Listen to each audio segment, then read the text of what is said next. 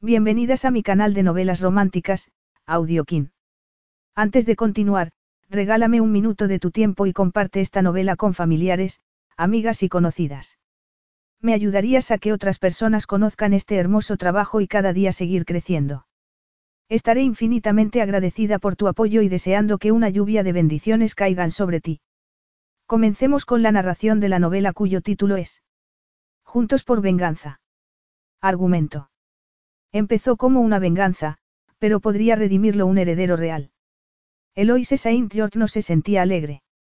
Había amado al príncipe Vincenzo toda su vida y no pudo resistirse cuando él la arrastró a sus planes de venganza. Sin embargo, se quedó embarazada con su heredero después de haber pasado solo una noche con el príncipe de sus sueños. Vincenzo, dispuesto a castigar como fuera a su despiadado padre, había jurado no casarse nunca, hasta que Eloise se quedó embarazada y tuvo que convertirla en su esposa. Podía sentirse deshecho, pero ese bebé podría ser el milagro que lo rehiciera. Prólogo. Era el grupo de libertinos más disolutos y escandalosos que habían pisado las aulas de Oxford, y eso era mucho decir dados los muchos años de historia de la universidad. Naturalmente, ni el príncipe Vincenzo Moretti, heredero al trono de Arista, ni sus amigos el jeque Jahangir Hassan Umar Alayat, el príncipe Seusi Rafael Navarro, hijo bastardo del rey de Santa Castelia, dirían lo mismo de sí mismos, y tampoco hacía falta. Sus famas los precedía con todo tipo de adjetivos dichos por hombres que los envidiaban y que deseaban llegar a disfrutar, aunque fuera mínimamente, de tantas mujeres como ellos o de las desmesuras que conseguían solo con chascar los dedos, o por mujeres que se declaraban inservibles para los demás hombres y que suspiraban melancólicamente por el placer que habían recibido de sus reales manos y no volverían a recibir jamás. Ningún hombre vivo podía igualar las proezas de esos implacables miembros de la realeza. El propio Vincenzo no tenía reparos en deleitarse con las ventajas de esa reputación. Naturalmente, su padre creía que daría la cara en público mientras él se buscaba sus propios placeres y se enriquecía aunque su pueblo vivía con penurias. Vincenzo había empezado a combatirlo creando distintas organizaciones benéficas fuera de su país y que conseguían introducir dinero que su padre no podía tocar, un dinero que parecía ayuda extranjera y que su padre no tocaba para no dañar las relaciones entre los países. Sin embargo, no era el único plan que tenía Vincenzo. Era una jugada a largo plazo, no podía hacer nada en ese momento, cuando la salud de su madre, física y mental, era frágil desde el escándalo que conmocionó a Arista hacía tres años, después de, Eloise. El fin de la monarquía también sería el fin de su madre y él no lo soportaría, protegería a su madre por encima de todo. Su madre llegó a amar el palacio y, Arista y lo único que le complacía en la vida era su papel como reina. Él no podía permitir que viera lo que pensaba hacer con la familia real y su dinastía. No iba a tener herederos, iba a acabar con la dinastía de los Moretti, iba a permitir que su país cambiara de manos, que pasara a manos del pueblo. Además, se ocuparía de que su padre lo supiera antes de que se muriera. Ese legado era lo único que le importaba a su padre y él iba a liquidarlo. Efectivamente, su reputación de libertino escandaloso haría que la más curtida de las rameras se llevara las manos a la cabeza, pero si supiera quién era de verdad y lo que pensaba hacer, se moriría del pasmo. Un brindis. Vincenzo miró alrededor de la habitación que le servía de club social, donde se reunían. Todos ganaban ya dinero a manos llenas y buscaban su sitio en el mundo al margen de los legados de sus cuestionables padres. ¿Por qué seamos imprevisibles? Podría decirse que tu rebelión a lo mejor es muy previsible, replicó Rafael. No lo será nunca para nuestros padres, que son tan soberbios que creen que nadie podrá sorprenderles nunca, pero yo no tengo inconveniente en que sea una jugada a largo plazo. Me parece bien, intervino Zeus mirando la copa de whisky, pero comprobarás que no tengo paciencia. Prefiero el corto plazo. Contundente e implacable. Yo también estoy a favor de ser implacable, pero es mucho más efectivo cuando se es con cierta estrategia. No he dicho que no tenga estrategias, Zeus sonrió, he dicho que no tengo paciencia. Ser implacable ahora, más tarde y todo el rato. Admiro tu forma de pensar, reconoció Hag, repantingado en el sofá. Por mi parte, pienso dejar el reino de mi padre, Vincenzo dio un sorbo de whisky. No pienso tener un heredero. Es algo que no se espera de mí, comentó Rafael. Como soy hijo bastardo, el trono lo heredará mi hermano pequeño y él tiene la responsabilidad de continuar la dinastía, no yo. A mi padre lo que más le importa es la reputación del país, Hag levantó la copa de whisky. Me encantaría encontrar una mujer que le parezca completamente inadecuada. ¿Solo una? Preguntó Zeus. Yo pienso tener un montón, pero nada de herederos. Brindemos, Vincenzo también levantó su copa. Por las mujeres inadecuadas, por la venganza servida fría o caliente y por no seguir nunca lo establecido. Capítulo 1. Eloise Saint George no se sentía ni feliz ni contenta. La nieve que caía la parecía una agresión, como la chimenea crepitante, los adornos y los villancicos. Aunque ella era la responsable de todo, menos de la nieve. Era una rebelión contra la depresión que amenazaba con tragársela. Era Nochebuena y no tenía árbol de Navidad, seguía en Arista, con él. Había colgado todo tipo de adornos, había hecho galletas y se había preparado una cena fantástica, pero no sentía nada de todo eso. Durante todos esos años se había sentido feliz de celebrar sola la Navidad, en contra de sus orígenes, en su pintoresca casa de piedra en Virginia, pero ese año se sentía profundamente sola. La nieve se amontonaba en el exterior y había conseguido que Skerret, su gata callejera, hubiese entrado en la casa y ronroneaba hecha un ovillo gris junto a la chimenea de ladrillo rojo. Debería ser maravilloso, pero no lo era. Se llevó las manos al abultado vientre. Habría sido maravilloso de no haber sido por Vincenzo Moretti y de no haber estado esperando el heredero que él había jurado que no tendría nunca. Siete meses antes. Esa era la dirección que le habían dado, pero esa casa destartalada no le encajaba con la Eloise Saint George que recordaba el príncipe Vincenzo Moretti, y la recordaba muy bien. Ella había vivido en el palacio desde que tenía seis años y a él le había parecido un incordio. Él era cuatro años mayor que ella y a los diez años era muy serio. También había sospechado que su presencia indicaba que algo iba mal en el palacio, y había acertado. La madre de Eloise había ido al palacio para ser la amante de su padre. Naturalmente, el íntegro y honorable rey Giovanni Moretti no lo había, publicado, le había dado un cometido oficial para disimular el cometido real, pero él lo había sabido aunque tuviese diez años. Podía notarlo en la salud cada vez más menguante de su madre. Al principio, había detestado a Eloise, la había considerado la encarnación de la vileza de su padre y de los pecados de la madre de ella. Sin embargo, poco a poco, a lo largo de los años, se había hecho su amigo. Algo asombroso para el arrogante principito que no hacía amigos.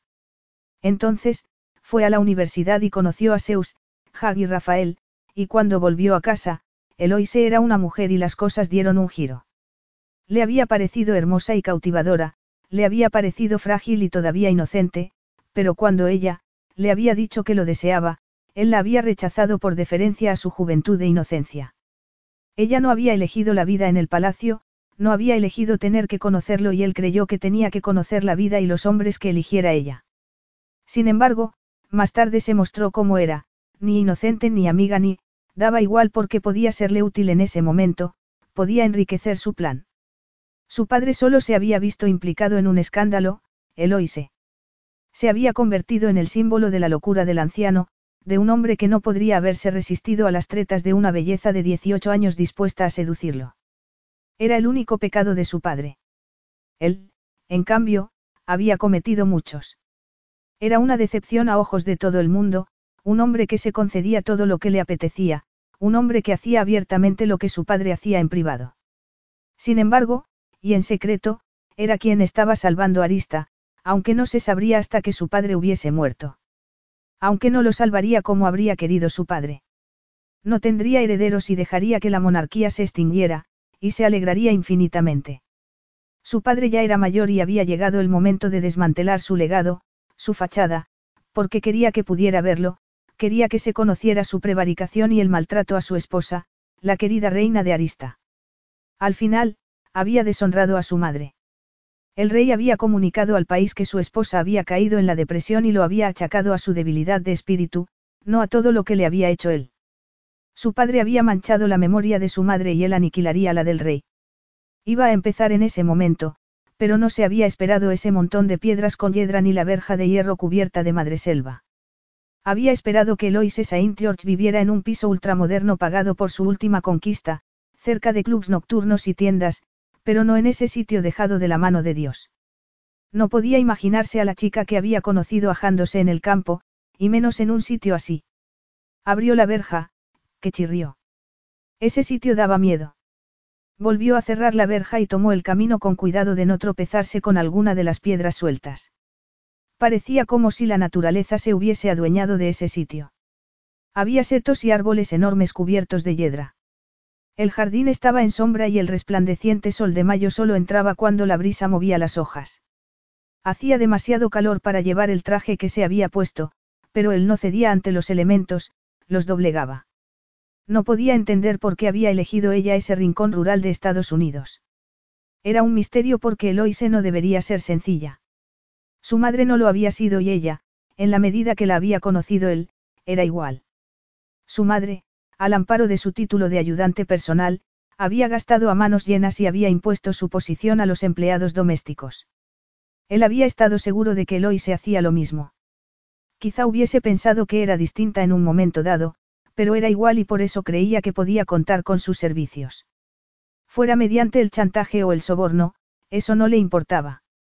Se quedó delante de la puerta azul con una guirnalda en el centro. No podía imaginarse a Eloise dedicándole ni un minuto a colgar una guirnalda en la puerta.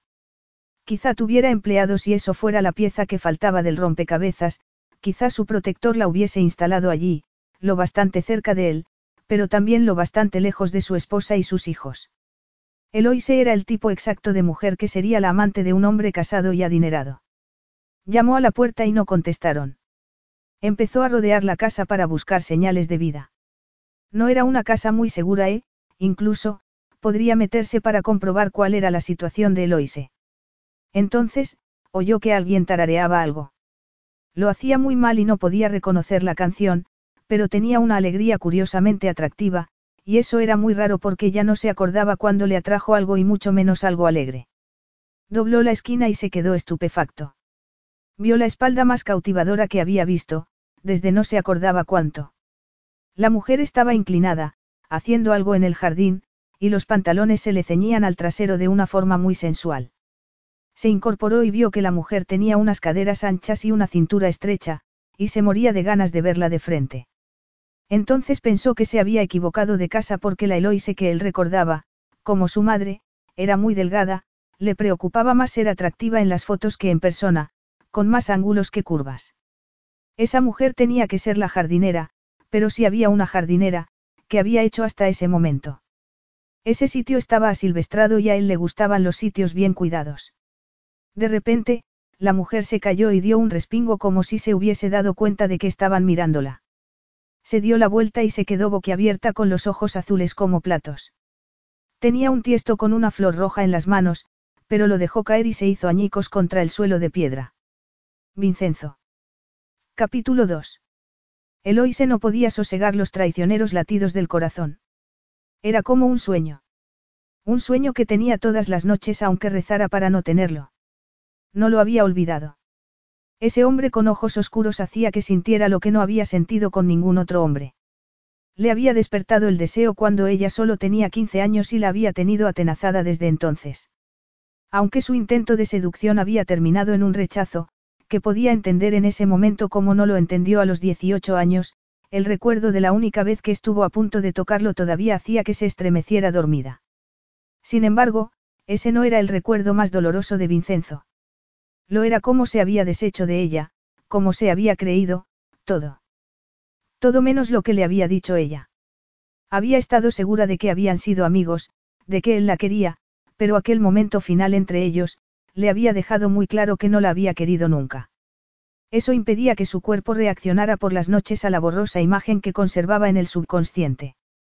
No, él dominaba sus sueños y sus fantasías. Eloise. Eloy se comprendió que él no había sabido que era ella. Se avergonzó, pero solo un instante. Ya estaba aceptando que su cuerpo había cambiado desde que se marchó del palacio, y le gustaban los cambios que se habían producido cuando por fin pudo tener las riendas de su vida, cuando no tuvo que vivir a la sombra de su madre y de sus inflexibles criterios. Aún así, le dolía un poco darse cuenta de que había cambiado tanto que era irreconocible. Sí, soy yo, pero tú no puedes estar aquí por casualidad. Esta casa no está en el camino de nada, y menos de un camino de los que tú tomarías. No, claro que no. Él se quitó la chaqueta oscura y la dejó en una silla de hierro blanco. Era como una metáfora de su presencia allí. El objeto muy viril sobre el delicado y femenino. Se desabotonó un puño de la camisa y se la remangó hasta mostrar el musculoso antebrazo antes de hacer lo mismo con la otra manga. Ella parpadeó aunque intentaba no sentir interés, y menos que se le notara. ¿Qué haces aquí? Él la miró a los ojos y el corazón quiso salírsele del pecho. Seguía siendo la imagen perfecta de la belleza masculina y se temía que lo fuera siempre para ella. La piel bronceaba la resplandecía a la luz del sol, la misma luz que destellaba en los ojos como una llamarada. Sus ojos siempre le habían parecido cautivadores. Eran casi negros y ella quería dejarse arrastrar por ellos. Se había puesto en evidencia cuando era una adolescente que lo miraba todo el rato, aunque, en realidad, él no se había fijado. Actuaba como si ella fuera invisible, y, visto desde ese momento, se alegraba. No se habría fijado nunca en ella si no hubiese dado un traspiés, pero lo dio y seguía abochornada tantos años después por haber creído que lo amaba y que él la amaba a ella. Intentaba ser indulgente consigo misma. Había intentado cambiar su vida y salir del sendero que le había marcado su madre, averiguar quién era de verdad Eloise Saint George, no la chica que vivía en un palacio a la sombra de la terrible belleza de su madre, no la chica que había aprendido que la única virtud que tenía era su belleza, la chica que había creído que, a pesar de todo, podría encontrar un cuento de hadas. Cuando se marchó de Arista, lo hizo mientras todas las revistas del mundo publicaban mentiras sobre ella y decían que eran verdades contrastadas. Le habían dolido profundamente, como que Vincenzo se las creyera. Sin embargo, había encontrado una vida al margen del palacio, de su madre, de su padre y de Vincenzo. Tenía más perspectiva, se había dado cuenta de todas las cosas irreales que había vivido en ese palacio. Los ideales de su madre eran irrelevantes allí, a la luz del sol y entre las flores. Allí no sentía la mirada de Rey y si bien la prensa había intentado transmitir que no tendría ni paz ni posibilidades de encontrar un trabajo, ya había pasado bastante tiempo y había conseguido labrarse una buena reputación en su terreno y no le faltaba el trabajo. La realidad era cálida, profunda y satisfactoria lejos de las gélidas piedras de Arista, que le parecía un espejismo. Aunque sabía que lo que había sentido por Vincenzo era muy real. No se había basado en las ganas de buscarse un protector rico. Se había basado en que la había cautivado desde la primera vez que lo vio, cuando tenía seis años. Naturalmente, era un disparate y no había tenido ningún componente sexual. Sencillamente, le había parecido maravilloso. Tenía algo que le recordaba a un caballero andante con su resplandeciente armadura. Había sido amable con ella, una de las pocas personas que lo habían sido, y todavía tenía ese aire mitológico a pesar de cómo habían acabado las cosas. Sin embargo, su mirada en ese momento no tenía nada de heroica y estaba segura de que no había ido a salvarla, y tampoco hacía falta que la salvaran. He venido para llevarte conmigo, Eloise. Él no apartó la mirada y ella notó que se estremecía por dentro. A Arista. La idea de ir a Arista la dejaba helada. Además, porque iba a querer que volviera cuando fue el primero en pagarle para que se marchara. Sí, contestó él. Vincenzo, ha pasado algo en tu familia. No, pero te necesito para algo muy concreto. No vas a volver conmigo para nada que puedas imaginarte. Eres una pieza muy importante para vengarme de mi padre. ¿Yo? Preguntó ella parpadeando. Sí. Además, creo que comprobarás que hay motivos suficientes para que vuelvas conmigo, lo quieras o no. Vincenzo, ella intentó sonreír porque, al fin y al cabo, habían formado parte de sus vidas durante mucho tiempo. Si necesitas mi ayuda, solo tienes que pedírmela. Sin embargo, no sabía que estaba impulsándole. Podía intentar convencerse de que lo quería a pesar de todo lo que había pasado o de que quería hacer algo para aliviar ese aire sombrío que brotaba de él a oleadas, pero no de que tuviera algo que ver con las punzadas de placer que sentía solo de pensar en la venganza. Era una imagen irresistible, como un ángel vengador que le pedía lo más bajo de sí misma. Sin embargo, no sentía ni ese dolor ni esa rabia y lo mejor sería que no se metiera. Tomó aire y olió las lilas, y pensó un poco en la venganza. Solo tengo que pedírtelo. Claro, ella esbozó una sonrisa forzada. Seguro que podemos hablar de lo que estás planeando. No hay ningún motivo para que vengas enojado y amenazante.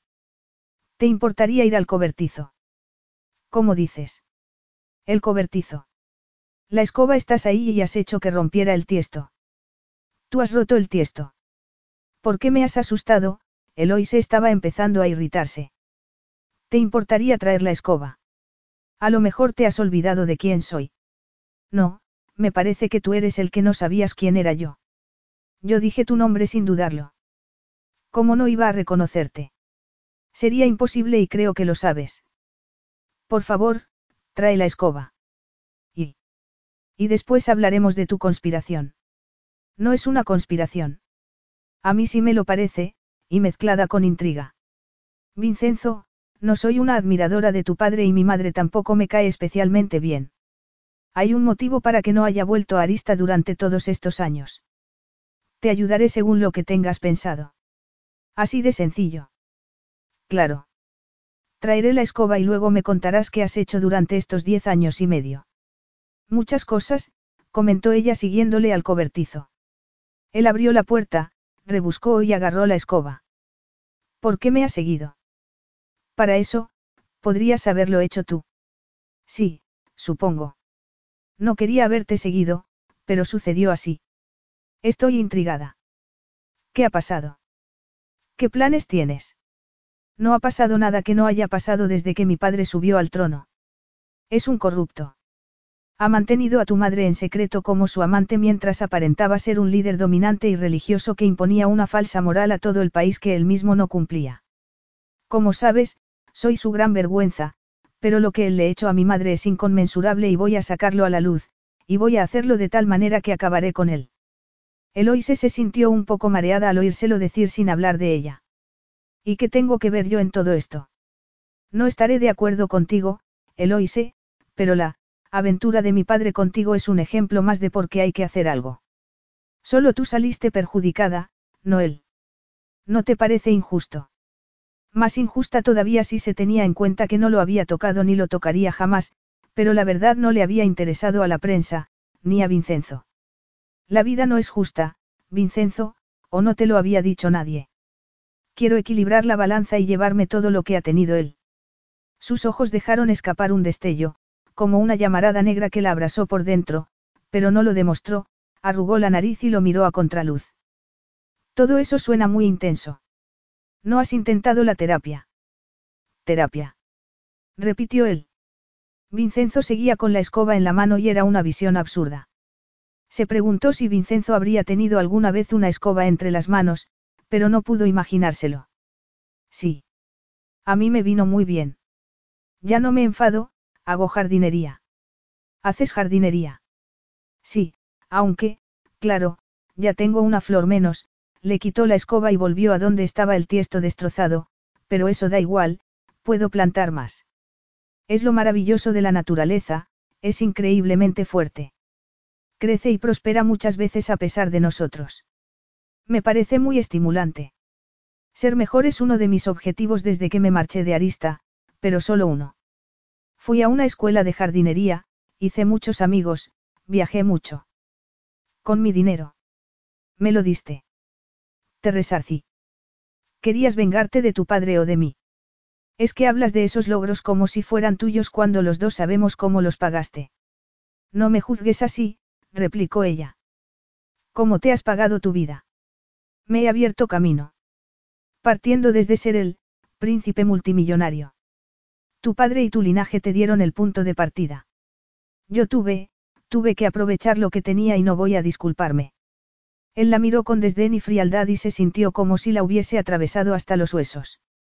No te he pedido que te disculpes. Ni yo te he pedido tu visto bueno, así que, una vez aclarado, ¿qué quieres de mí? Es muy sencillo. A Eloise no le gustó cómo lo dijo. La sencillez, para un hombre con el poder que tenía Vincenzo Moretti, no significaba nada para los meros mortales como ella. Sencillo, podía ser tomar un avión privado para ir a una isla igual de privada o reunir a todos los medios de comunicación para que le oyeran hablar. Podía ser subir una escalera para recoger estrellas en el cielo. Para ella, era algo completamente distinto, era pasar la tarde en el jardín o tomando un té en casa, y, desde luego, sin su madre por los alrededores. Él estaba mirándola como si ese, muy sencillo, fuera todo lo que tenía que saber. Sí, sencillo, implica que tenga que leerte el pensamiento, tienes una idea muy equivocada de lo que es, sencillo. No es una negociación ni estoy pidiéndote que me ayudes, estoy exigiéndote que vayas conmigo. Tampoco sé por qué tenemos que estar hablando en el jardín. He dicho que te ayudaría. Deja de amenazarme. Eloise se dio media vuelta, fue hasta la casa, abrió la puerta trasera y entró. Hacía calor. No tenía aire acondicionado y a última hora de la tarde ni las paredes de piedra podían combatir el calor. A ella le daba igual, era su casa, aunque Vincenzo podría discutirlo porque la había comprado con parte de aquel dinero espantoso que le había tirado Vincenzo para que largara. Sin embargo, la consideraba su casa y no había sido tan feliz en ningún otro sitio. Aunque él hacía que se sintiera como si hubiese retrocedido un poco a aquellos tiempos. Había aceptado ayudarlo, pero lo conocía y sus amenazas no eran en vano. No ganaría si discutía y la obligaría a ir si se negaba. Ella ya no podía soportar que no le dejaran elegir y sabía que en ese caos podía conservar las riendas. Lo había asombrado al ofrecerle su ayuda y quería seguir asombrándolo. Se había pasado la vida en el palacio a la defensiva, había estado marginada. Su madre siempre había sido una mujer inflexible que la había considerado una muñeca con la que jugar o no según le apetecía. El rey no le había prestado atención, hasta que lo hizo. Vincenzo había sido su único aliado, hasta que dejó de serlo. Tendré que hacer el equipaje y ver si mi vecina puede ocuparse de Esquerret. ¿Qué es, eso? Preguntó él con el ceño fruncido. Mi gata. Bueno, no es mi gata del todo. Merodea por el jardín, como tú, y le doy de comer. A mí no me has dado de comer, replicó él arqueando una ceja. Debería ofenderme. Es posible. Sin embargo, ella ya estaba mandando un mensaje a su vecina Paula para preguntarle si podría dejarle algo de comida a su gatita mientras ella estaba fuera. Paula contestó que sí y cuando ella volvió a mirar a Vincenzo, fue porque podía percibir la oleada de impaciencia que brotaba de él. Aprendí un ejercicio de respiración muy bueno para la tensión, comentó ella. No eres mi terapeuta. No tienes terapeuta. Creo que ya hemos dejado claro eso. No, yo no, pero cuando volvamos a Arista, representarás el papel de mi amante. Ella se quedó boquiabierta y se rió sin poder evitarlo. ¿Tú qué? No podía dejar de reírse. Se rió tanto que le cayeron las lágrimas porque no podía estar diciéndolo en serio. Para su vergüenza, había seguido su trayectoria durante los diez últimos años y lo había visto con infinidad de mujeres impresionantes, no como ella. Creo que no he dicho nada incomprensible. Lo he comprendido, pero me parece que estás equivocado.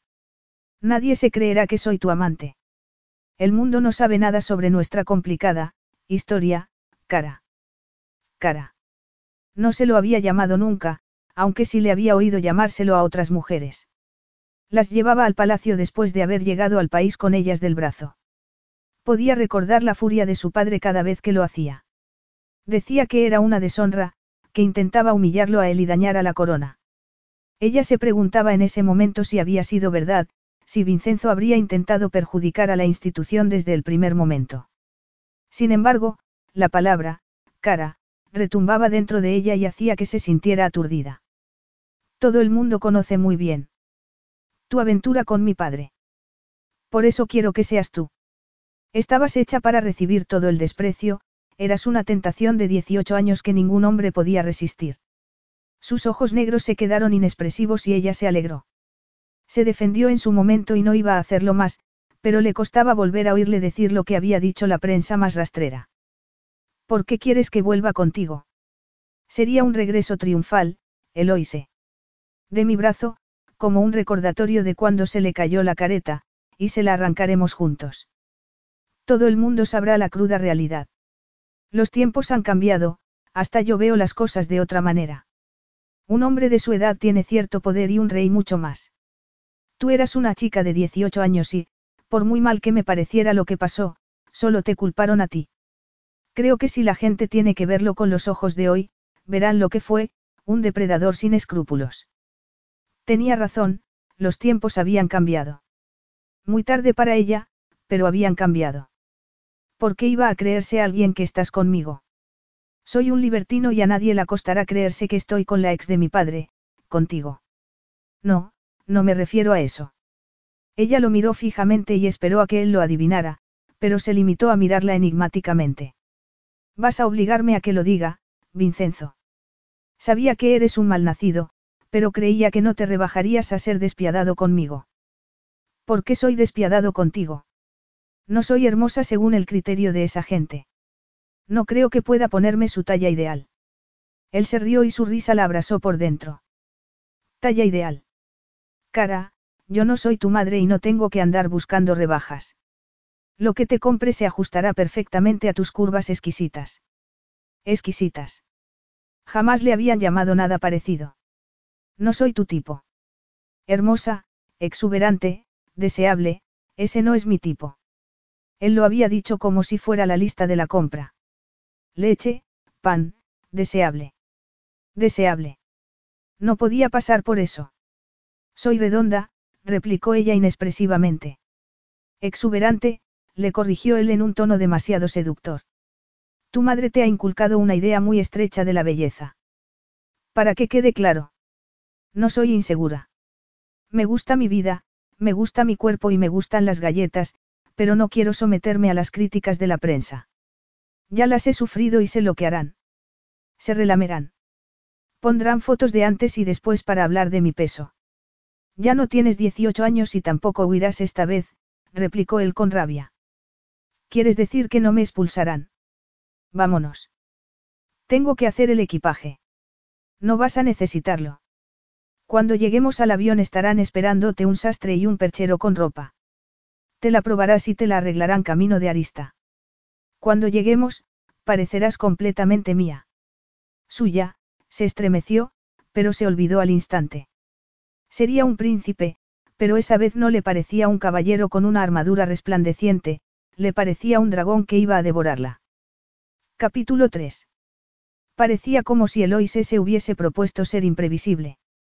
Él había previsto que podía hacer dos cosas cuando le exigiera irse con él, o que llorara como una histérica y le llamara de todo antes de rendirse a su chantaje o que coqueteara mientras sucumbía al soborno.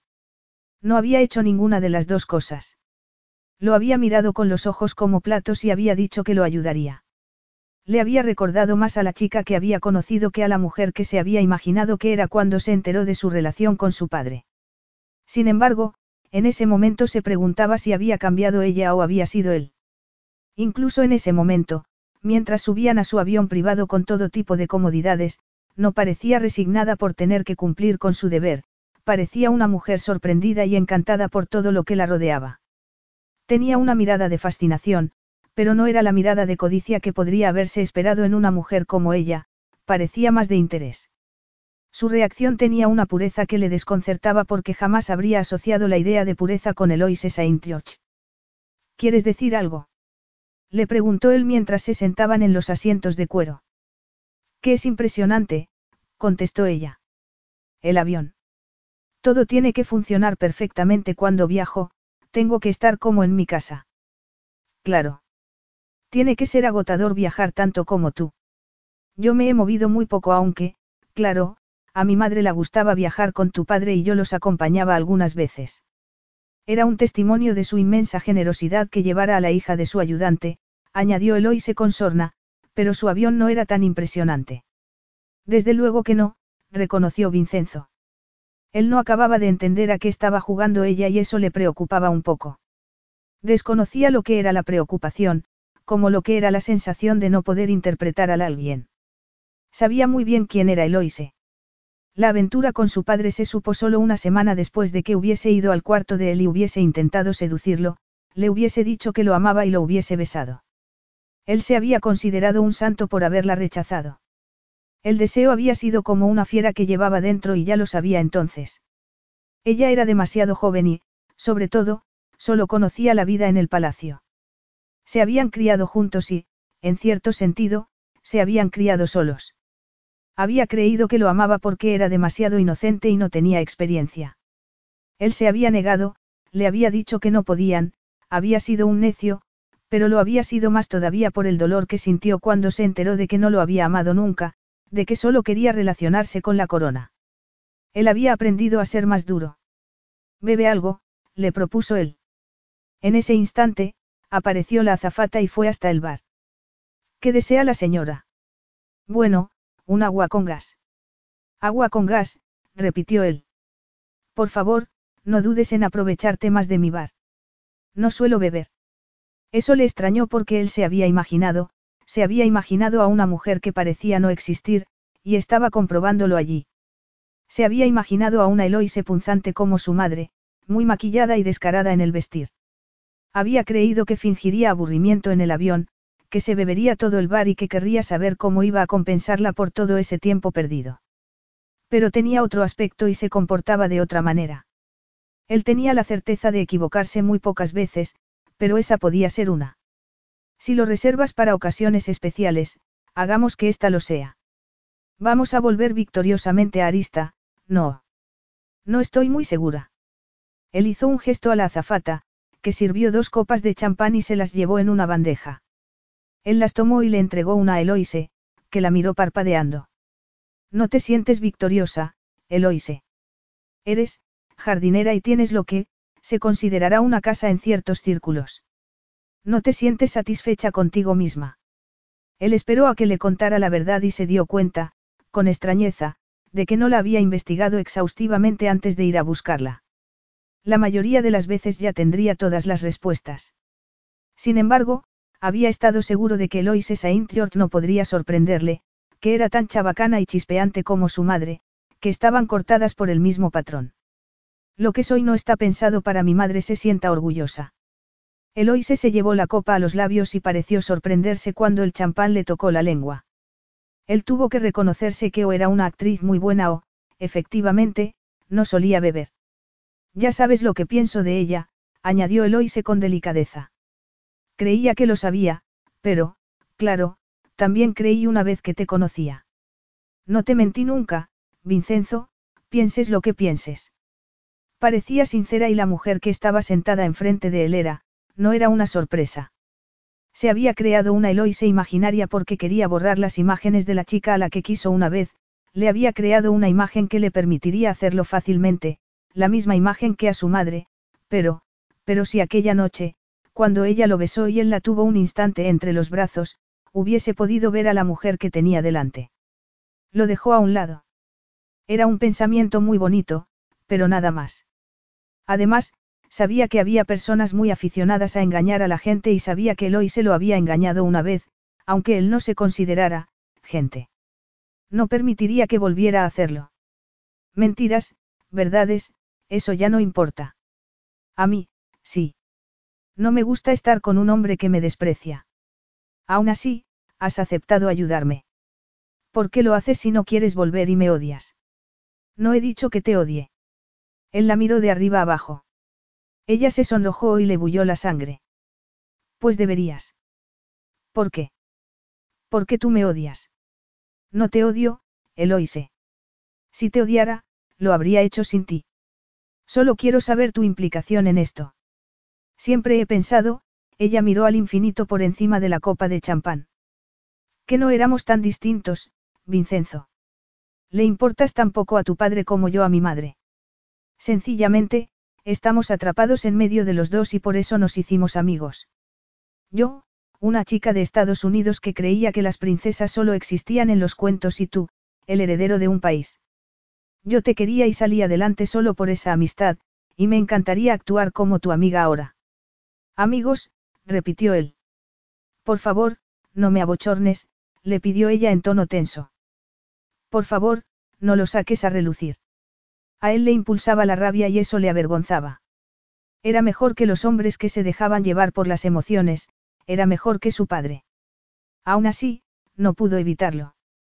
¿Te refieres a la última vez que nos vimos o a la noche que? Él miró a la azafata y le hizo un gesto para que se marchara. Luego, volvió a mirar a Eloise. A la noche que te arrojaste a mis brazos con el descaro. Claro, era muy descarada, le interrumpió ella con acritud. Te besé con toda la experiencia que tenía y diciendo que te amaba. A él, en cierto sentido, le sorprendió que se acordara y tuvo que preguntarse por qué lo había sacado a relucir. Sin embargo, ella tenía razón, lo habría sacado él. Quizá estuviera utilizándolo contra él antes de que él lo utilizara contra ella. Es un recuerdo vago para mí, mintió Vincenzo. Muchas mujeres se abalanzan sobre mí, Eloise, y tú fuiste una más. Ella pareció dolida y él, por un instante, se arrepintió del golpe bajo porque ese dolor que se reflejaba en sus ojos azules no podía ser fingido. Entonces, mejor para todos, replicó ella antes de dar un sorbo de champán. Eloise se sentó en el sofá con los pies y las piernas muy juntos y los hombros encogidos. Él la miró detenidamente. Llevaba un pañuelo rojo en la cabeza y el pelo recogido en un estilo algo anticuado. También llevaba una camisa azul abotonada hasta el cuello y anudada en la cintura para resaltar los abundantes pechos y el abdomen plano. Los pantalones eran rojos como el pañuelo y muy estrechos en los tobillos. El escote tenía que ser maravilloso y era una pena que no pudiera verlo, algo que le preocupaba. Le preocupaba estar contando los botones que tendría que desabotonar para que le mostrara todo su esplendor. Era sutil. No estaba maquillada, pero el cutis era terso y delicado y los ojos azul claro. Los labios eran rosados y carnosos. El superior algo más carnoso que el inferior. Él recordaba todo eso, el color de los ojos y la forma de la boca, pero su rostro era mucho más afilado antes. En ese momento era más redondeado, con los pómulos prominentes, pero no angulosos. Le gustaba esa evolución de sus rasgos, y no podía imaginarse que no le gustaran a algún hombre. Era preciosa. Él se había preparado para resistirse a la mujer que se había formado en la cabeza, pero no a la que tenía delante, aunque podía ser una treta. Cuéntame, ¿cuáles son tus relaciones ahora? Mis relaciones. Amantes, empleadores. Soy jardinera. Trabajaba en una casa con un jardín muy grande hasta el mes pasado, pero el dueño la vendió y, ella cerró los ojos como si fuera un recuerdo doloroso. El invernadero que cuidaba se desmanteló. Tenía unas plantas preciosas y con muchos años, pero todo desapareció para que alguien pudiera tener una piscina. Yo tenía algo de dinero y no necesitaba encontrar un trabajo apremiantemente. Por eso he estado pensando en tener mi vivero propio, pero todavía estoy planteándomelo. Él no podía evitarlo, quería saber más, pero ¿por qué? Intentaba recordar si le gustaban las flores y las plantas cuando se conocieron, pero creía que no. ¿Por qué jardinería? ¿Por qué te dedicas precisamente a eso? Me gusta la idea de plantar cosas, de que el mundo sea un poco más bonito. No quiero ser conocida, me da igual. Quiero vivir a mi manera. Es posible que no te lo creas, pero es verdad. Mi madre lo controlaba todo en mi vida. Lo que pensaba, lo que hacía, lo que comía, lo que vestía, me gusta ser yo misma y me gusta dejar el mundo con más cosas, no con menos. Entonces, no iba a contestar a su pregunta y se preguntó si el dueño de la casa donde había trabajado también habría sido su amante. Tendría sentido. No solo había perdido su trabajo, sino que también había dejado de ser su amante. No parecía preocuparle mucho el dinero, pero si bien él sabía que su padre le había dado dinero y que habría ganado algo con su trabajo, no podía creerse que fuese suficiente para llevar el tipo de vida que ella. Sin embargo, volvió a mirarla y se preguntó a qué tipo de vida se refería.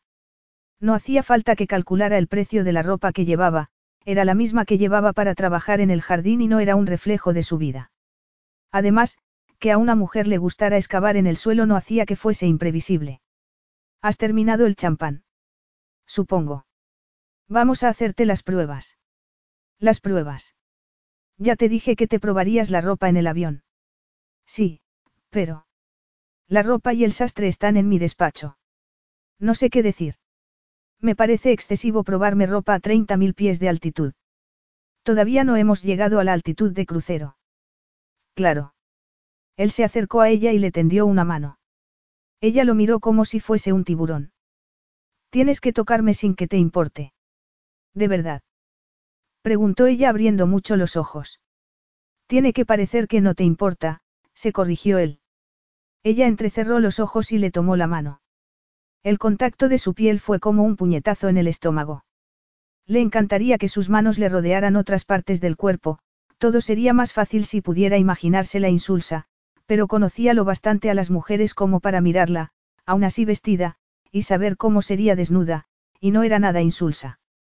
Era la encarnación del deseo, un deseo que lo atenazaba por dentro, y eso le irritaba. Había creído que sería inmune a ella. Tenía que mantenerla a distancia y se aferró a aquel momento cuando se enteró de que había estado con su padre. No debería resultarle tan fácil hacer que la deseara, y tampoco debería resultarle tan fácil a él olvidarse. Ella abrió todavía más los ojos cuando entraron en su despacho. Es increíble. No sabía que un avión privado pudiera, es un palacio. Ya te lo dije, pasó mucho tiempo volando, había un perchero lleno de ropa y un hombre impecable dispuesto a hacer lo que le dijeran. Empieza, le ordenó Vincenzo sentándose en la butaca de su mesa. No puedes, no esperarás que me desvista delante de ti. ¿Por qué era tan púdica de repente? Se había metido una vez en su cama con los muslos a los costados de él y besándolo con avidez y, en ese momento, no quería desvestirse delante de él. No te indignes tanto. Hay un biombo para te cambies detrás, pero yo daré el visto bueno a todos los vestidos. Todo resultó ser una tortura. No había pensado vestirla con sutileza y Luciano le había mandado unos vestidos que no eran nada sutiles. Dorados, ceñidos, con formas pensadas para resaltar las curvas y con cortes que casi mostraban partes que solo debería ver un amante. Yo. Ella se miró en el espejo e hizo una mueca de espanto. Llevaba un vestido dorado con un escote en pico que mostraba la redondez de sus pechos. El escote de la espalda también era muy bajo y notó la erección cuando vio los hoyuelos que sabía que tenía encima del trasero. Esto es demasiado, descocado, añadió ella. ¿Estás incómoda? Sí. ¿Crees que te sienta mal? Sentía la necesidad de tranquilizarla y no podía desenmarañar lo que sentía. No especulaba con la incertidumbre y eso le espantaba, pero no lo bastante para ser despiadado con ella. Las mujeres como yo no llevan ropa como esta, contestó ella. ¿Por qué? Porque puedo acabar enseñando algo en cualquier momento, y ese solo es el primer motivo. El segundo es que está hecho claramente para una, exhibicionista y no. El concepto de exhibicionismo está cambiando. No te habías dado cuenta. Me da igual. Seré una novedad, no la aceptada. Estaré en la misma habitación que mi madre y pareceré. ¿Qué parecerás? Había estado segura de sí misma y contenta cuando se la llevó del jardín, se había prestado para participar en esa venganza, pero estaba notando que estaba cambiando. Como si cuanto más se acercaba a su madre, más perdiera la seguridad en sí misma. Cuando decidió que era una mentirosa, decidió que todo lo referente a ella era mentira. Su amistad, su relación con su madre, lo que sentía por él, sería verdad algo de todo eso. Para que lo sepa, creo que poderosa, comentó Luciano. Lo agradezco, Eloy se hizo un gesto de fastidio, pero no me siento poderosa, me siento, redonda. Lo dices como si tuviera algo de malo, intervino Vincenzo. No te hagas el memo. Sabes que gustan más los huesos de las caderas que las caderas. Sé que es lo que prefiere tu madre, pero eso no tiene nada que ver con la belleza de verdad. No es tan limitada. Además, ¿a quién quieres impresionar? A tu madre. Como has dicho, ella solo reconoce una cosa, pero yo quiero mostrarte al mundo y te aseguro que tu atractivo sexual no pasará inadvertido. La gente hará comparaciones y comentarios. Es posible, pero yo soy tu amante y me pareces maravillosa, a él se le encogieron las entrañas y el flujo de sangre aumentó más abajo del cinturón.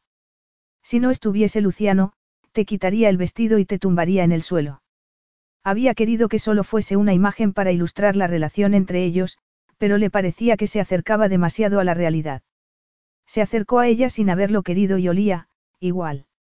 Le evocó a la chica que había sido ella, o, peor aún, al chico que había sido él. Se inclinó, le pasó un dedo por el hombro desnudo y le susurró al oído. Y estarías gritando mi nombre antes de 30 segundos. Eso es lo que me provoca ese vestido. Él se olvidó de por qué estaban allí y de qué era el presente, y de que debería haber una distancia prudencial entre ellos cuando no había ni la más mínima. Ella se puso roja como un tomate de los pies a la cabeza pasando por todas sus curvas. Yo, no se podría conseguir lo mismo de una manera más sutil. Tengo una idea, contestó Luciano. Tomó un vestido verde esmeralda del perchero y se lo entregó a ella. Eloy se fue detrás del biombo y cuando apareció, estaba más enloquecedoramente hermosa. Era un vestido de terciopelo sin tirantes que se ceñía a sus curvas sin mostrar mucha piel y que se abría en las rodillas hasta los pies. Este sí me gusta, comentó ella. Servirá, él se apartó de ella esa vez, pero arréglale también el dorado y aprovecha las medidas para algo de ropa más desenfadada. Me gusta el estilo retro, dijo ella. Tengo bastantes cosas del estilo de lo que llevaba hoy. Los vestidos estarán arreglados durante el vuelo y el resto de ropa debería estar dentro de un día, les explicó Luciano.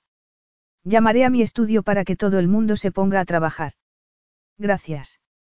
Ya puedes vestirte, añadió Vincenzo dirigiéndose a Eloise. De verdad. Muchas gracias. De nada. ¿Puedo usar también el cuarto de baño? Preguntó ella mientras desaparecía detrás del biombo.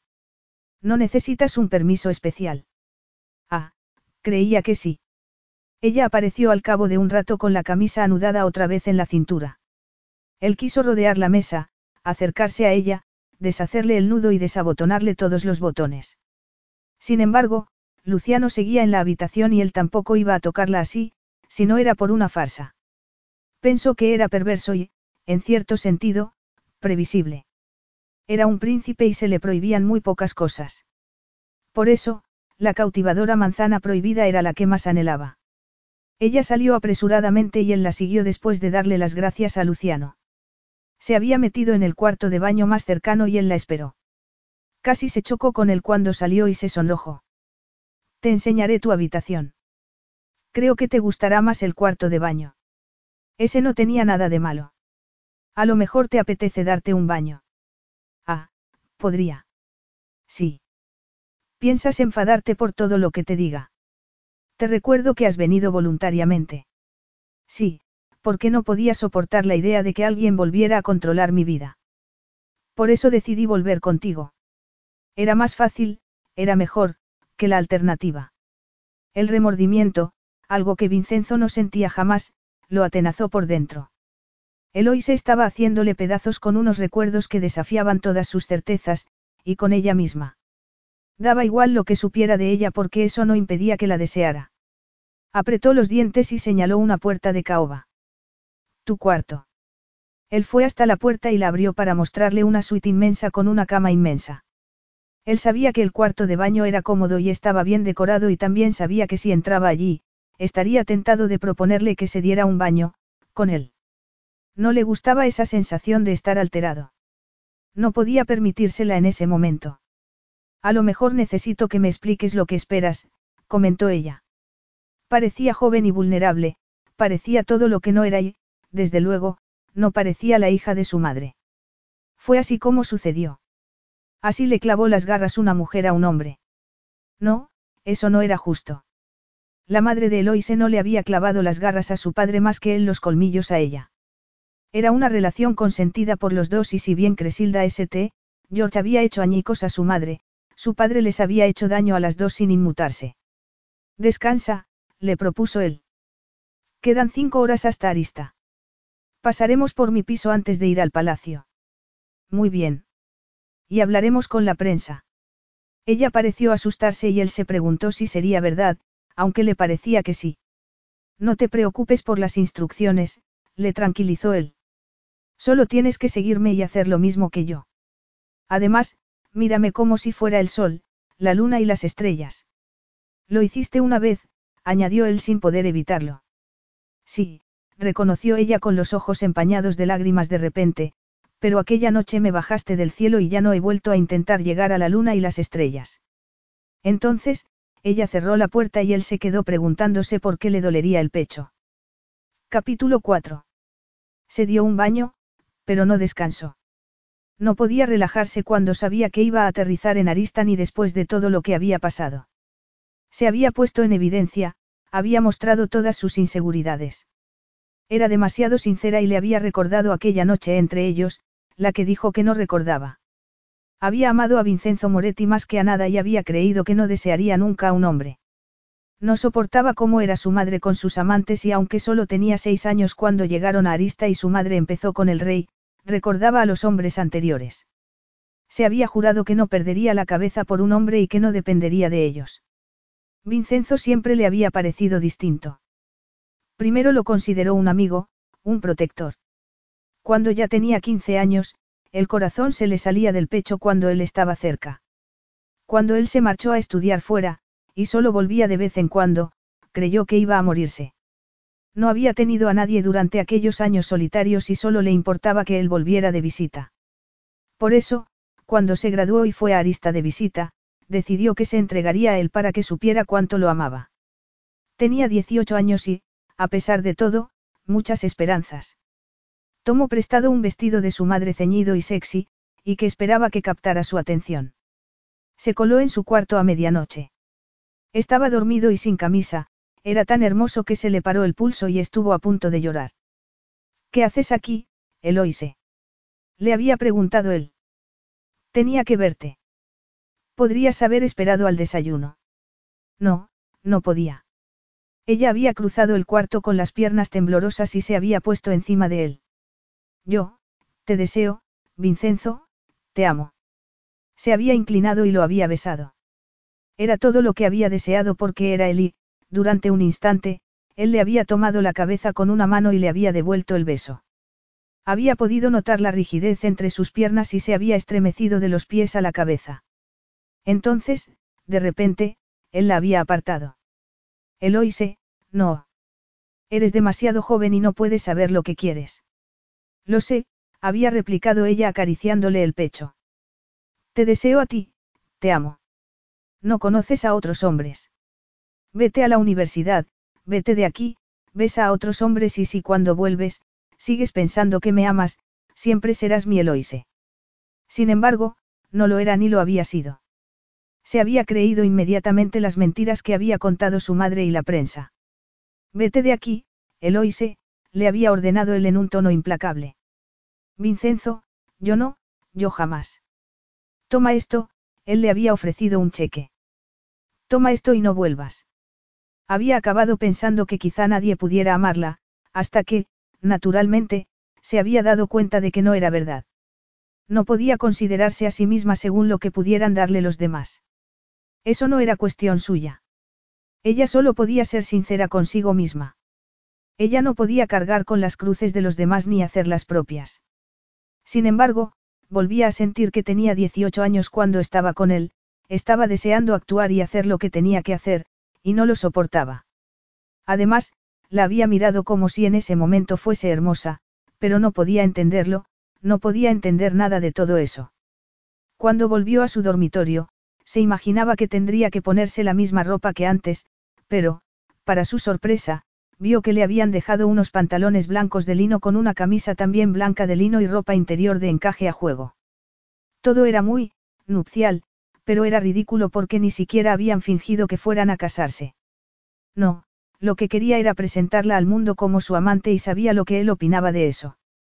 Era como veía a su madre y ella lo entendía. Los dos tenían aspectos traumáticos en sus vidas. Ella lo sabía, pero le dolía sentirse tan rebajada. Ni siquiera era el miedo a la prensa, ya no le daban miedo, ya la habían despellejado viva cuando era más joven y vulnerable. Era lo mucho que le recordaba a aquella chica solitaria y anhelante que estaba dispuesta a ser lo que él quisiera que fuera y lo que su madre hubiese podido querer que fuera. Había llegado a ser lo que Eloy se quería que fuera y estaba contenta, pero... Había anulado esa parte de sí misma que quería que los hombres la vieran atractiva. Le había preocupado cómo había sido siempre su madre con los hombres, pero le había preocupado más todavía lo que había pasado con Vincenzo. Le había convencido de que no podía meterse en una relación así, y eso lo confirmaba porque volvía a sentirse insegura y volvía a ser todo lo que había intentado dejar de ser. Estaba pensando en su cuerpo según cómo la veían los demás y había decidido dejar de hacerlo. ¿Cómo la veían los demás o él? No, él solo había sido adulador. Se sonrojó al recordarlo. Llamaron a la puerta con firmeza y fue a abrirla. Estaba resplandeciente con un traje oscuro impecable, el pelo apartado de la frente y una expresión enigmática. Era excesivo, quizá lo hubiese sido siempre y, en cualquier caso, era demasiado para ella. Vamos a empezar a descender, comentó él. Ven y siéntate. Se le encogieron las entrañas. Arista, había vivido en Estados Unidos hasta los seis años, hasta que su madre conoció al rey Giovanni Moretti en una fiesta a la que había ido con otro hombre, y él con su esposa. Hasta entonces, ella había vivido apaciblemente con una niñera que se ocupaba mucho de ella. No veía mucho a su madre, pero era muy agradable cuando lo hacía. Entonces, el rey se la llevó a vivir a Arista y todo cambió. Ella se había convertido en un secreto. Estaba aislada, al margen de todo y de todos. Notó que le sudaban las manos.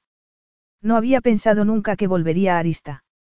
Era fácil ser feliz y segura de sí misma en Virginia.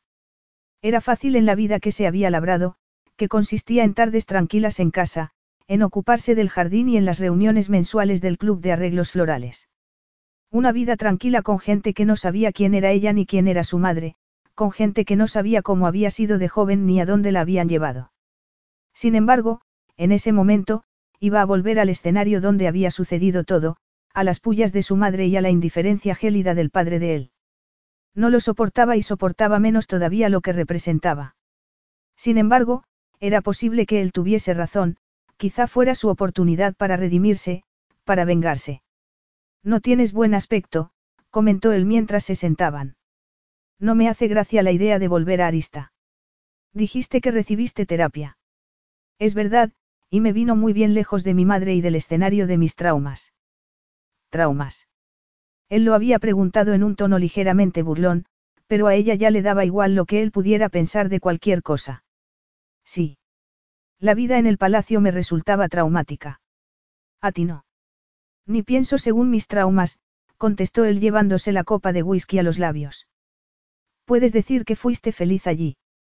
Da la sensación de que estuviste más tiempo fuera del palacio que dentro, algo bastante raro para el heredero al trono, ¿no te parece?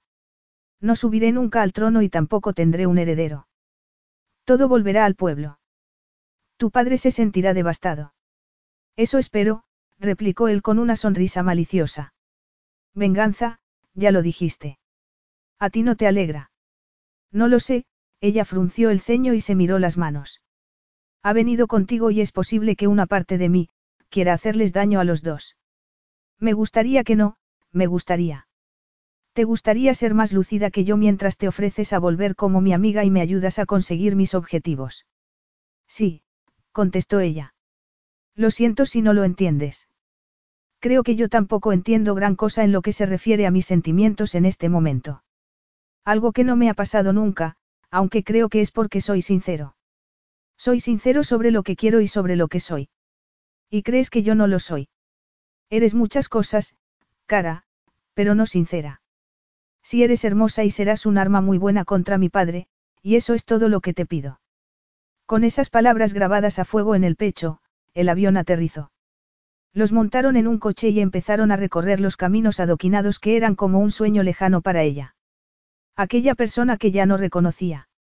Eloise Saint George, quien quería ser hermosa como su madre, quien quería ser especial, quien anhelaba cualquier cosa que le hiciera sentirse plena y real, quien anhelaba el visto bueno de su madre, y la atención de Vincenzo. Aquella pobre chica que no sabía lo que era el amor. Lo sabía en ese momento. Sí sabía lo que no lo era y lo tomaría como un paso adelante. No pasé mucho tiempo en la ciudad, comentó ella mientras iban entrando entre rascacielos.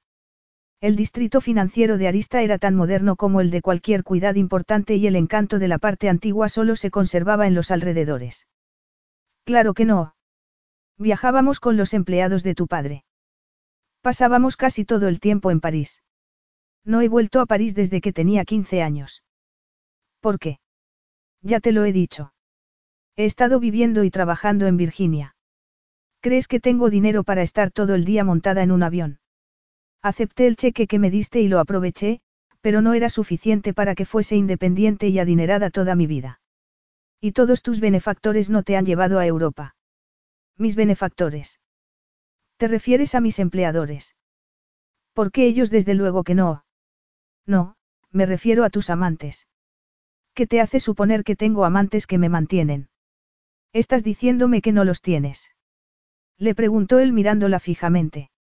Su forma de mirarla hizo que se le encogieran las entrañas. No estoy diciéndote nada, contestó ella. Te he hecho una pregunta. ¿Qué has visto en mí o en mi vida que te dé a entender que tengo una cantidad infinita de amantes ricachones que me llevan por todo el mundo? Es que tu madre. Efectivamente, mi madre. No nos parecemos en nada. Mi madre se ha pasado los últimos 20 años con tu padre viviendo media vida. Naturalmente, se engañan el uno al otro. Mi madre tiene amantes, pero es una mujer de la noche que se pasea por Europa porque no puede estar con él, porque no puede tener el papel que le gustaría, porque tiene que ceder en eso a cambio de dinero. Fue la más envidiada, resplandeciente y difamada de Estados Unidos, y ahora está apagada. ¿Crees que soy así? ¿Crees que soy un secreto que no puede salir en la prensa porque se ha encontrado con alguien demasiado elevado? A lo mejor crees que soy una ramera cualquiera y que a los hombres con los que me relaciono les da igual que salga en la prensa. No era la primera vez que alguien daba algo por supuesto por cómo era su madre y hacía que se sintiera insignificante, lúgubre y triste. Tantalio olvidas que todos sabemos la verdad, replicó él en un tono sombrío. ¿Crees que soy una cualquiera? Adelante. Proclámalo a los cuatro vientos. No sería la primera vez que un Moretti la acusaba de serlo. Di por supuesto que había seguido con el tipo de vida que llevabas en el palacio. ¿Por qué crees que sabes la verdad? Porque tu madre te contó algo. Como si hubiese tenido algún motivo, como si alguna vez hubiese querido que te gustara. Te cuidado con lo que dices de mi madre, le interrumpió él con los dientes apretados. ¿Por qué? Ella no tuvo cuidado con lo que dijo de mí. Además, aunque fuese verdad, eres mejor que yo. Eloise. No, reconócelo, eres como tu padre, como ese tipo de hombres que creen que pueden juzgar los principios de una mujer por su forma de vestir y por la cantidad de hombres con los que crees que se ha acostado. Eso no te dice nada de una mujer. ¿Con cuántas mujeres te has acostado tú? Eran adineradas. Te has paseado por todo el mundo con mujeres resplandecientes colgadas del brazo. ¿Qué conclusión puedo sacar de tus principios? Él se rió y fue una risa amarga y cortante. Te equivocas conmigo. No he dicho nunca que fuera mejor que mi padre o que tú. Solo soy distinto. No soy un santo ni pretendo serlo. He caído en todo tipo de inmoralidades y lo he hecho siempre. Esa es la única diferencia de verdad entre mi padre y yo, esa y que mis aventuras solo me afectan a mí. Además, no quiero imponer mi poder a mi pueblo. Quizá eso sea lo único que me redime. No tengo avidez de poder. Lo tengo y no quiero más. Tengo dinero y no tengo miedo de perder mi categoría. Sé bien quién soy. Mi padre es insignificante y teme que lo destronen, que lo desenmascaren, que todo se acabe. Teme que se desvele quien finge ser y todo lo que le importa. Yo me ocuparé de que se haga. En cuanto a mí. No oculto nada y no puede acabarse nada. Llevo muchos años trabajando sin que se sepa para que Arista recupere el esplendor perdido. Daré lo que haga falta a mi país y su pueblo. Además, efectivamente, seguiré siendo un proxeneta, pero no impondré a nadie principios en los que no creo. No voy a ponerme una careta. Te equivocas conmigo. No me importa lo que hagas, no me importa con quién te acuestas y no me importa quién te financia la vida, solo me importa que no me mientan. No te has ganado el derecho a mi sinceridad, replicó ella con una opresión en el pecho. No me gusta que la gente llegue a saber mis secretos. ¿Por qué? Aparte de porque la prensa intentó convertirme en una mercancía. Todas las inseguridades están enterradas en algún sitio entre los secretos. ¿Qué es lo que más le gusta a la gente? Usar eso contra alguien. No voy a exponerme a algo así, no voy a ser una diana fácil.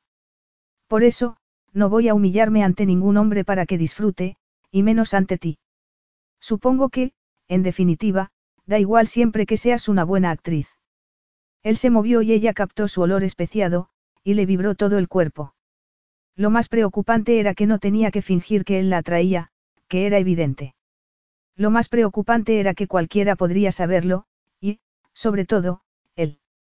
El coche se paró delante de un edificio imponente de cristal y acero. Las lejanas montañas se reflejaban en sus cristales y la magnitud le dejó sin respiración.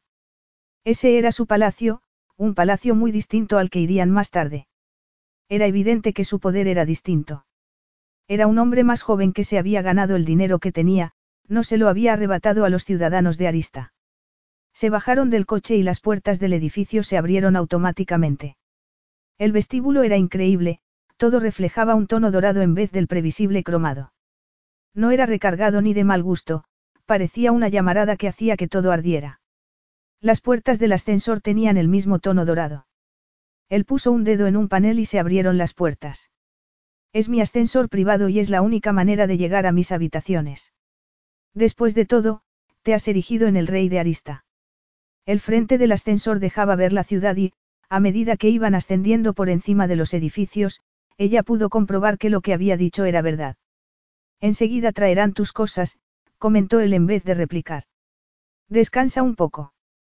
Preferiría comer algo. Vamos a cenar en el palacio. Sí, pero entonces tendré el estómago encogido por los nervios y quiero comer algo. Él señaló hacia un espacio diáfano con el suelo negro y la encimera de cemento, pero con detalles dorados. Sírvete tú misma. Ella fue a la zona de la cocina y abrió la nevera, que también tenía el tirador dorado. Dentro había fuentes con fruta, carne y queso. Me conformo con esto, comentó ella con cierta sorna. Dejó las fuentes en la encimera y las destapó. Luego, rebuscó hasta que encontró un plato y lo llenó con una buena ración de cada fuente. Rebuscó un poco, encontró agua con gas y se sirvió un vaso. Él la observaba con las manos apoyadas en la superficie de la isla. Tengo empleados para que hagan eso. Bueno, he sido capaz de servirme un plato sin que llamaras a nadie. Eloy se miró alrededor y vio que no había mesa de comedor. Se sentó en un sofá de cuero que estaba delante de unos ventanales con vistas de la ciudad y se llevó una uva a la boca. No está mal. Gracias, replicó él con ironía. Siempre intento ser amable. ¿A qué estás jugando? No estoy jugando a nada. Me parece que tú sí sueles hacerlo y que no entiendes lo que hago. Te desconcierta que no esté haciendo nada, pero no hago nada y no quiero hacerlo, y tampoco soy una amenaza para ti. Soy yo. He cambiado. Antes era la Eloise que conociste por culpa de mi madre, pero he hecho un esfuerzo enorme para ser la Eloise que soy. No soy una víbora. ¿Cómo? Tú me buscaste, Vincenzo. Si no, yo no habría vuelto jamás. Aceptaste enseguida. Sí, porque era sincera. Si necesitabas ayuda, yo te la daría. Estás intentando salvar a tu país, o, al menos, eso es lo que he leído entre líneas de tus amenazas, y lo respeto. Tu padre ha sido nefasto para este país y me parece que eras la única persona dispuesta a hacer algo para salvarlo. Además, que también estés dispuesto a entregar el poder al pueblo, aunque seas un fanfarrón, creo que tienes buenas intenciones, creo que quieres hacer lo correcto con tu país. Los empleados del palacio siempre fueron amables a pesar del drama entre tus padres y mi madre. Aunque me sentía aislada, Arista ha sido mi país más tiempo que cualquier otro. Me importa lo que estás haciendo y te ayudaré, pero no quiero enriquecerme ni nada parecido, Eloise se comió un trozo de queso. Aún así, no le hago ascos a una buena comida. Él, por su parte, estaba atónito y en silencio, que no era poco. Sin embargo, su ropa llegó al cabo de unos minutos y fue a cambiarse otra vez. Se puso el vestido verde que le habían arreglado a medida de sus curvas y cuando salieron del hotel, la prensa estaba esperándolos. Se dispararon los flashes y los rodeó una muchedumbre. Es Eloise Saint George, la amante de su padre. Las insistentes preguntas de la prensa la remontaron cuando tenía 18 años, cuando todavía amaba a Vincenzo y la trataban como a una furcia que estaba con su padre. El corazón le latía con tanta fuerza que creyó que iba a vomitar. Sí, es Eloise Saint George y saben lo que se contó de ella, contestó Vincenzo, pero no saben por qué llegó al palacio. Su madre ha sido la amante de mi padre desde que Eloise tenía seis años. Eloise y yo nos conocemos desde que éramos pequeños. Yo, como muchos de ustedes, la culpaba por lo que hacía mi padre en esa época. Ella tenía 18 años y mi padre era un rey. Yo no soy inocente, pero la prensa la persiguió y la trató como a la mala de la película. Estamos aquí para desenmascarar al malo de verdad. La amante de su padre. Le preguntó un hombre. Creía que Eloise Saint George había sido la única. Comprobará que mi padre manipula la verdad a su conveniencia, que el rey no se aplica a sí mismo el criterio que aplica a su pueblo. Es posible que le asombre enterarse de hasta qué punto ha defraudado mi padre a Arista. ¿Tiene pruebas? Le preguntó otro periodista. Muchas y estaré encantado de dárselas, pero ahora tengo que llevar a Eloise a cenar al palacio. Hacía mucho tiempo que no venía, y yo he venido para decirle a mi padre que está acabado. Capítulo 5. Casi sintió lástima por Eloise. Casi. Estaba pálida y callada mientras la limusina se acercaba al palacio. Había estado callada desde que los periodistas los asaltaron a la puerta de su ático. Él podía notar que irradiaba miedo. ¿Estás nerviosa? Por primera vez le pareció que, había calculado mal. Estaba más alterada que lo que se había imaginado, se la había imaginado más dura. Había hecho suposiciones basándose en que la consideraba culpable de su relación con su padre y eso le había dado una imagen de ella durante todos esos años, una imagen que sustituía a la que tenía de ella cuando era joven. Llegaron al palacio y notó que él también se ponía rígido. No había vuelto desde la muerte de su madre y esa muerte, hacía un año, había sido el desencadenante de su plan. Había ido solo para despedirse de ella y todavía recordaba el ambiente viciado, la amargura de todos esos años lo viciaba y flotaba en el aire, se adueñaba de él. Se bajaron del coche delante de la entrada principal y la enorme puerta doble se abrió lentamente.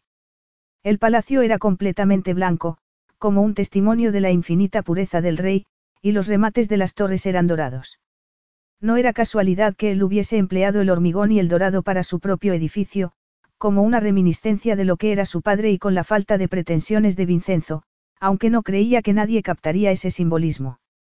La tomó del brazo y los dos se quedaron parados en la puerta, hasta que ella empezó, a reírse. ¿Qué pasa? Es que, llegar al palacio contigo habría sido mi sueño cuando tenía 16 años. Me habría sentido la chica más afortunada del mundo. En este momento estás boicoteándome. Mi presencia debería ser más amenazante y reírse no es lo más indicado. Lo que vas a contar ya es bastante amenazante, además tenemos que parecer un velatorio. Querías que fuera una reunión familiar. No, ella dejó escapar un sonido gutural. Somos prácticamente hermanastros. No somos nada parecido, nuestros padres no están casados. Se miraron un instante y ella notó que le bullía la sangre, pero no era solo eso, era una solidaridad inesperada. Él había pensado obligarle a que fuera, pero ella se había ofrecido como, una amiga. Se había ofrecido incluso después de todo. Los anunciaron y acompañaron por los pasillos del palacio hasta un comedor enorme. Su padre estaba sentado a la cabecera de la mesa con la madre de Eloise a su derecha. Ella levantó la mirada con los ojos brillantes como joyas y las uñas largas y rojas como garras. No había podido sentarse en ese lugar mientras vivía la madre de Vincenzo y él captó la satisfacción que le producía alardear de ese cambio delante de él. Qué alegría que podáis acompañarnos esta noche, comentó ella actuando de anfitriona. Claro, replicó él con el estómago revuelto. Los demás invitados llegarán enseguida, intervino su padre. La madre de Eloy se tardó un momento en reconocerla y el padre de Vincenzo, un poco más. ¿Qué significa esto? Preguntó su padre. Ah, Eloy se ha venido como mi amante, contestó Vincenzo. Últimamente me gusta mucho. Su madre miró a Eloise y resopló con desdén. Eso es imposible. Ha engordado al menos 12 kilos desde la última vez que estuvo aquí. Creía que un hombre con tu prestigio tendría mejor gusto. Le sorprendió la rabia que sintió contra la madre de Eloise a pesar de ese momento de camaradería que habían vivido hacía unos minutos. ¿Acaso no fue implacable él cuando se reencontró con ella? Lo fue, pero no era eso. ¿Cómo miraba a Eloise? La odiaba porque era joven y hermosa independientemente de lo que dijera esa mujer. Su hija la eclipsaba y no podía soportarlo. Mi gusto es exquisito, replicó él. Además, me encantan todas y cada una de las cuervas de su cuerpo. No solo eso, he decidido hacerlo público, como nuestra relación. Todos los invitados de esta noche están al tanto de mi relación con Cresida Saint George. Es mi círculo más íntimo. Estoy seguro, padre, pero una cosa son tus amigotes y otra, la gente. Ya he hablado con la prensa. Naturalmente, todos recuerdan el único pecado que se te ha conocido. Sin embargo, te ocupaste de aniquilarla, de aparecer como la única víctima. No obstante, yo tengo las pruebas de lo contrario y me ocuparé de que lo sepa todo el mundo. No solo tu indiscreción sexual, sino todo lo que has robado a Arista. Has estafado a esta tierra y a su pueblo y estoy dispuesto a que lo sepa todo el mundo.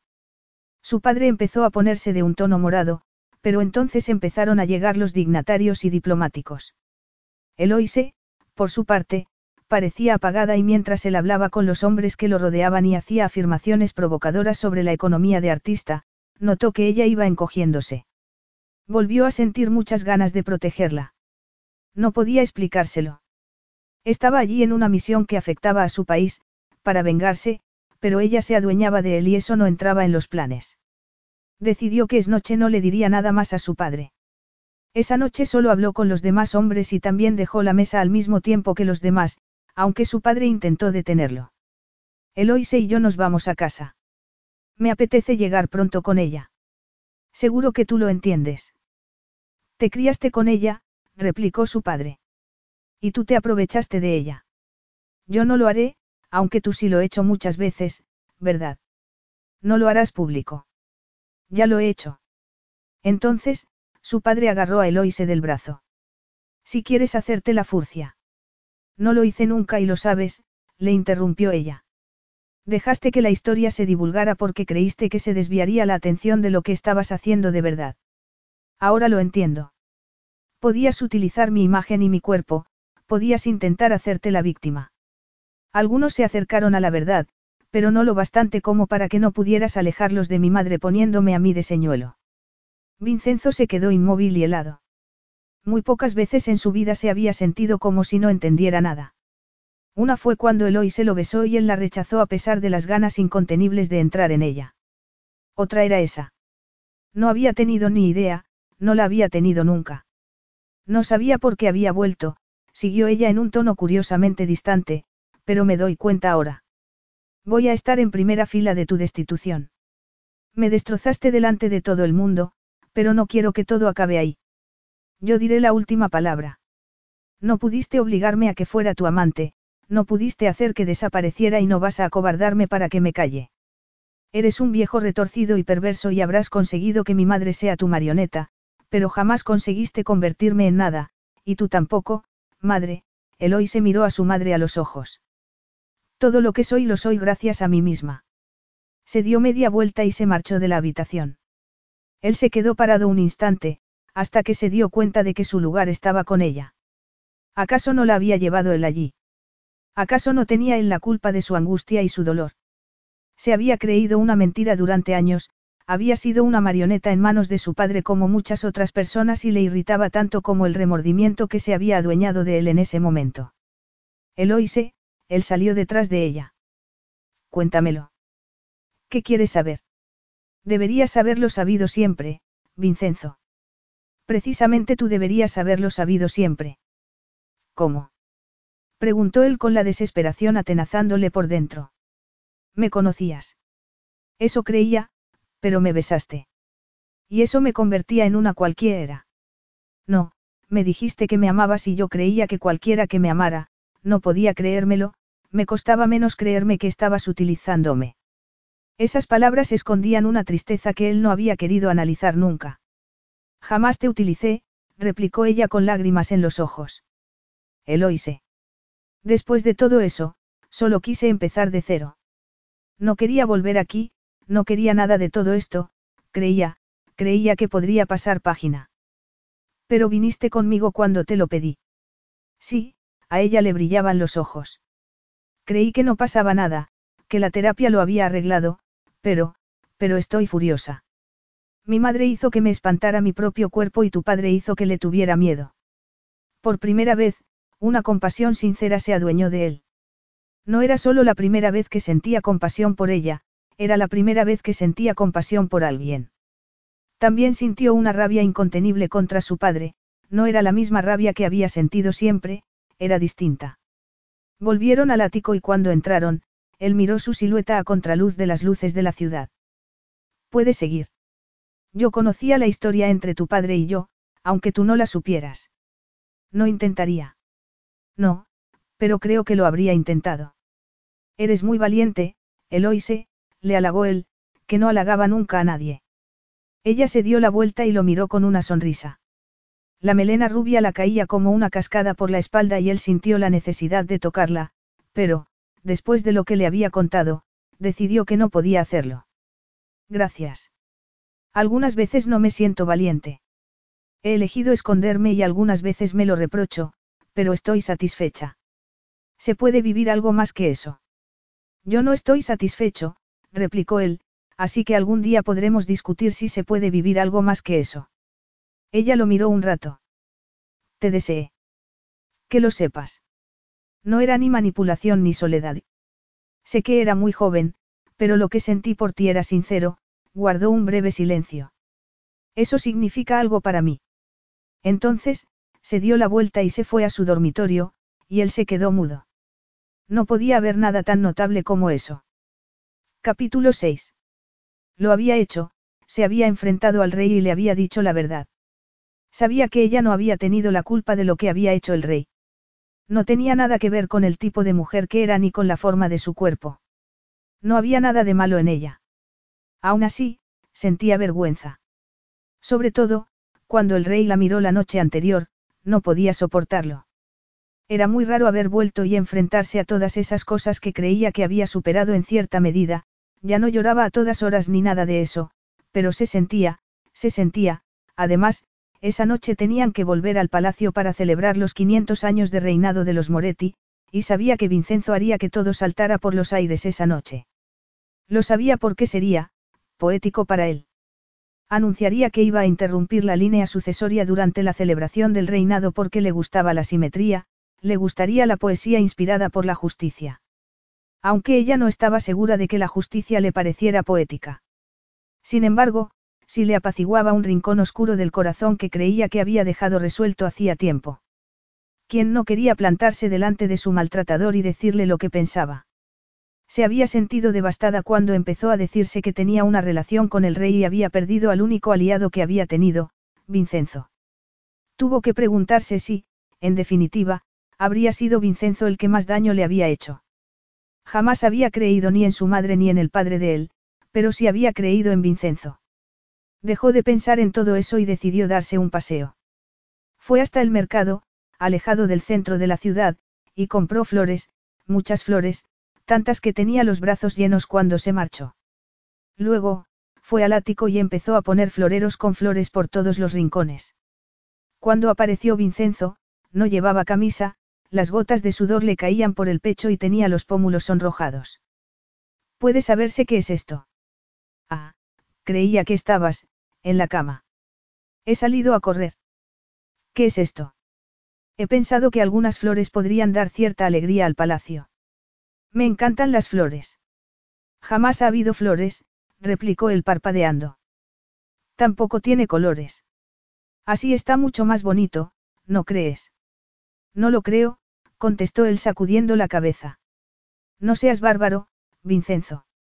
Ella siguió poniendo flores y él tomó una bocanada de aire mientras se cruzaba de brazos. He estado pensando sobre mi padre. Y. Es un malnacido. Nada que objetar. Si no quieres participar en todo esto. Ella dejó de hacer lo que estaba haciendo y lo miró a los ojos. Estás preguntándome lo que quiero. Sí, contestó él con una expresión sombría. A ella se le enterneció el corazón. Podía irse en ese preciso momento y olvidarse de lo que estaba pasando en Arista. Él podía consumar su venganza sin ella. Vincenzo, ¿me crees ahora? Sí, contestó él en tono tenso. Lo siento. Le habías dicho a alguien que lo sentías. No había sentido nada nunca, y ahora, sí, contestó él mirando hacia otro lado. Ella creyó que se le salía el corazón del pecho. Acepto tus disculpas. ¿Te marcharás? No, contestó ella. Es posible que me haya costado saber lo que siento sobre el asunto y no sé bien si me divierte o me hace feliz, pero sí creo que hay que hacerlo. Además, en cierto sentido, Creo que está bien que lo presencie, pero, entre tanto, me gustaría traer flores y hacer cosas que me gusten. Claro. También está el asunto del vestido dorado. Era muy descocado y se sintió fatal por muchos motivos cuando se lo puso, pero en ese momento, no quería actuar por miedo o por vergüenza, quería ser, si él creía que era hermosa, quería ser así de hermosa por sí misma y por él. Quizá no debiera querer ser hermosa por él, pero lo quería porque algo muy tierno le brotaba por dentro, algo que creía que había perdido, que se había marchitado. ¿Te preocupa? Le preguntó él. Sí le preocupaba, pero decidió dejarlo a un lado. Lo que me preocupa de verdad es tener que bailar. Tenemos que bailar. Me lo imaginaba. Pero estamos dejando las cosas claras, no. Ella imitó su tono y arqueó una ceja con la esperanza de parecer tan arrogante como él. Tenemos que representar la farsa. Estás imitándome. No lo haré muy bien si tienes que preguntarlo. Nadie se atreve a burlarse de mí. Yo me atrevo y con naturalidad. Lo siento si choca con tu carácter real. Me alegro de que no estés tan tímida como anoche. Al final no estuve tan tímida. No, él sonrió, es verdad. Esa sonrisa la desarmó. Practicamos un poco el baile. No, contestó él. Por favor. ¿Quieres practicar ahora? Él se señaló el pecho desnudo y ella no pudo evitar mirarle todo el cuerpo, resplandeciente y bronceado, con la cantidad justa de vello oscuro sobre los músculos, los pectorales, los abdominales, quería acariciarlo y era un deseo muy distinto al que sintió cuando tenía 18 años, cuando se imaginó cosas etéreas, besos y caricias y el que la tumbaba en un lecho suave y delicado. En ese momento, podía imaginarse fácilmente su piel ardiente y sudorosa. Sabía que su boca sería implacable y que le pondría la mano entre las piernas y... Se mordió el labio inferior. Sus fantasías habían mejorado aunque su experiencia era la misma. Sin embargo, podía imaginarse claramente lo que quería de él, quería inhalar toda esa testosterona. Se acordaba vagamente de que entonces, cuando tenía 18 años, le había dado miedo que no le gustara acariciarle el vello del pecho, y era un inconveniente, porque lo deseaba. En ese momento, quería recorrerle todo el cuerpo con las manos, con vello o sin él, quería lamérselo aunque estuviese sudoroso, o precisamente por eso. Era un deseo intenso y visceral y no le avergonzaba. Era una mujer y él era un hombre atractivo, y lo deseaba. Su cuerpo era suyo, pero podía prestárselo y él podía utilizarlo, y ella lo disfrutaría enormemente. Si tú quieres, contestó ella. Vincenzo se acercó dos pasos con un destello en los ojos negros y ella supo que él creía que era un farol, pero se acercó más a él y le tendió una mano. Vamos a bailar. Él la estrechó contra su pecho y ella notó la humedad a través de la camiseta. Era granítico y tan ardiente como se había imaginado. Le puso una mano en un hombro desnudo y notó la contracción de los músculos. Él le tomó la mano. He dejado muy claro que me pareces hermosa. Nuestro contacto es lo único que impide que te parezca, deseable. Así lo llamaste, no. Estaba siendo más atrevida y directa de lo que había sido jamás y eso hacía que sintiera vértigo, pero no vergüenza. Sí, creo que eso dije. Se le amontonaban las palabras en la garganta. Él la consideraba una víctima o algo muy parecido. ¿Significaba eso que ya no la encontraba deseable o significaba que la encontraba más porque le parecía inocente en ese sentido? No lo sabía y se imaginaba que la única forma de saberlo era dar un paso adelante, pero se contuvo cuando iba a darlo e intentó concentrarse en lo que sentía al estar entre sus brazos y en seguir el ritmo de la música, aunque no había música. Era tan absurdo que se habría reído si hubiese podido respirar, pero no podía. Bailas muy bien, comentó ella sin dejar de mirarle el musculoso pecho. Cosas de mi educación. A mí no me enseñaron a bailar. Pues también lo haces muy bien. Observaba desde el piso de arriba cuando tu familia celebraba bailes. Tu madre asistía. Sí, pero a ella, le gustaba captar la atención, el teatro, como a mí no me ha gustado nunca. En cualquier caso, pensaban que yo llamaría la atención como no querían que la llamara. No he conseguido saber nunca qué tipo de sádico era mi padre. Cómo hacía daño a mi madre y, y cómo trataba a la tuya. Creo que comprobarás que a mi madre le gusta estar cerca del dolor, sea produciéndolo o recibiéndolo. Es posible, pero hay algo en ello que ya no puedo, perdonarle a mi padre después de haber sabido lo que te hizo. Mi madre lo supo y sigue con él. No la perdones porque estás, redirigiendo tu rabia. Tu padre no es una buena persona, eso es indudable, pero mi madre tampoco es una víctima. A lo mejor es posible ser las dos cosas, le depredadora y la presa. Ella frunció el ceño. Solo quería concentrarse en él, en su cuerpo, en su belleza, en la calidez de su piel, en la fuerza de su abrazo, en la fantasía de ese momento y no en la realidad de sus vidas. Solo había una cosa cierta, los dos habían sufrido por lo que habían hecho sus padres, fuera quien fuese el que había tenido más la culpa. Estar en el salón de baile esta noche será fascinante, comentó ella. Sí, ya no será un secreto. Creo que me gustará eso. ¿Qué? Me maravillan mis propios motivos, contestó ella, aunque no puedo decir que los tenga claros del todo. He llevado una vida tranquila durante los últimos años y decía que no volvería nunca aquí, que no volvería, que no volvería a verte, y que estaba feliz por eso. Lo entiendo. Sin embargo, aquí estoy, bailando contigo, lanzándome de cabeza a esta venganza. También es posible que te domine el odio como a mí. Ella le sonrió, pero notó que la expresión se debilitaba cuando sus ojos se encontraron con los de él. Eso no puede ser porque me he esforzado y yo. La terapia, le interrumpió él. ¿Crees conoces la verdad mejor que yo? Lo sé. La realidad puede ser complicada. Es posible que lo que nos gusta no sea lo que es. ¿Acaso nuestras vidas no son un testimonio de eso? ¿Acaso lo que hemos pasado no es un testimonio de eso?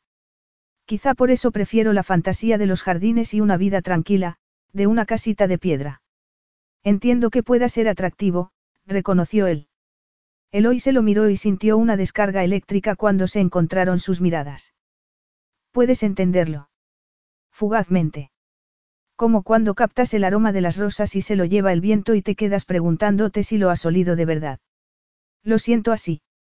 Como la impresión de una vida vivida apaciblemente, de una vida vivida solo para uno mismo. No lo había pensado así. Sin embargo, no estaba descaminado. Había evitado todas las responsabilidades que podría haber sentido hacia otra persona y todo atisbo de que pudieran importarle las expectativas externas. Se había sumergido profundamente en su propia realidad. Solo en ella, solo en sus flores y solo en aquello que le hacía feliz, no en lo demás, y por eso no había estado preparada. Sus sentimientos seguían congelados cuando él fue a buscarla, no había estado preparada para lo que significaría volver a Arista. Quizá no se tratara de que no hubiese estado preparada y, sencillamente, hubiese estado alegre e intencionadamente desconectada. Sin embargo, estaba ahí y sentía rabia por la chica que había sido, y un vertiginoso arrebato de anhelo por el hombre que era él. Vincenzo le parecía la recompensa que había estado esperando todo ese tiempo, la recompensa que se merecía después de haber vivido tanto tiempo desconectada, después de que le hubiesen negado tantas cosas cuando era una niña. Sin pensárselo dos veces, le bajó la mano por el pecho hasta la altura del corazón y lo notó desbocado. Lo miró con su corazón latiendo al mismo ritmo. Vincenzo. Ya, él se apartó de ella. Esta noche voy a decírselo a mi padre pase lo que pase. Por mucho que intente arreglarlo después, no servirá de nada.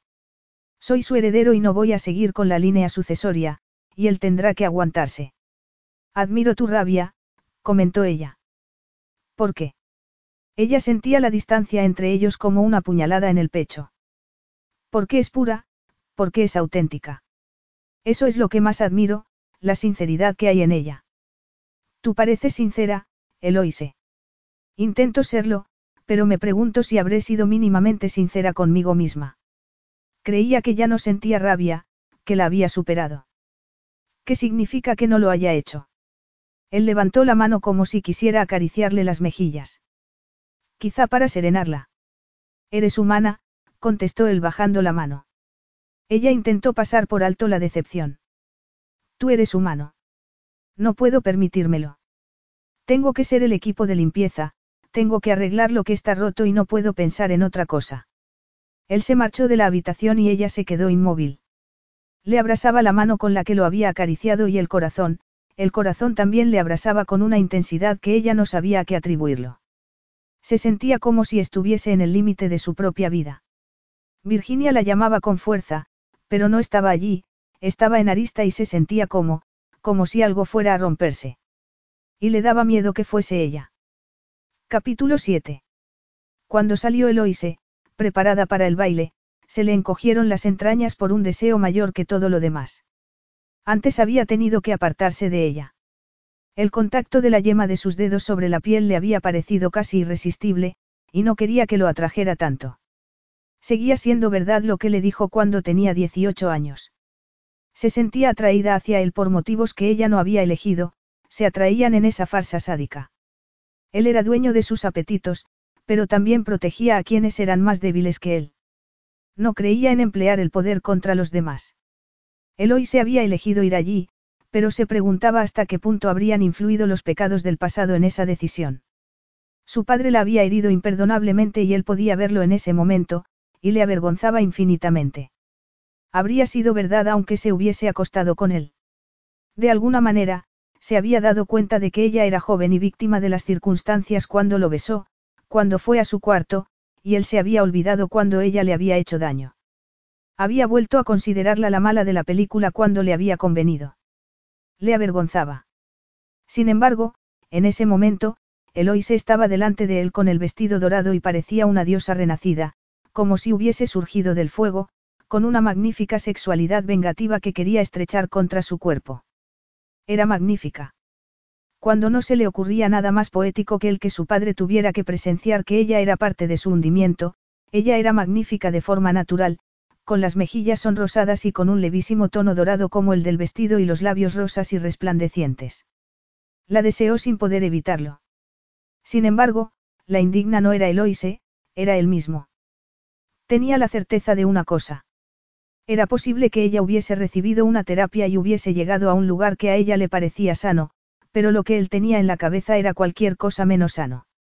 Su vida conllevaba responsabilidades y no podía vivir esa vida tranquila que tanto lo atraía, no podía porque tenía que salvar a Arista, porque tenía que ocuparse de que no se ensalzara el legado de su padre, sino que se recordara como lo que había sido de verdad.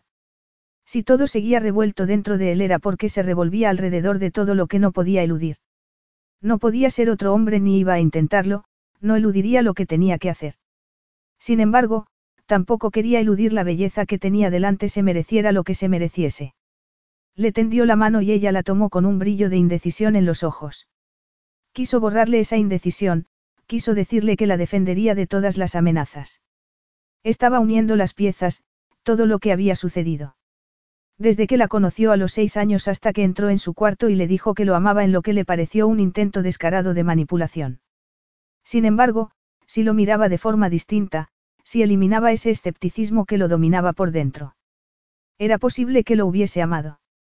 Era posible que cuando entró en su cuarto y lo besó, lo hubiese hecho con una sinceridad y un corazón que él no había tenido jamás. Notó una opresión abrasadora en el pecho. Ella se había marchado y se había ocultado, se había protegido a raíz de la traición de él, y podía verlo claramente en ese momento. Él había sido quien la había agraviado, y mucho. No entendía el amor, pero sí había querido saber lo que era la lealtad y el honor. No había actuado con honor.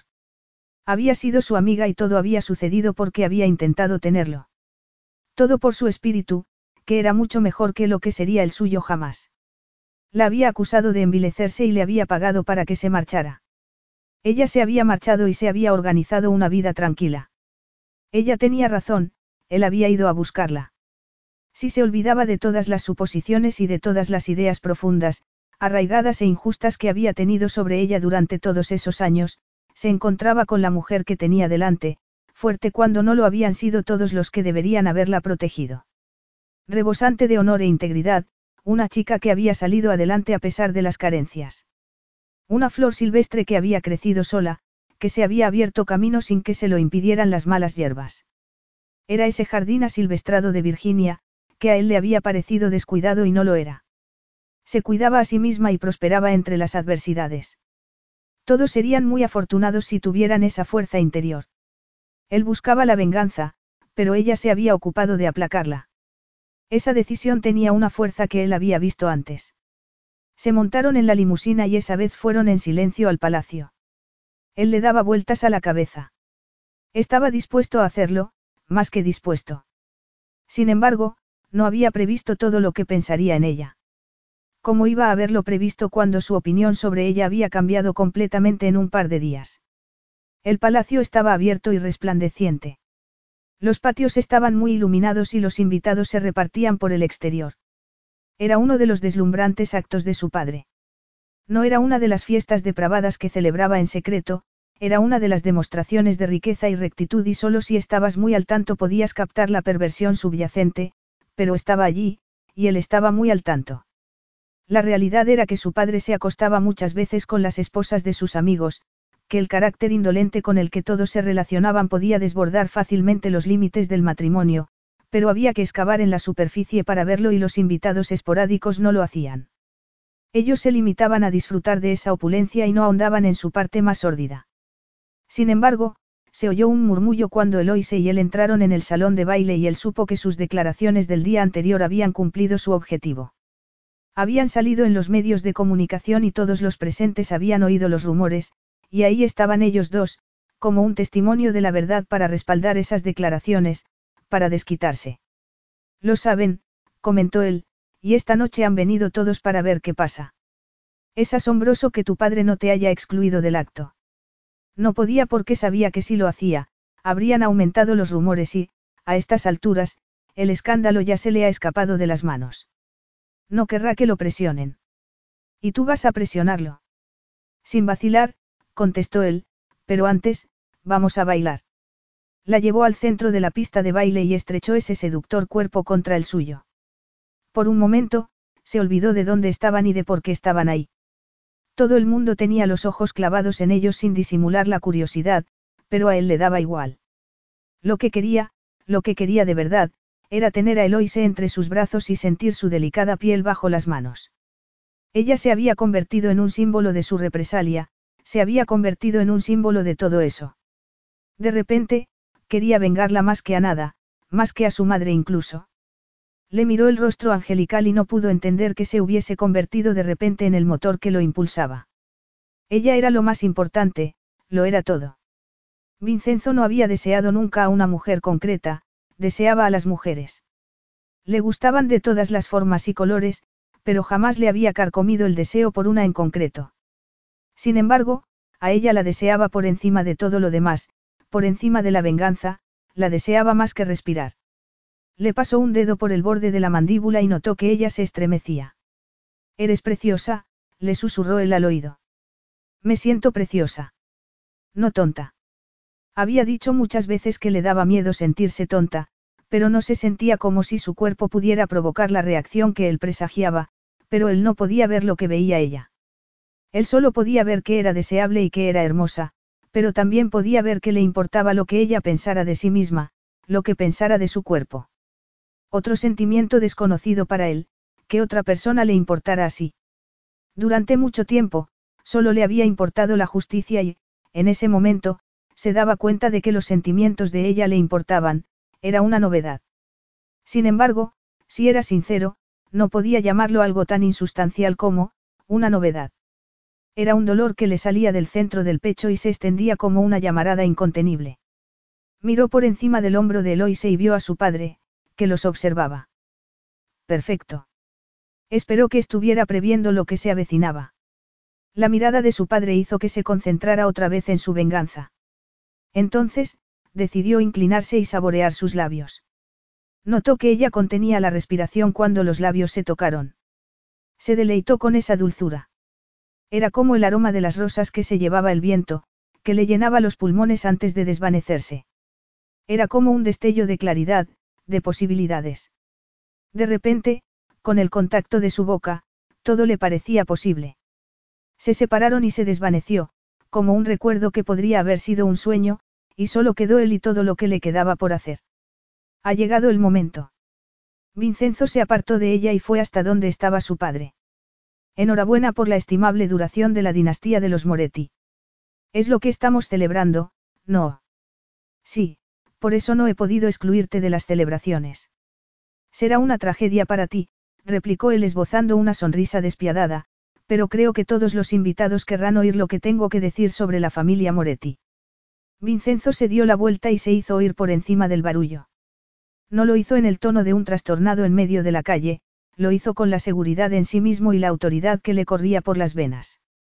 El linaje de los Moretti está envenenado y nadie lo sabe mejor que Eloise Saint George y que yo mismo. Estamos juntos en este convencimiento común. La línea sucesoria de los Moretti tiene que terminar y hay que exponer por qué. Tú te has rodeado de riquezas mientras tu pueblo pasaba hambre, tú le has dado lecciones mientras te permitías todo tipo de depravaciones, tú has tenido una amante en la misma casa que tu esposa, presumiste de ella como si fuera una ayudante y utilizaste fondos públicos para mantener esa forma de vida, tú intentaste manipular a su hija para que tuviera una aventura contigo y la crucificaste en la prensa cuando te rechazó, tú has sometido a las mujeres que te rodeaban con tu poder, tú eres un hombre que no tiene ni honor ni dignidad. Yo subiré al trono y, una vez ahí, empezaré a deshacer el linaje, tu preciado linaje. Quedará tan maltrecho como tu reputación cuando los medios de comunicación saquen a la luz toda la verdad que sé sobre ti. Sea lo que sea lo que estás haciendo, no dará resultado, replicó su padre. El país me necesita, el país necesita la monarquía. El país no necesita nada de todo eso. Llevo un año levantando el entramado ante tus propias narices.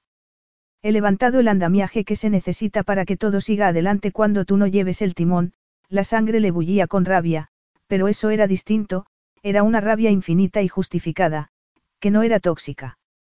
Sí, llevo años metiendo dinero en este país. He pasado por ser un benefactor anónimo que ofrecía ayuda extranjera, algo que debería haberte avergonzado si se tiene en cuenta todo el dinero que entra en tus arcas, pero no, eres codicioso y corrupto.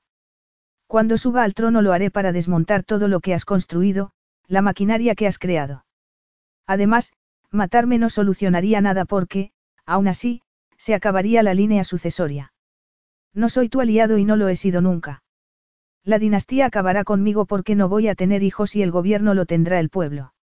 La dinastía de los Moretti no durará otros 500 años. No vivirás para verlo, pero sí vivirás sabiéndolo. Verás que se desmoronan los cimientos de todo lo que eres y lo que pasará a los libros de historia cuando no estés. La habitación podría haber tenido 100 metros de largo porque, en ese momento, era como si solo estuviesen su padre y él. A nadie le importan unas cuantas mujeres, replicó su padre con desdén.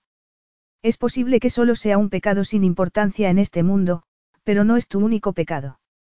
¿Crees que te libraste de mi ira por mi madre? La quería, pero si llego a tener todas las pruebas que necesitaba para acabar con tu reinado cuando te relevara, lo habría hecho en cualquier momento, no necesito la puesta en escena, en ese momento, su padre sí pareció asustado y él sonrió con todo el odio que le bloqueaba el corazón. Ahora ya lo tengo. Al final pude comprar a uno de tus contables de confianza y tengo la prueba inequívoca de que sustraías dinero a tu pueblo. Es posible que haya quienes resten importancia a tus devaneos sexuales, pero no a lo que le has hecho a Arista. El nombre Moretti dejará de existir. Se acercó a su padre y sintió como si algo le hubiese atenazado el corazón y le impidiera latir. No vio al monstruo desaforado que tenía en la cabeza, veía a un hombre que se acercaba al final de sus días, un hombre que solo era un hombre. Solo eres un anciano que ha dejado un legado de dolor. Eso es lo que dejarás en este mundo. Se arreglará cuando no estés y nadie se acordará de ti. Morirás y ahí acabarás. No te atreverás a hacerlo, no te beneficia en nada. Me da igual el poder, replicó Vincenzo, no me importa nada. Tú, tú te crees que eres mejor que yo y te presentas aquí con la furcia que he protegido todos estos años. Habría acabado en mi cama si se hubiese quedado más tiempo, como todas.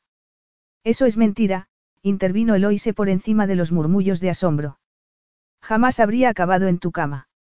Te rechacé cuando tenía 18 años, cuando fuiste a por mí. Su padre hizo una mueca atroz y a Vincenzo le pareció que todo el mundo estaba viendo cómo se quitaba la careta. Puedes decir lo que quieras, pero los periódicos ya han dicho lo que tenían que decir y a todo el mundo le quedará siempre la duda. A mí, no, replicó ella. No busco ninguna reputación, solo quiero ser libre y puedo serlo, lo seré. Solo eres un viejo amargado y retorcido. Si no hubieses tenido dinero y poder, no te habría tocado ninguna mujer, y esa es la diferencia entre Vincenzo y tú. Vincenzo se sintió como si le hubiesen disparado. Esa defensa después de todo lo que le había hecho. No lo anhela porque no lo necesita, siguió ella llenado la habitación con su fuego justiciero. Tú, sí. Necesitas tener poder para manipular a la gente que te rodea, para que las mujeres se metan en tu cama. Te temerán. Me habrías forzado y los dos lo sabemos. Aunque los rumores que se filtraron a la prensa eran mentira, me salvaron. Esos rumores fueron los que hicieron que Vincenzo me diera dinero para que me marchara, y nunca estaré lo bastante agradecida. Si no me hubiesen expulsado, y rescatado, me habrías obligado a que me acostara contigo, me habrías convertido en otro de tus secretos y sé lo que es vivir como un secreto. Pero ya no lo haré. Lo más fácil era esconderse y me ayudó a que fuese dueña de mi vida, pero ya no van a amedrentarme ni nada ni nadie. No te tengo miedo, no soy una chica impotente. Además, nadie debería tenerte miedo, todo el mundo debería saber lo que eres, abiertamente, sin fingir ni guardar tus secretos. Eres una descarada, murmuró el rey. Basta, Vincenzo dio un paso al frente. Eloise es una mujer valiente e íntegra y el mundo es mejor gracias a ella, algo que tú nunca entenderás. Eres un cobarde y todo tu reino se levanta sobre perversiones y mentiras. Esta noche se ha acabado, pero en el futuro se habrá acabado para bien. Estás muerto para mí, replicó su padre. Me encantaría poder decir que estás muerto para mí, pero no, estás muy vivo y no estarás muerto para mí hasta que estés muerto porque tengo que luchar contra ti. Me niego a permitir que vivas como vives y que seas como eres. Quiero que sepas que eres un necio por creer que yo solo estaba alejado, por no saber que estaba actuando en secreto contra ti.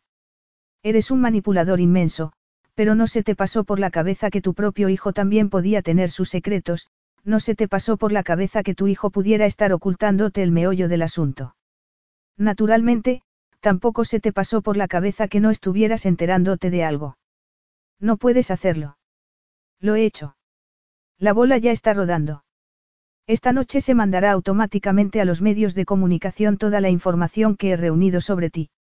Además, me atrevería a decir que también se sabrá lo que ha pasado en este salón de baile. No creo que todos tus invitados vayan a quedarse con la boca cerrada. Muchos se apresurarán a hablar contra ti para que no los relacionen contigo. Todos te abandonarán como las ratas abandonan el barco que se hunde. Hasta tu amante lo haría si fuera lista. No puedes. Yo ya he hecho mi parte, insistió Vincenzo. El resto caerá por su propio peso. No te mereces el silencio y ninguno de los presentes se merece protección. Os recuerdo que en esta vida hay que elegir de qué lado está uno, y os recomiendo que estéis contra él. Miró a Eloise. Estaba resplandeciente y tenía la respiración entrecortada. Eso no podría con ella porque no era la chica insignificante y frágil que había creído que era cuando se metió en su cama y lo besó y tampoco era la manipuladora que había creído que era después. Era fuerte y brillante y él estaba intentando pensar todo lo que podía ofrecerle. Podría ser su amante, no, eso era imposible. No podía ser su amante porque no la deshonraría de esa manera, y él no se casaría. Sin embargo, sí podía ser suya esa noche. Podría darle todo lo que podrían haber tenido entonces. En ese momento, la victoria le abrasaba las venas, el anhelo le abrasaba las entrañas y la necesitaba. La necesitaba más que respirar, la necesitaba más que a cualquier otra cosa. Como la expiación y la redención. Le tomó la mano y salieron juntos de la habitación. Una vez fuera del palacio, Eloy se hizo algo completamente inesperado. Le rodeó el cuello con los brazos y lo besó. Capítulo 8. Eloise no podía entender qué estaba pasándole, no podía entender esa sensación que le bullía en las venas. Se sentía como si quisiera desprenderse de su propia piel. Se sentía como si estuviese preparada para algo trascendental que la cambiaría. Lo necesitaba como cuando tenía 18 años, pero esa vez era algo más resplandeciente y abrasador, incandescente. Había rabia. Estaba furiosa por la vergüenza que pasó durante todos esos años por culpa del rey, por todo lo que se había dicho de ella por escrito. Había intentado dejarlo a un lado, asimilarlo, pero le había dolido. Le habían llamado furcia infinidad de veces, había sido víctima de hombres jactanciosos que blandían bolígrafos e intentaban conseguir clics. No se había permitido enfurecerse. Había intentado pasar página y olvidarse de ello, pero allí estaba, otra vez en medio de todo, y no podía soslayarlo. No se sentía serena y normal, no se sentía como en un día apacible en el jardín. Se sentía como un guerrero agraviado que necesitaba una espada para desenfundarla y cortarle el cuello a su difamador.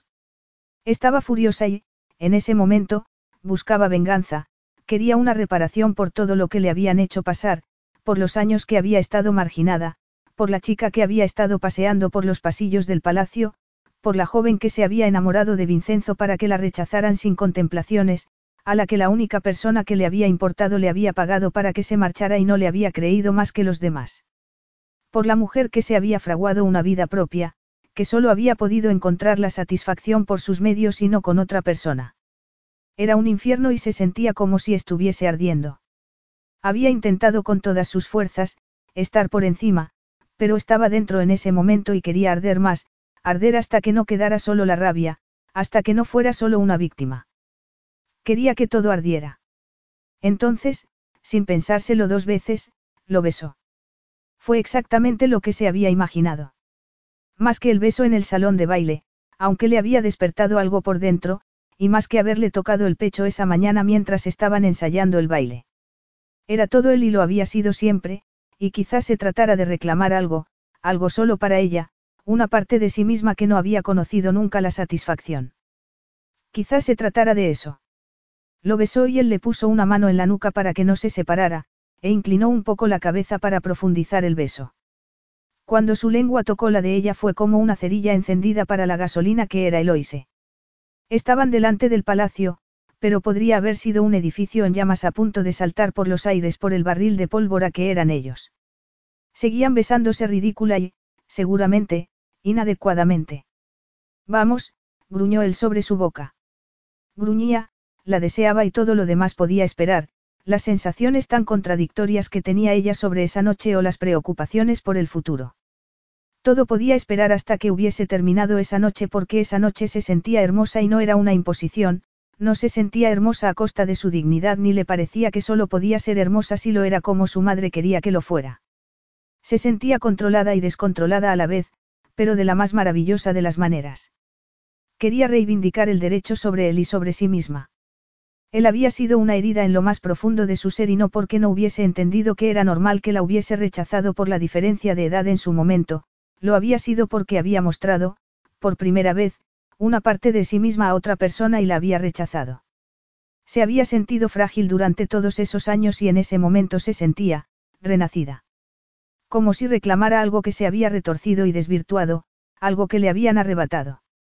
Esa noche sentía vértigo por él, por la esperanza de lo que podía llegar a significar. No se trataba de que tuvieran un porvenir juntos porque él había dejado muy claro que eso no sucedería jamás. En cuanto a ella. Ella no podía atarse a la familia de Vincenzo, a ese lugar, había llegado su fin, se le empañaron los ojos con lágrimas porque no quería pensar en eso y volvió a besarlo para olvidarse del porvenir. Se montaron en la limusina y él la sentó en sus rodillas. Ella se puso a horcajadas y lo besó sin saber de dónde había sacado esa seguridad en sí misma, de dónde había sacado ese abandono temerario. Se contoneó sobre el abultamiento granítico de su erección y ardió. Estaba húmeda y ardiente y el encaprichamiento de su juventud no le había preparado para el deseo de su madurez. Tenemos que llegar al ático o te desnudaré en este instante, murmuró él. La perspectiva hizo que se estremeciera de los pies a la cabeza. No se resistiría. Podrían decirle al conductor que diera unas vueltas a la manzana para que la tomara allí, en el asiento trasero de la limusina. No tendrían que detenerse a pensar ni a nada y eso era lo que ella quería. En ese momento, pensar era el peor enemigo que podía tener. Solo quería sentir, solo quería esas sensaciones profundas e intensas que había entre ellos, el deseo infinito que él le había despertado por dentro. Le parecía mágico y muy pocas cosas le habían parecido mágicas en su vida. Estuvo a punto de reírse porque se acordó de cuando era una niña y creyó que sería una princesa porque iba a vivir en un palacio. No había nada tan espantoso como una pesadilla mezclada con una fantasía. Lo sabía porque lo había vivido. No había sido una princesa, había sido un espectro. Un espectro para sí misma y para quienes la rodeaban. No volvería a serlo en ese momento. Levantó un poco las caderas, introdujo una mano por debajo, le desabotonó el pantalón y le bajó la cremallera, y agarró la cálida evidencia de lo mucho que la deseaba. Él soltó el aire entre los dientes y ella se maravilló de su atrevimiento. Sin embargo, no era una niña.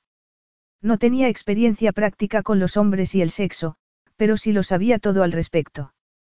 Había leído muchos libros que hablaban del asunto con muchas metáforas y había visto series de televisión con imágenes menos metafóricas.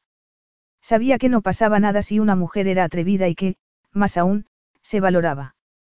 También sabía lo que tenía que hacer para dar rienda suelta a su deseo. Era como un don milagroso, como algo que tenía dentro sin que ella lo supiera. Él dejó caer la cabeza en el respaldo con la respiración entrecortada y ella se bajó de sus rodillas hasta el suelo de la limusina. Lo miró y miró la rígida columna de su erección.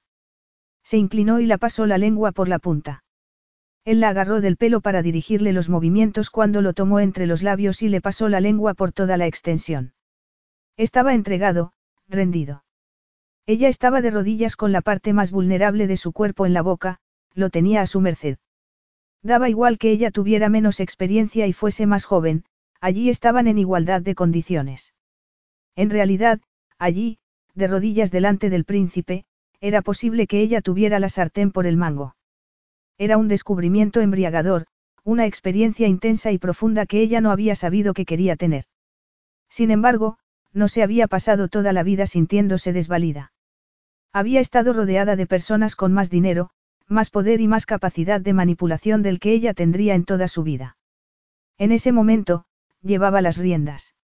Él gruñó y arqueó las caderas, y le encantó porque indicaba su falta de dominio de sí mismo y lo mucho que la deseaba. Siguió dándole placer de esa manera hasta que la limusina se paró delante del edificio y él la miró con un destello en los ojos negros. A lo mejor deberías decirle que dé una vuelta a la manzana, comentó ella pasándole la lengua desde la base hasta la punta. La tensión del cuello de Vincenzo era evidente y tenía los dientes apretados con todas sus fuerzas. No. Él se arregló los pantalones, se separó y volvió a sentarla en el asiento. Lo haremos como es debido, añadió él. A ella le espantó la verdad que se escondía entre esas palabras. Él se había callado que terminarían en una cama porque esa noche sería la única noche, porque no se repetiría ese momento. Sintió una tristeza muy profunda y no pudo entenderlo, no quiso entenderlo. Vincenzo se bajó del coche y se dio la vuelta para darle la mano y ayudarle como si no hubiese estado paladeándolo íntimamente. Parecían una pareja muy correcta que no había estado teniendo relaciones sexuales en el asiento trasero de un coche. Eso le concedía un secreto, una emoción vertiginosa, hacía que se sintiera como no se había sentido jamás. Había llevado una vida tranquila en su jardín y entre sus flores. Esas flores eran hermosas sin tener que hacer nada por ello, a esas flores no les hacían sufrir por su belleza. Lo había hecho porque era terapéutico, pero también había sido demasiado tranquilo. Después de todo, había sido demasiado sosegado. Después de todo, había limado las aristas de su vida, pero también se había llevado la emoción. La verdad era que no había ninguna emoción. La verdad era que su vida la habían decidido los demás. Había habido dolor, tristeza y peligro, pero nadie le había organizado una fiesta de cumpleaños. Había sabido que podían celebrarse fiestas espléndidas, pero ninguna había sido para ella. Nadie le había dicho nada amable. Había vivido rodeada de riqueza y nadie se había molestado lo más mínimo por ella. Le vestían y le daban de comer, pero no tenía árbol de Navidad ni le hacían regalos porque no era una princesa y no lo había sido nunca. En cuanto a esa noche, parecía que merecía la pena toda esa emoción, aunque ya le dolía que no pudiera continuar. Al menos, podía volver a su vida tranquila, a su vida segura, al menos, tenía eso. El trayecto en ascensor fue todo un ejemplo de lo que era una tortura. Estaban casi pegados e intentaba respirar profundamente para pensar en otra cosa. El deseo se había adueñado de ella. Todavía tenía su sabor en la lengua y estaba húmeda entre las piernas solo de pensar en lo que se avecinaba. Se abrieron las puertas del ascensor y él le tendió la mano como había hecho antes, pero ya no estaban en público, esa vez iban a entrar en su guarida. Esa vez, estaba invitándole a una noche de transgresiones y ella estaba aceptando. Alargó la mano y las puntas de los dedos se tocaron. Sintió un escalofrío por toda la espalda. El deseo iba en aumento y ya era casi doloroso. La ayudó a salir sin dejar de mirarla y se le secó la boca. No era casi doloroso, era doloroso. Era un vacío profundo y anhelante y el deseo de que él lo llenara. Lo deseaba. Sería virgen, pero sabía muy bien lo que iba a pasar y que iba a recibirlo con placer. El dolor no le preocupaba. Conocía el dolor y el dolor se pasaba. Eso había tenido que aprenderlo. Se podía pasar un dolor emocional inimaginable, la traición, el miedo, y solo había que encontrar la manera de pasar el trago. Un poco de dolor físico no le preocupaba en absoluto. Era increíble que no estuviera nerviosa, que no le desasosegara lo que desconocía. Estaba con Vincenzo y todo saldría bien. No podría habérselo explicado a nadie y menos a sí misma, pero era Vincenzo. Era el hombre del que se había enamorado cuando era adolescente, el hombre que no había olvidado nunca. El hombre que había deseado siempre. Eso, eso era inevitable de una forma que tampoco podía explicar. Le parecía bien. Era triste en cierto sentido, pero no iba a pensar en ello porque esa era la noche de los dos, la culminación de todo lo que había sentido por él desde que era niña. Vincenzo.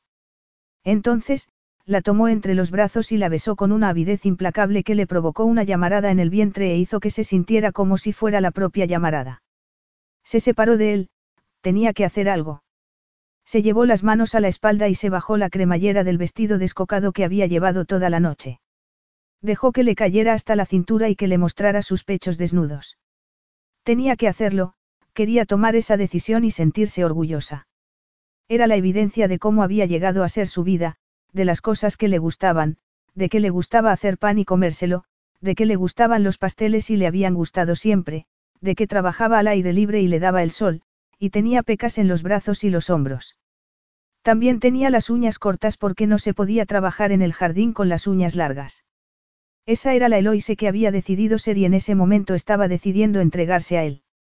Se bajó el vestido por las caderas hasta que se quedó solo con los zapatos dorados y unas bragas también doradas. Se había mirado en el espejo y había visto que se le clavaban un poco en las caderas, y le había producido cierta inseguridad porque indicaba que su cuerpo no ya no era una figura tersa y firme. Sin embargo, lo miró a la cara y vio la voracidad, y ya no se arrepintió de nada. Dio un paso hacia él y vio que apretaba los dientes. Eres preciosa, dijo él con la voz ronca. Me alegro de que te lo parezca, replicó ella sonrojándose. No diría que tu cuerpo está hecho para el sexo cuando tienes tantas cosas maravillosas, pero sí creo que el sexo, conmigo, puede ser una de sus finalidades más elevadas. No debería haberle gustado, pero le había gustado y le puso una mano en el pecho. Solo si reconoces que tu cuerpo sí está hecho para el sexo, y sobre todo conmigo. Él esbozó una sonrisa y a ella se le contrajeron las entrañas. ¿Cuántas veces sonreía ese hombre? Muy pocas por no decir ninguna. Empezó a desabotonarle lentamente la camisa y le pareció especialmente emocionante ver su pecho cuando era ella la que estaba desvelándoselo. Había sido maravilloso cuando apareció esa mañana sin camisa y había bailado, pero eso. Eso era inconfundiblemente sexual, una expresión inconfundible de lo mucho que se necesitaban. Le pasó las manos por el fibroso pecho y por el abdomen antes de volver a subirlas a los hombros para bajarle la camisa y la chaqueta y que cayeran al suelo. Era imponente solo con unos pantalones negros y la espléndida musculatura a la vista. Era la perfección física en el sentido clásico. Parecía cincelado en mármol, pero era cálido al tacto y no podía negar que era un hombre de arriba abajo, se le hacía la boca agua. Había pensado que le gustaría lamerle y lo haría en ese momento. Le besó el pecho, le pasó la lengua por un pezón y la subió hasta el cuello antes de morderle el mentón. Él la agarró las muñecas y se las sujetó por detrás, en la base de la espalda. Descarada. Es posible. Se sentía como si no fuera ella misma, mejor dicho, como si lo fuera. Se sentía ella misma sin trabas aunque él no le dejara moverse. Se había preguntado cómo sería pasar un momento sin sentir dolor o acarrear el bagaje del pasado, sin inhibiciones y como si viviera una fantasía. Todo le parecía bien, todo le parecía libre y ella se sentía así. Él la besó sin soltarle. Luego la tomó en brazos, la llevó al dormitorio y la dejó en el centro de la cama. Entonces, le introdujo dos dedos por la cinturilla de las bragas y se las bajó por las piernas antes de soltarle la hebilla de los zapatos y de tirarlos al suelo. Siéntate contra las almohadas y separa las piernas, le ordenó él. Sintió vergüenza por un instante. Era una orden muy directa y no sabía si podría cumplirla. Sepáralas, repitió él. Ella acabó obedeciendo. Se apoyó en el cabecero con las almohadas en la espalda y separó los muslos aunque tenía la sensación de que un imán quería juntarlos otra vez para taparla.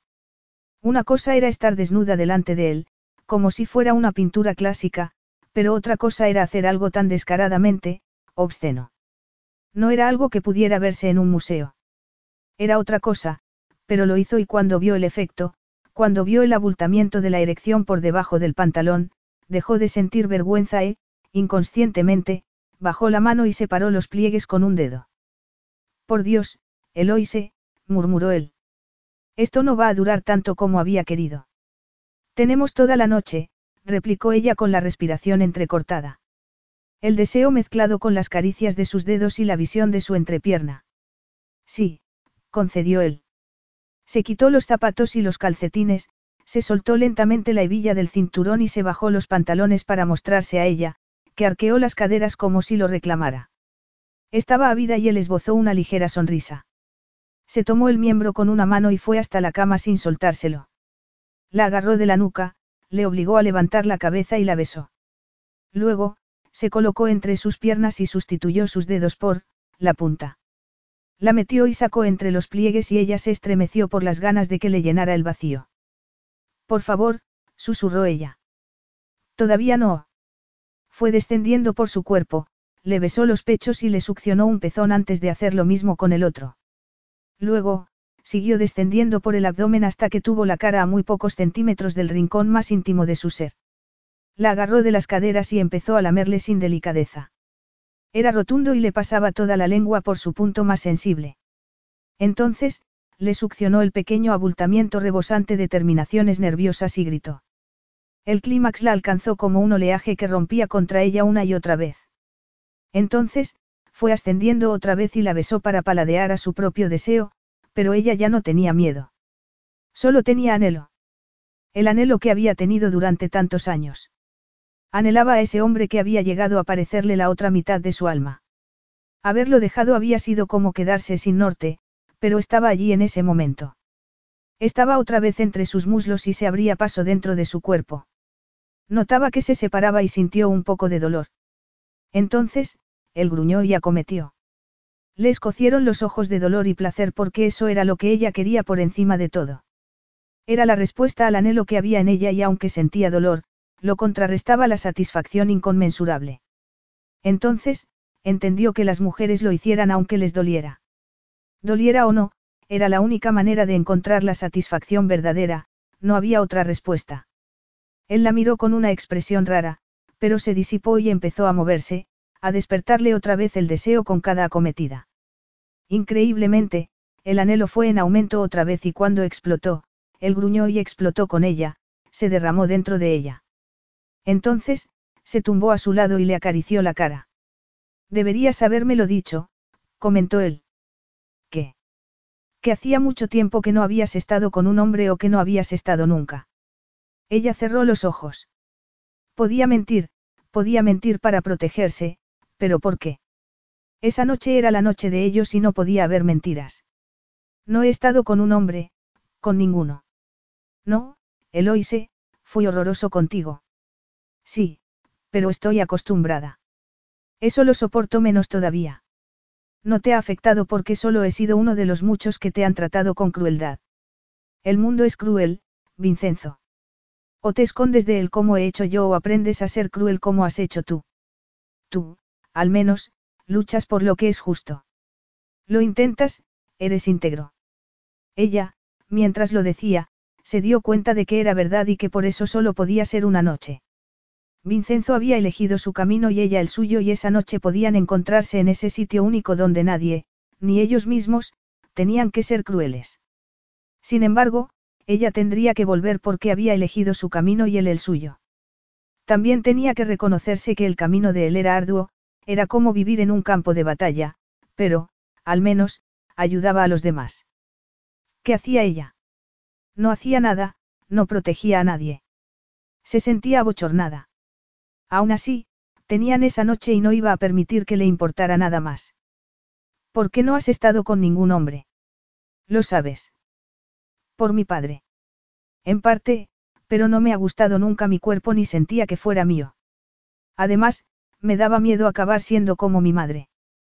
Tomó decisiones espantosas por los hombres, por lo que los deseaba o podían ofrecerle, y yo no quise nunca eso. Tienes que entender que lo que pasó entre nosotros hiciera que dudara de mí y no quería dudarlo, no quería acabar siendo carente en ese sentido. Que te preocupe eso ya demuestra que no eres como tu madre. Quizá. Da igual. Esta noche eres mía. Sí, ella sonrió. Esta noche soy tuya. Hicieron el amor toda la noche y durmieron entre medias. En un momento dado, él se levantó y preparó un plato con fruta, queso y miel, todo lo que él ya sabía que le encantaba, y le dolió porque eso no podía durar, porque no podía quedarse con él, con su Vincenzo. Tenía que marcharse, tenía que volver al refugio que se había hecho para sí misma, pero tenían esa noche y tenía que ser inolvidable, se conformaba con eso.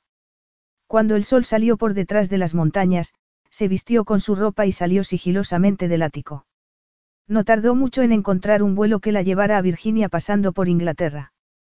Apagó el teléfono para que cuando Vincenzo comprobara que se había marchado no pudiera dar con ella. Si se ponía en contacto con ella, no podría reunir fuerzas para resistir. Capítulo 9. Se había quedado pasmado cuando se despertó y vio que Eloise se había marchado. Sin embargo, el pasmo se había disipado con el paso de los meses. Sobre todo, porque la tormenta que habían descargado los medios de comunicación sobre su padre y Arista había tenido algunas consecuencias inesperadas. Su padre había abdicado y había huido antes de que pudieran procesarlo. No se sabía si se había marchado con Cresida Saint George, pero ella también había desaparecido. A Vincenzo lo coronarían con el año nuevo, aunque era un mero trámite porque ya estaba actuando de gobernante. No tenía mucho tiempo para pensar en Eloise, pero lo hacía en esos momentos de tranquilidad cuando solo quedaban el viento y el recuerdo de las rosas. En cualquier caso, era imposible, era imposible que pudieran llegar a algo más que a una noche. Era perfecto y poético en muchos sentidos, como si hubiesen consumado la venganza. Aún así, soñaba con ella. Además, no deseaba a ninguna mujer, aunque intentaba convencerse de que, en cualquier caso, no tenía tiempo para mujeres. Estaba reorganizando un país. No iba a instaurar la democracia directamente, pero sí la supervisión de un parlamento. No aboliría la monarquía de un día para otro porque no era factible. La gente estaba acostumbrada a que los gobernaran con puño de hierro y él estaba abriendo la mano en cuanto a las restricciones. No obstante, había muchos ciudadanos, los mayores, que temían por la falta de seguridad si no había rey, pero él estaba contento porque todo transcurría como había previsto y todo el mundo se sentía seguro. También estaba agradecido a sus amigos de Oxford, que habían sido su balón de oxígeno en todo eso. Rafael, aunque era un bastardo en todos los sentidos de la palabra, había sido regente de su país durante años, mientras esperaba a que su hermano pequeño, el verdadero heredero, fuera mayor de edad. Hag estaba bien situado en su país y Zeus era como un dios de todo lo que pasaba entre sus manos. Aunque todavía no gobernaba su país, sí se comportaba como si dirigiera el mundo. No era raro que buscaran un hueco y se encontraran en alguna ciudad importante para beberse unas copas, pero menos raro era que se hicieran videollamadas. Se sentía privilegiado por tenerlos de asesores. Aunque muchas veces le parecía gracioso después lo disipadas que habían sido sus juventudes. La edad le llegaba a todos, solía decirse a sí mismo. Por eso, no le sorprendió del todo cuando oyó una señal en el ordenador y apareció la cara de Rafael seguida por las de Zeus y Hag. Aquí es tarde, comentó Hag. Lo siento, se disculpó Rafael aunque no parecía sentirlo lo más mínimo. Se podía ver a Rafael en su despacho con la chimenea encendida detrás. Su país montañoso, cerca de España, era tan frío como Arista. No te has arrepentido de nada en toda tu vida, intervino Zeus, y es una de las cosas que me gustan de ti. Rafael sacudió una mano como si los desdeñara, hasta que miró a Vincenzo a los ojos desde la pantalla. ¿No lo has visto? ¿El qué? Lo sabía porque si lo hubieses visto, nos habrías llamado, o, al menos, habrías tenido una expresión aterradora cuando has contestado. Siempre tengo una expresión aterradora. Es el precio de intentar arreglar un país tan mal gobernado. No, replicó Rafael. Esto es peor que la situación de tu país. ¿El qué? Rafael tomó un periódico y lo levantó. Tardó un momento en enfocarse en la pantalla, pero cuando lo hizo. ¿Qué significa eso? Bueno, parece que tu amante está embarazada, contestó Zeus en un tono burlón. Lo siento por tus declaraciones sobre el final de tu linaje. Parece que su simiente es prodigiosa. Te agradecería que no hablaras de mi simiente, le pidió Vincenzo sin dejar de mirar la imagen que tenía delante. Era Eloise en una tienda de comestibles con un abultamiento evidente debajo del jersey. ¿Por qué? El artículo lo dejaba claro. La examante del rey Vincenzo, que había desaparecido hacía siete meses sin decir una palabra después de haber dicho de todo sobre el anterior rey de Arista, lucía un embarazo que podría haberse concebido justo en aquellas fechas. Naturalmente, la conjetura era que llevaba al heredero al trono de Arista. Llevaba al heredero al trono de Arista. La verdad fue como un mazazo. Había fracasado. Había jurado que no continuaría el linaje de su padre y el malnacido seguía vivo, y él iba a tener un hijo. La rabia se adueñó de él. No, siguió él. Hay que, hay que, intervenirlo. No te acostaste con esa deliciosa mujer que llevaste para que te ayudara a hundir a tu padre. Le preguntó Hag. Eso no tiene nada que ver. Me he acostado con muchas mujeres y ninguna se ha quedado embarazada. Ya, pero usaste preservativo. Preguntó Rafael. ¿Cómo dices? Preservativo, repitió Zeus. Ya tienes alguna experiencia. Se le llama de muchas maneras. Seguro que hasta en tu retrogrado país se sabe lo que es. Yo. No había usado preservativo y estaba dándose cuenta en ese momento. Había sido una noche, muy intensa. Todo el día había estado lleno de revelaciones y luego, el desagradable trago del baile.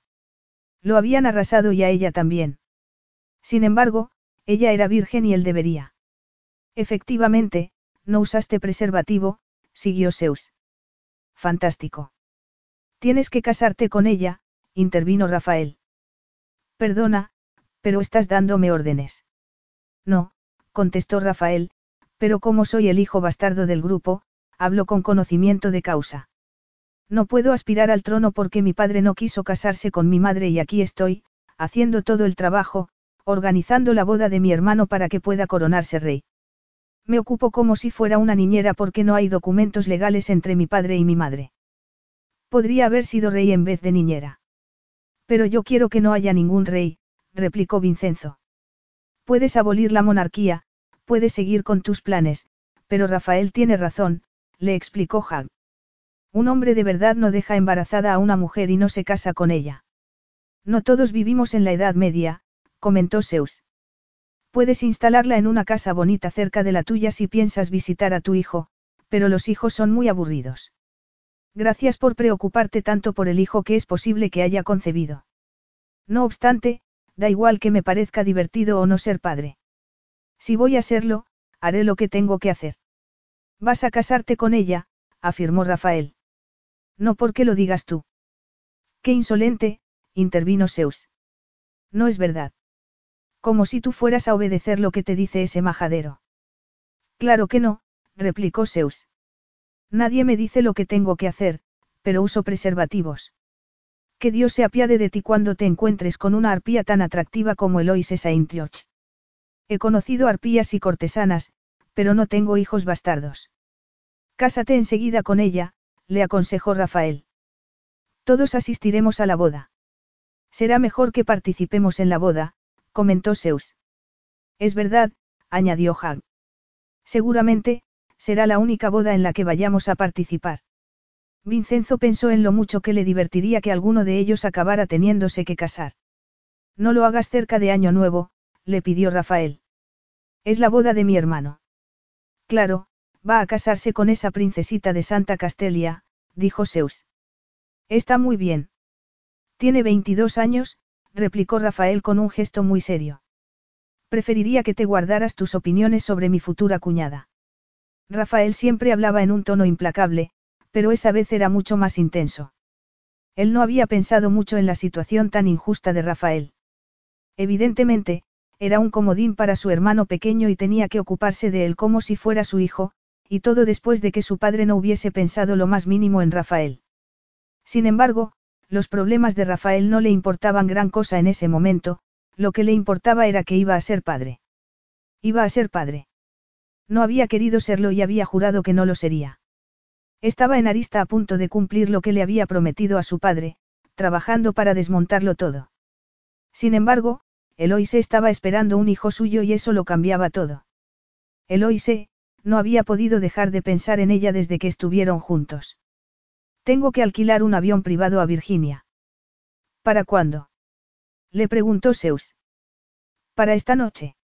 Eloise estaba sentada a la mesa de la cocina y miraba con gesto serio los adornos.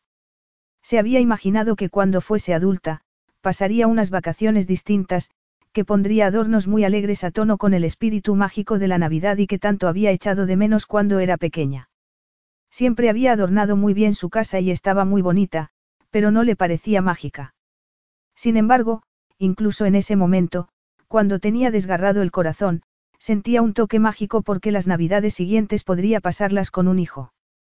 El corazón se le desbordó solo de pensarlo. Se quedó aterrada cuando se hizo la prueba de embarazo y salió positiva, pero también había sabido, había sabido que quería el hijo como había sabido con toda certeza que Vincenzo no lo querría. Había prometido que no tendría un heredero y esa promesa era muy importante para él. Vincenzo había tomado un camino y no lo abandonaría por nada del mundo. No quería que su hijo fuera motivo de conflicto, Había vuelto a su vida tranquila y eso era una bendición. Tenía su casa y estaba pagada.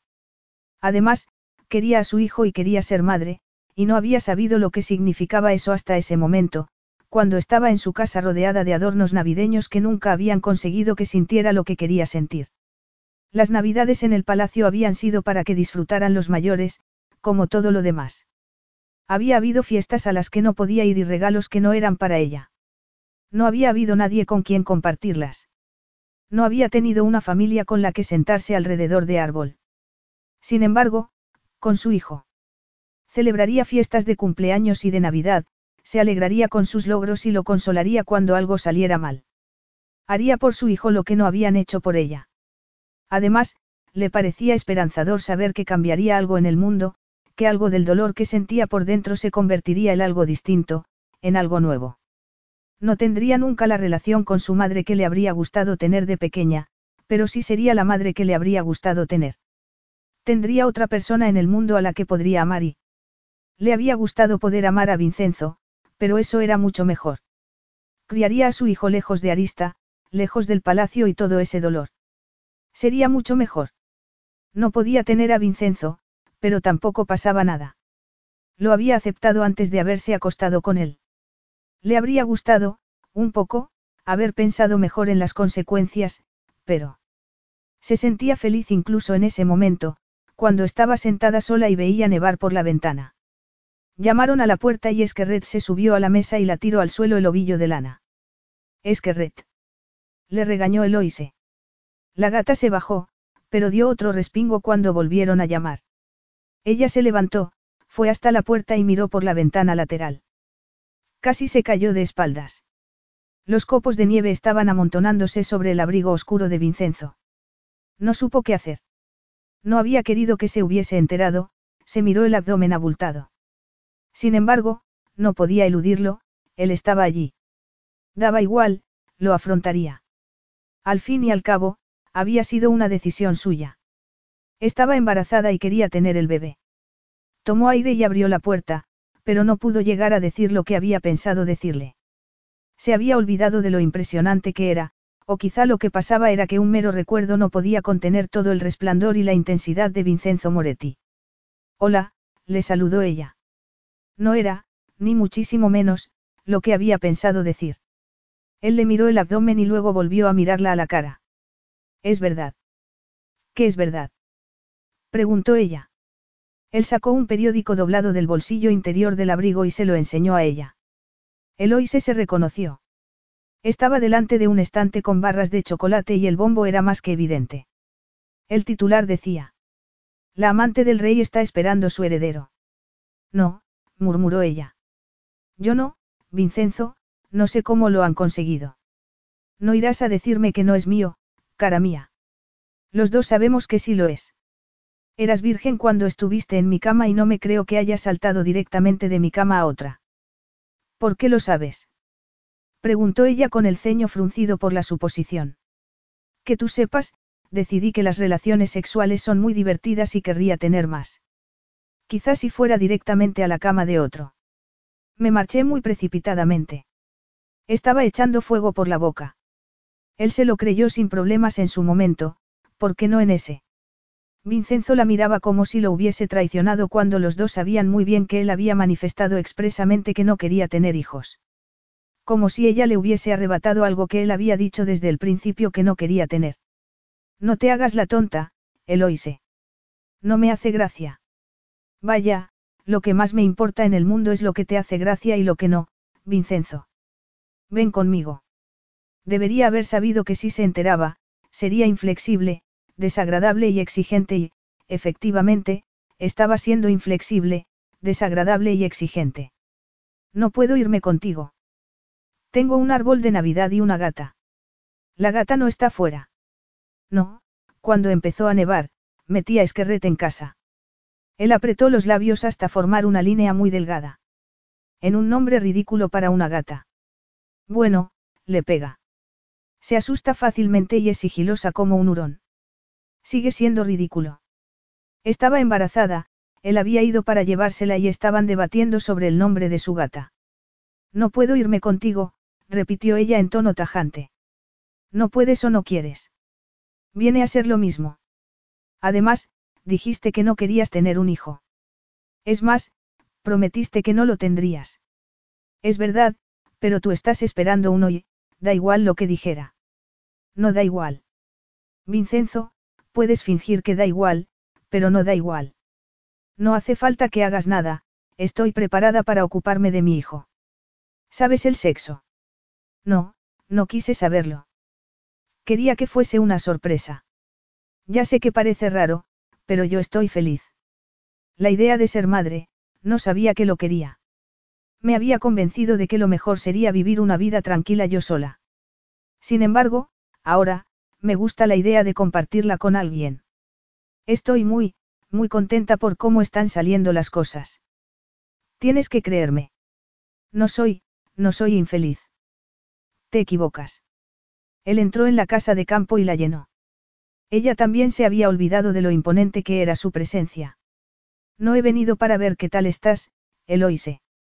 He venido a reclamar a mi hijo. Esto es una petición de matrimonio o un secuestro si hace falta.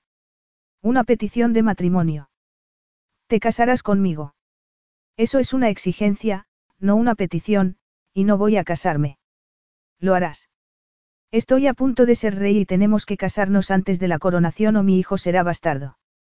¿Entiendes las consecuencias de eso? Yo, yo no creo, no estamos en la Edad Media, eso no puede significar gran cosa. Lo significa. Significa que no podría heredar el trono. Tú no querías que siguiera la monarquía. Ya no sé lo que quiero, él sacudió la cabeza. Tenía todo pensado, pero esto no encaja, esto no es lo que quería. Sin embargo, es lo que es y tendré que adaptar mis planes, no. Pensaba pasar la Navidad aquí. Da igual, vendrás conmigo. No quieres saber por qué me marché. Pareció como si ella lo hubiese abofeteado. ¿Por qué te marchaste? Sí. A la mañana siguiente de que, de que estuviéramos juntos. No quieres saber por qué me marché. ¿Por qué?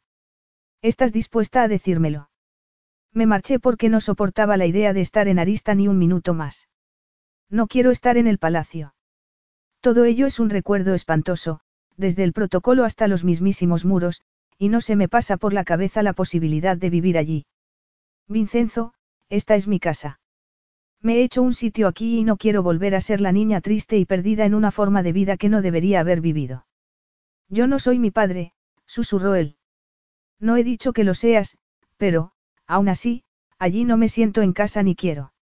Había estado sentada allí, emocionada por el futuro, por lo que podría tener con su hijo.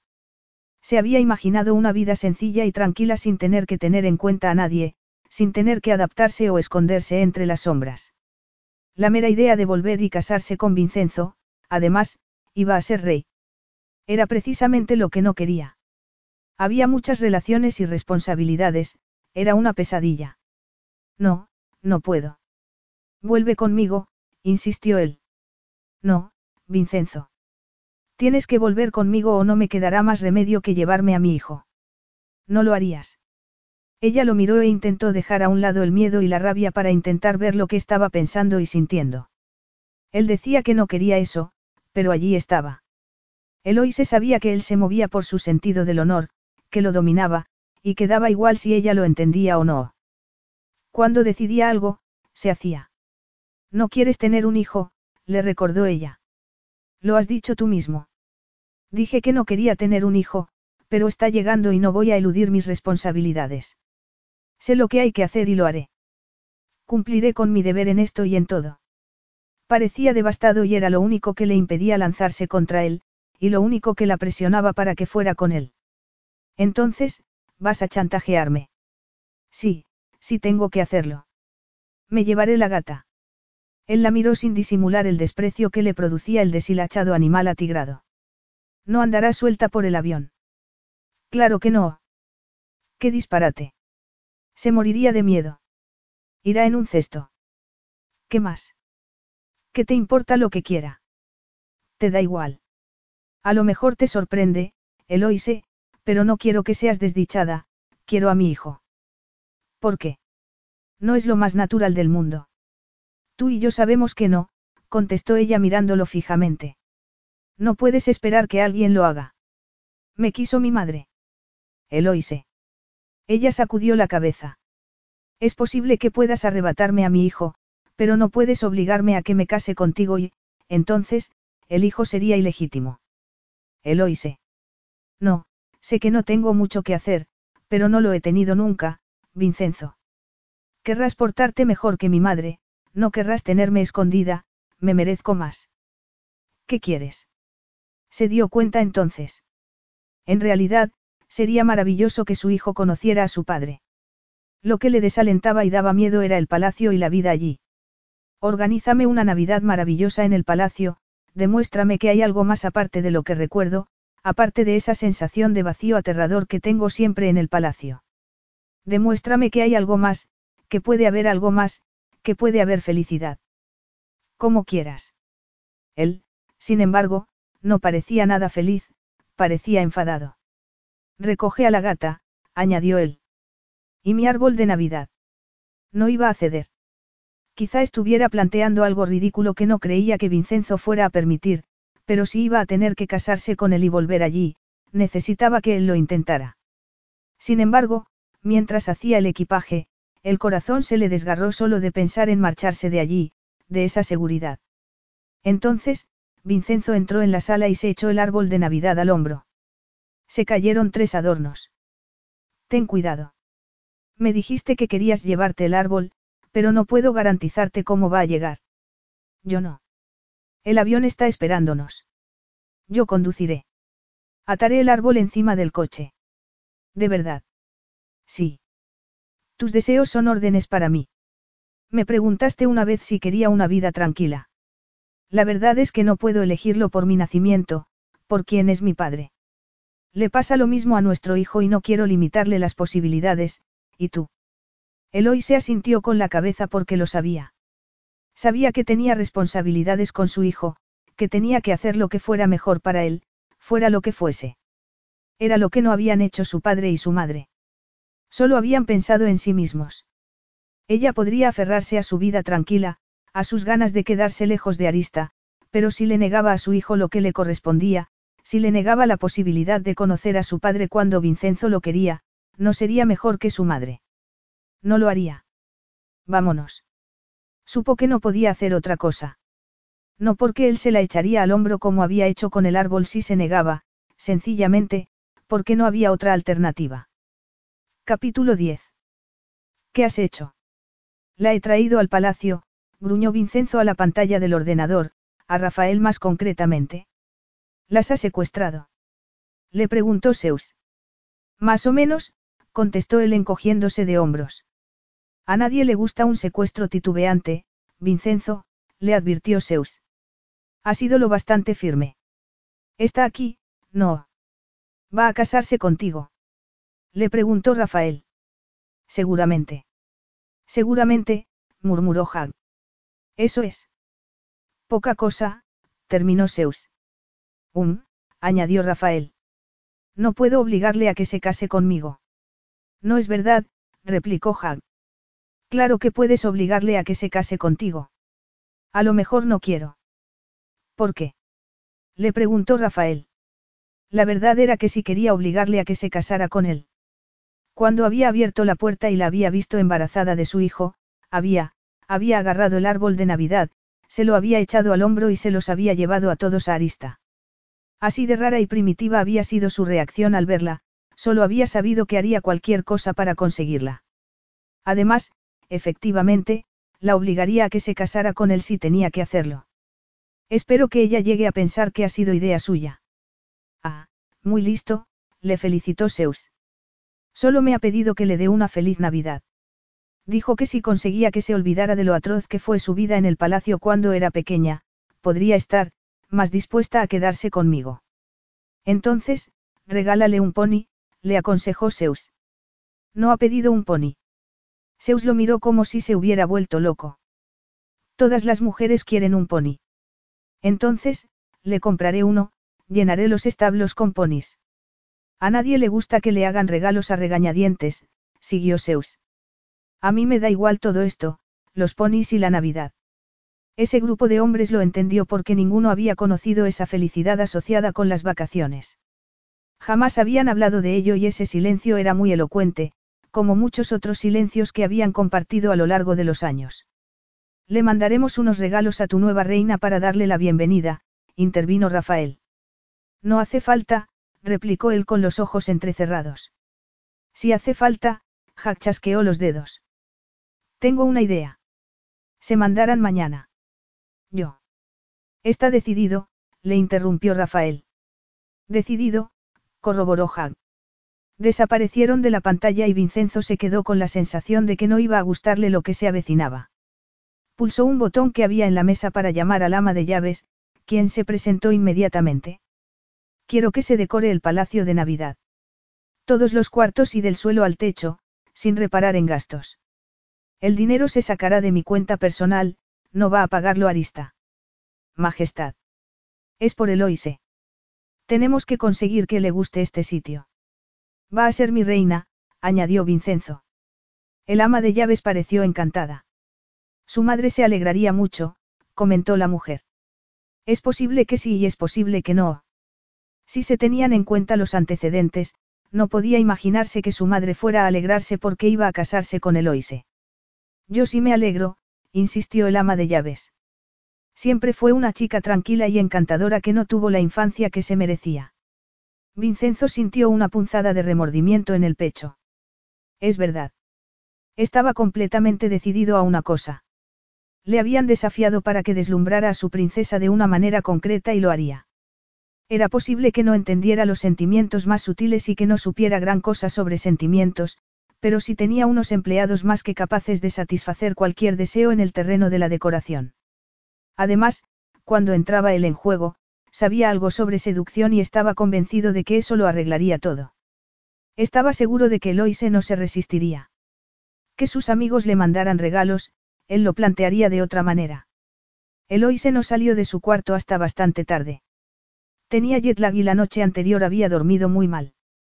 Le disgustaba volver a estar en el palacio, aunque no era tan sencillo porque, para su desgracia, sí quería estar cerca de Vincenzo. Ni siquiera podía enfadarse porque él quisiera su hijo.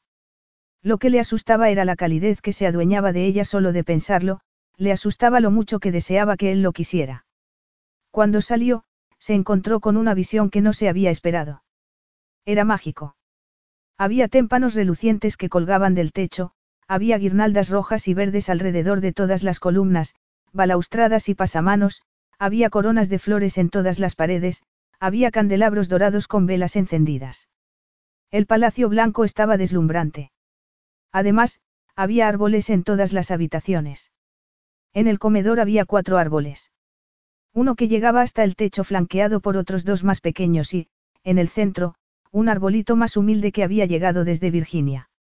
No podía creérselo. Yo. Buenos días. Elizabeth, el ama de llaves, entró en el cuarto. Siempre le había caído bien Elizabeth.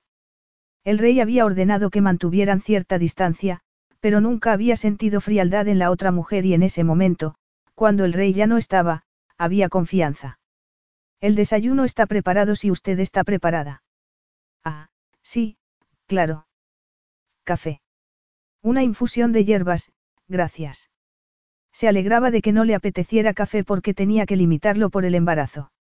Le había parecido inimaginable, pero había intentado beberse la taza que le permitían y se le había revuelto el estómago. Marchando. Se quedó sola un instante, hasta que la puerta doble se abrió y entró Pietro, uno de los empleados. Señorita Eloise, le han mandado unos regalos. Regalos.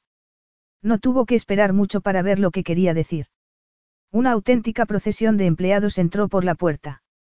Los primeros portaban unos cuencos de metales preciosos con frutas secas que brillaban como joyas. También había flores, frascos de perfumes y alfombras.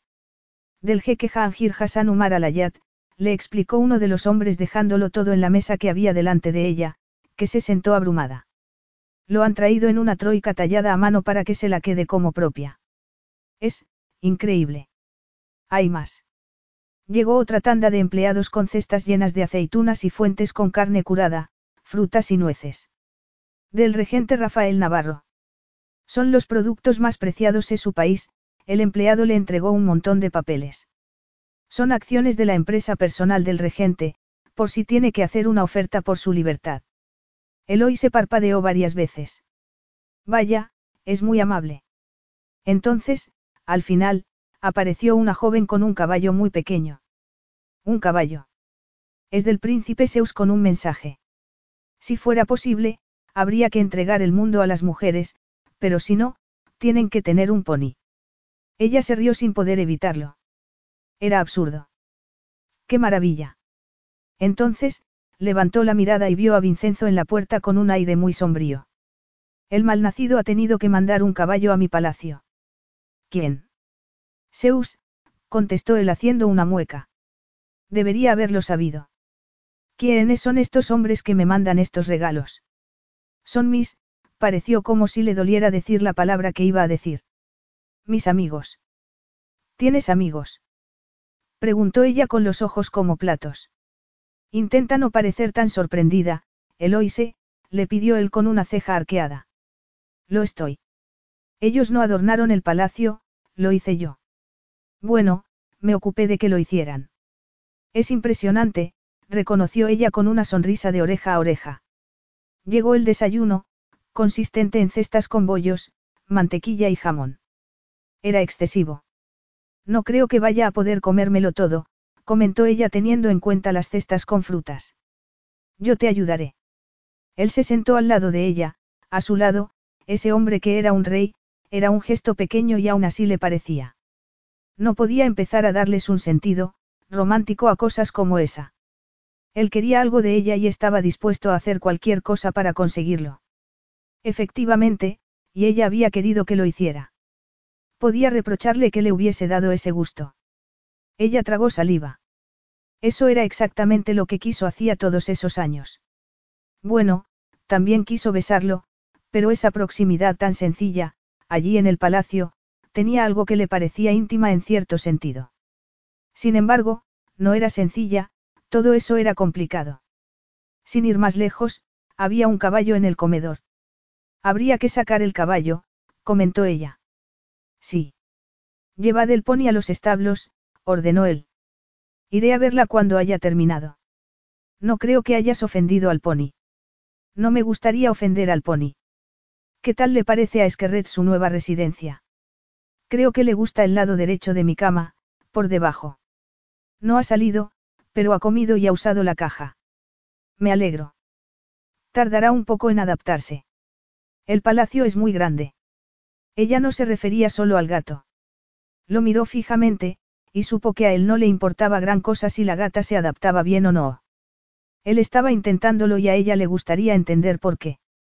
Había dicho tajantemente que no quería tener un hijo y ella podía entender que hiciera algún gesto por sentido del deber, lo que no podía entender era hasta qué punto estaba implicándose. ¿Por qué quieres este hijo? ¿Por qué es lo que hay que hacer? Solo te importa hacer lo que hay que hacer en este sentido. Mi padre no lo hizo nunca.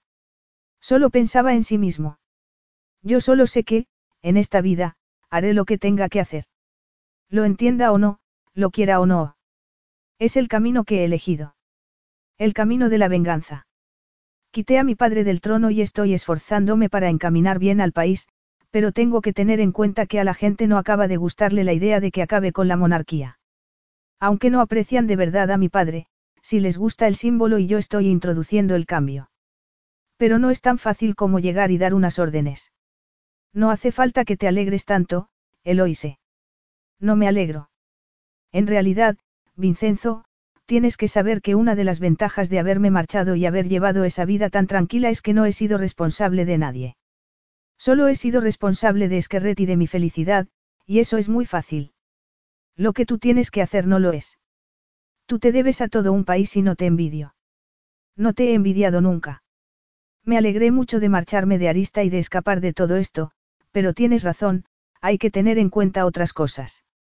No puedo aceptar la idea de que nuestro hijo vaya a criarse en este palacio como lo fue para nosotros. No lo será. Bueno, componís en el comedor.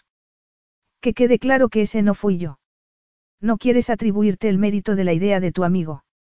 Preguntó ella con una sonrisa a pesar de todo. No quiero que me echen la culpa.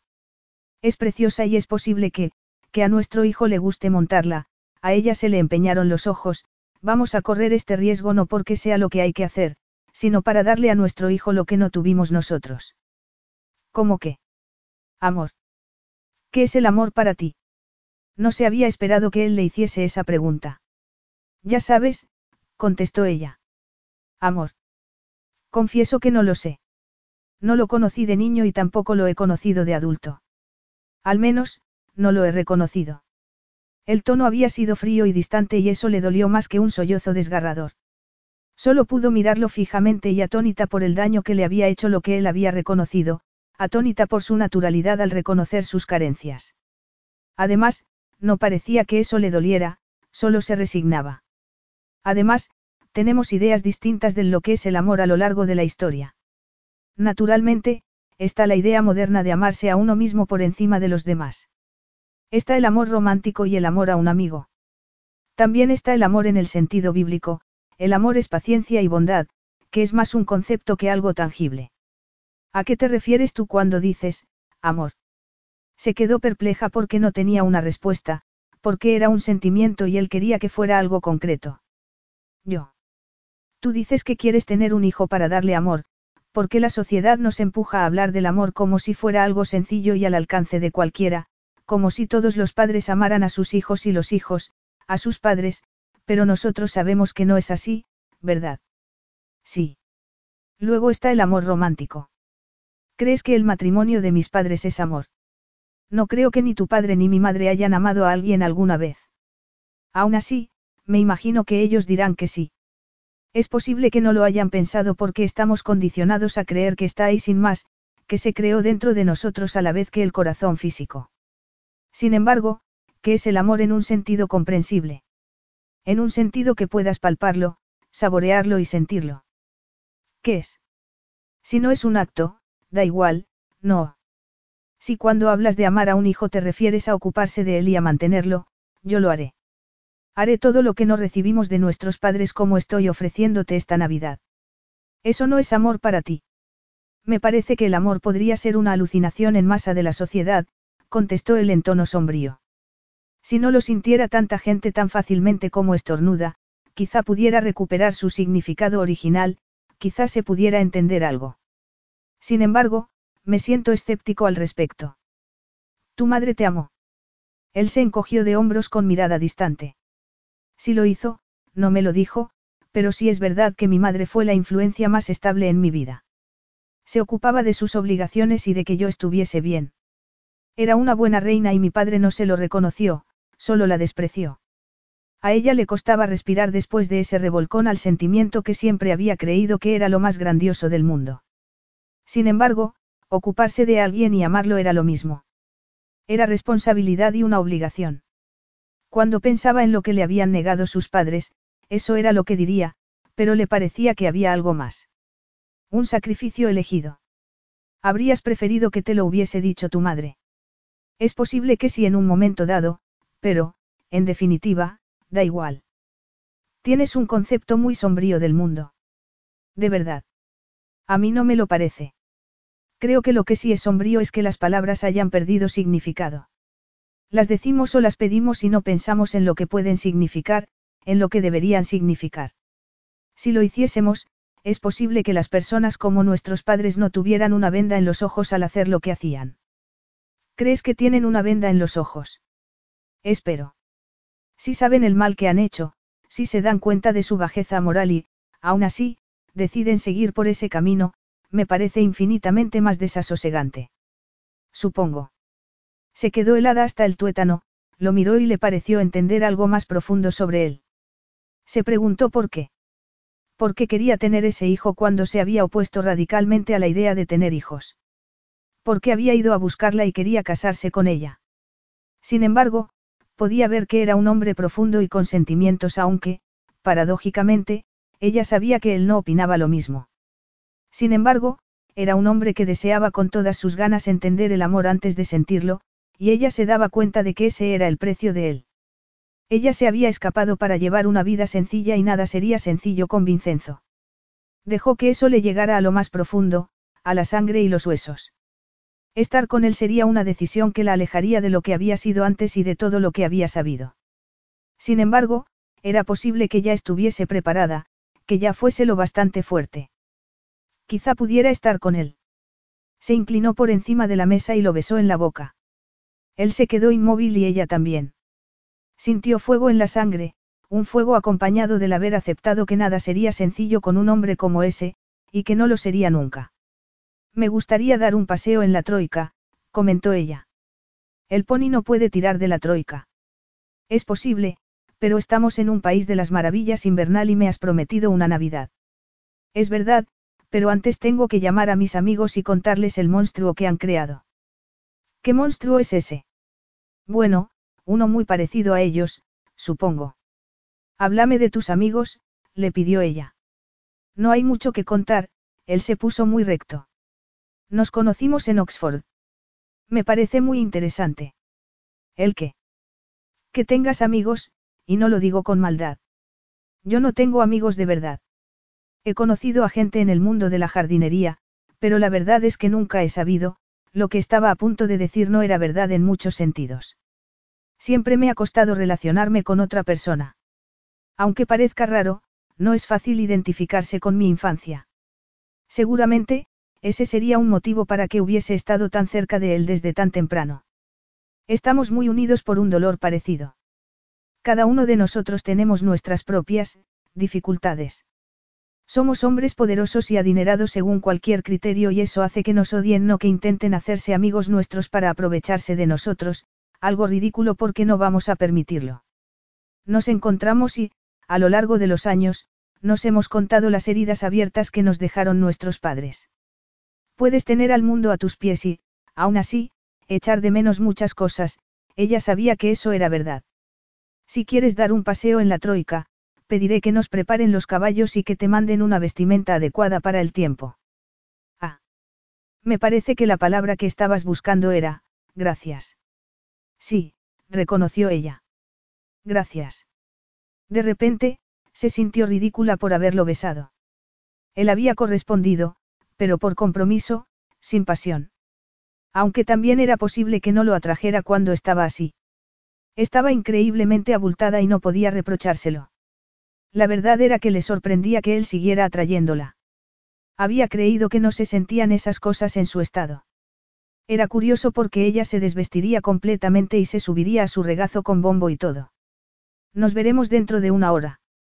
De acuerdo. Capítulo 11. Al final, Vincenzo decidió preparar los caballos él mismo y llevó a cabo la trabajosa tarea de embridarlos a la troika. Luego, mandaría una foto a Hag mostrándole el dedo medio. Sin embargo, era un trineo precioso con tallas complicadas. Además, sabía que la pintura dorada contenía oro de verdad porque Hag no se habría conformado con menos. Cuando apareció Eloise, fue como si hubiese aparecido el sol entre las nubes. Llevaba un gorro de piel blanca y un abrigo largo, también blanco, con ribetes de piel. Le llegaba hasta el suelo y le cubría con delicadeza el abdomen. Parecía una reina de las nieves con las mejillas sonrojadas y unos mechones de pelo rubio que se le escapaban del gorro.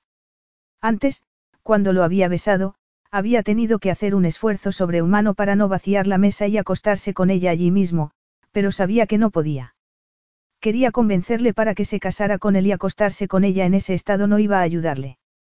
Tenía que demostrarle que había algo más allá de la atracción física, una atracción que no discutía nadie, una atracción que los había llevado a esa situación. Sin embargo, ella estaba pidiéndole algo más y él iba a dárselo para que aceptara casarse con él. Sus empleados habían preparado un copioso almuerzo y lo habían sujetado al trineo, y también les habían dejado unos termos con chocolate caliente. Había pensado pedirles que echaran algún licor al suyo, pero le había parecido que podría ser de mal gusto si se tenía en cuenta el estado de Eloise. Aunque se arrepentía en ese momento. Es precioso, murmuró ella. Unos de los caballos sacudió la cabeza y el arnés tintineó. Naturalmente, había campanillas en todas las correas de cuero. Es una fantasía de Navidad, comentó ella con los ojos brillantes. Se había dado cuenta, cuando se montaron en el avión privado, de que ella no estaba muy habituada. Se había criado en el palacio, pero, aún así, no daba por supuesto el lujo. Quizá fuera porque se había mantenido al margen en vez de mirarlo con envidia porque se lo negaban. Eso hacía que quisiera darle todo lo que le habían negado. Jack siempre se excede. Es maravilloso. Me gustaría que pudiera arrastrarlo el pony de Zeus. Tendrá que conformarse con ser un personaje en un nacimiento viviente. Es más adecuado a su tamaño. Pobrecillo. Ni siquiera me atrevo a preguntar por qué un pony, parece una broma vuestra. Zeus cree que a todas las mujeres les gusta tener un pony. Ella se rió con una risa tan cristalina como la nieve que los rodeaba. Pues te diré que es posible que tenga razón. Él te diría que la tiene siempre. ¿Tú qué crees? Creo que no la tiene solo cuando discrepa conmigo. Entiendo. Se montaron en la troika, que tenía una manta gris, esponjosa y muy suave. Él se la puso a ella sobre el regazo y lo miró con las mejillas sonrojadas. ¿Qué pasa? Nada, es que nadie se había ocupado por mí antes. No has pedido que se ocupen de ti al pedir una Navidad. Me gusta, pero me doy cuenta de que yo tampoco me he ocupado de nadie.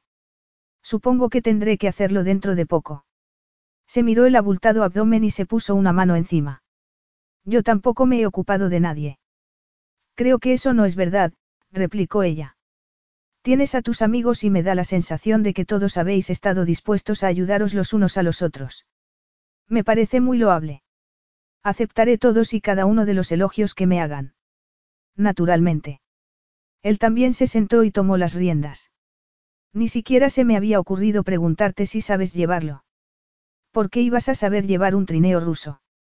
Es fácil, contestó él sacudiendo las riendas.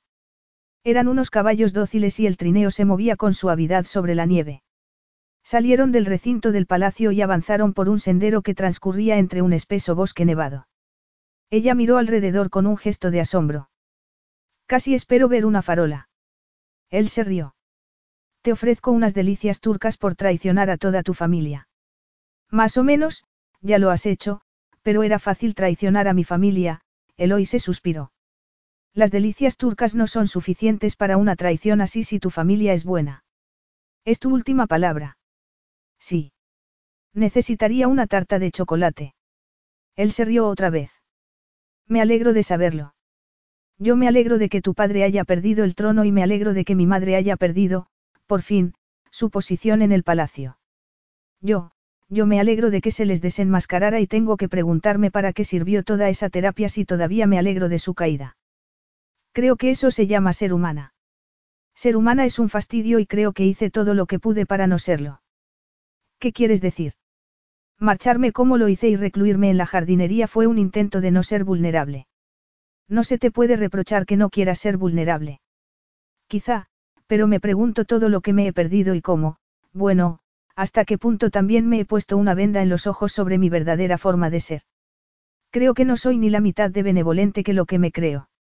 Hace meses, cuando nos encontramos en el jardín, me dije que estaría contigo como amiga.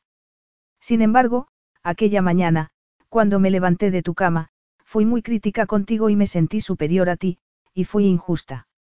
No te preocupes, yo me siento superior a casi todo el mundo. Ella se rió y aulló sin poder evitarlo. Puedo imaginármelo. Se quedaron en silencio mientras iban entrando cada vez más en el bosque con el tintineo de las campanillas. Sacaremos a nuestro hijo así por Navidad, comentó ella. ¿De verdad? Preguntó él con una opresión en el pecho. ¿No crees que deberíamos crear algunas tradiciones navideñas? Esa era la primera vez que ella había hablado como si fuera a quedarse. No lo sé. ¿Te parecen importantes? Sí, contestó ella. ¿Y cómo sabremos lo que es importante? Bueno, contestó ella lentamente. Creo que deberíamos intentar recordar todo lo que echábamos de menos cuando éramos pequeños y ocuparnos de que nuestro hijo no lo eche de menos. Es una lista muy larga. Entonces, de repente, él se preguntó si no había querido tener hijos para acabar con su linaje o porque había sabido que, que sería complicado para un hombre que no había sabido lo que era tener un padre de verdad. Un padre que se ocupara. Él quería ser un padre modélico y no sabía qué significaba eso. Entonces, tomó la decisión de enseñarle algo a ella que no le había enseñado a nadie. Llegaron a una bifurcación y tomó el camino de la izquierda.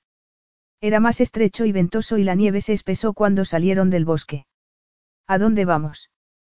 preguntó ella. Ya lo verás.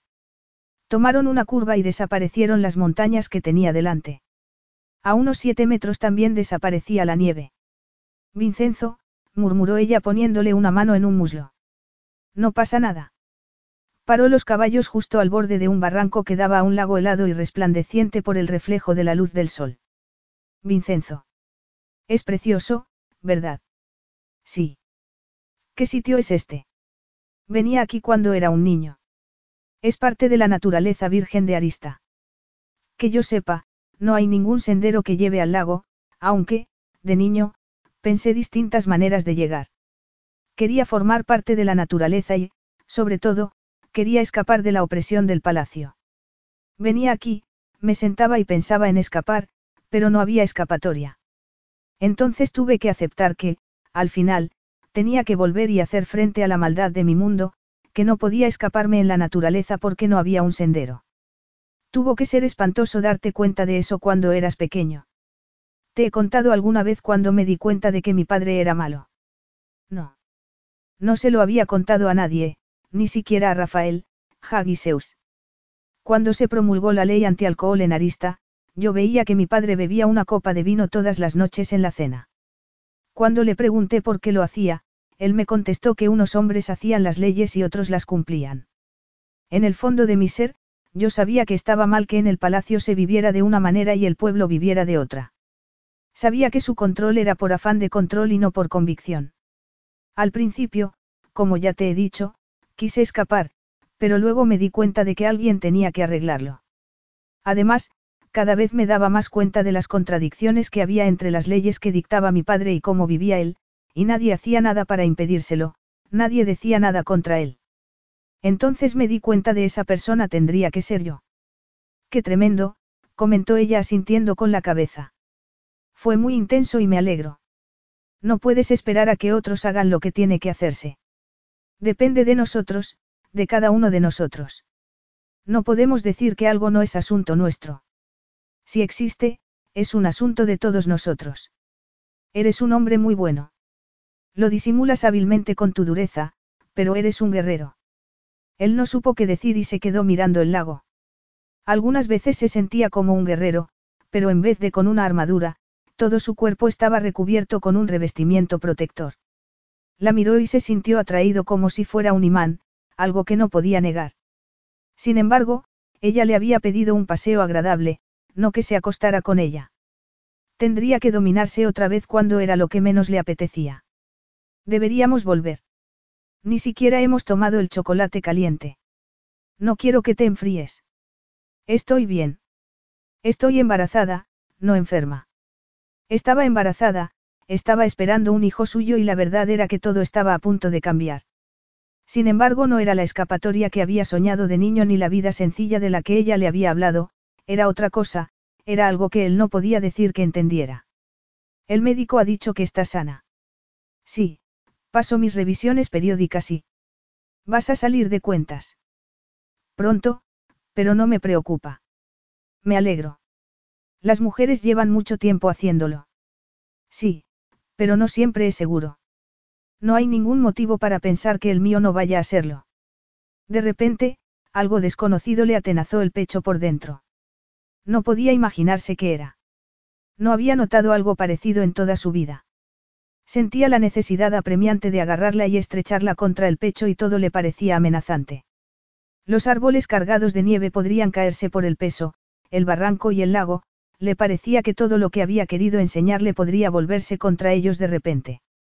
Le parecía que ella era muy frágil en ese paisaje tan blanco. Había estado dispuesto a seducirla y a sumarla a su plan de venganza. Había hecho el amor con ella hacía meses y los dos habían ardido en llamas, había sentido la emoción de la victoria. En ese momento, era lo único que anhelaba. Era como si un monstruo voraz e insaciable lo corroyera por dentro y pudiera devorarlos a los dos.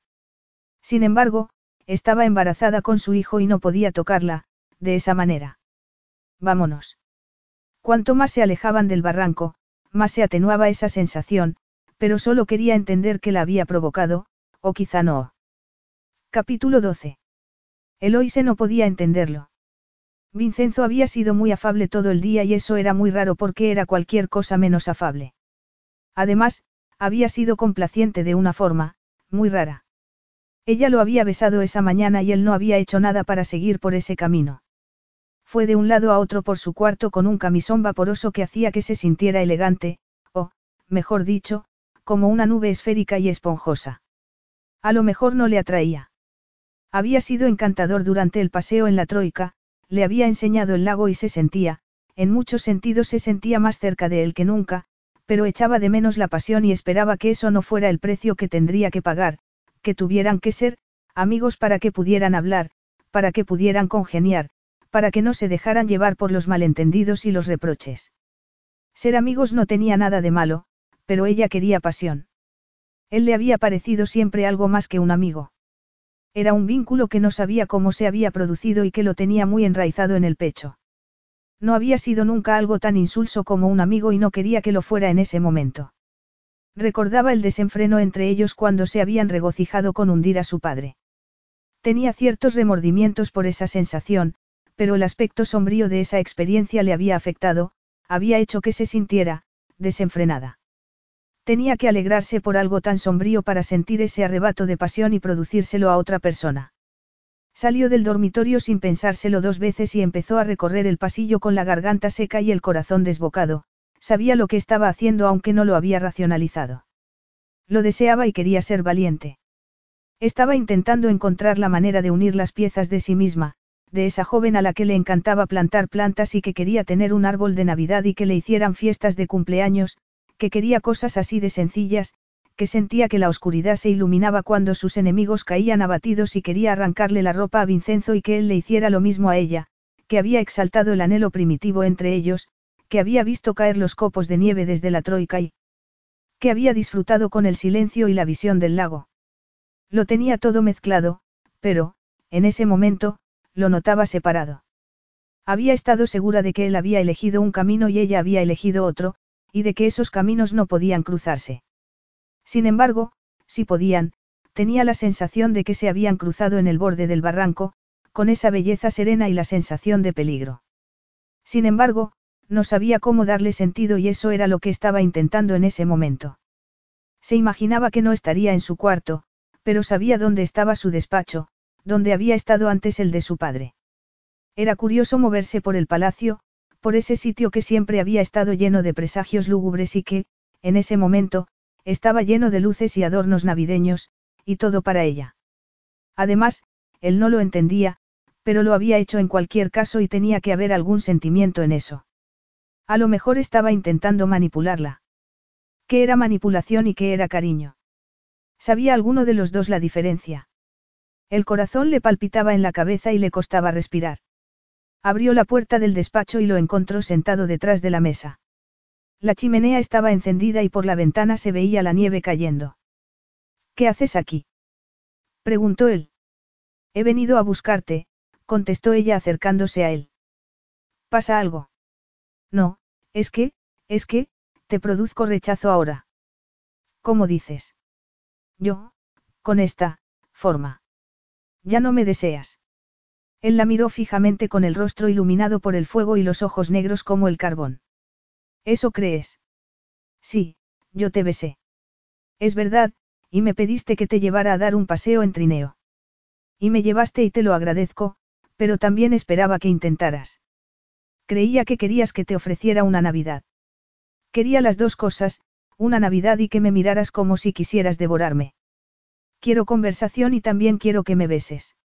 Un beso, Eloise, no podría conformarme con un beso. No podrías.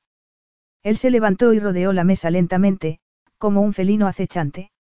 Eloise, murmuró él en un tono tenso, es una tortura estar tan cerca de ti y no tocarte, ver tu cuerpo rebosante con mi hijo y no acercarme a ti. He querido agarrarte y estrecharte contra mí desde que te vi en tu casa, pero me he contenido porque no quería someterte a una tensión innecesaria y quiero que te cases conmigo. Estoy, Estoy en tus manos. No quería hacer nada que te angustiara por miedo a que me rechazaras. ¿Tienes miedo de que te rechace? Claro. No has aceptado ser mi esposa y todo pende de un hilo. Es un equilibrio, inestable. Él se arrodilló delante de ella, que dio un respingo. Entonces, le acarició un tobillo con el pulgar y siguió subiendo hasta levantarle el camisón por encima de los muslos y las caderas hasta quitárselo por encima de la cabeza y dejarla completamente desnuda a la luz de la chimenea. Se sintió, se sintió hermosa. Él hacía que se sintiera una diosa por su forma de mirarle el resplandor del fuego en las curvas. Diana, murmuró él. Sintió una calidez por todo el cuerpo porque había pensado lo mismo que había estado pensando ella, una diosa. La diosa de la caza, pero soy yo el que te habría perseguido. He sido yo la que ha venido a tu despacho, le recordó ella en un susurro. A lo mejor, a lo mejor nos cazamos el uno al otro. A lo mejor, repitió ella con un hilo de voz. Él se apartó y de desabotonó la camisa muy despacio. Las llamas resaltaron los entrantes y salientes de su cuerpo.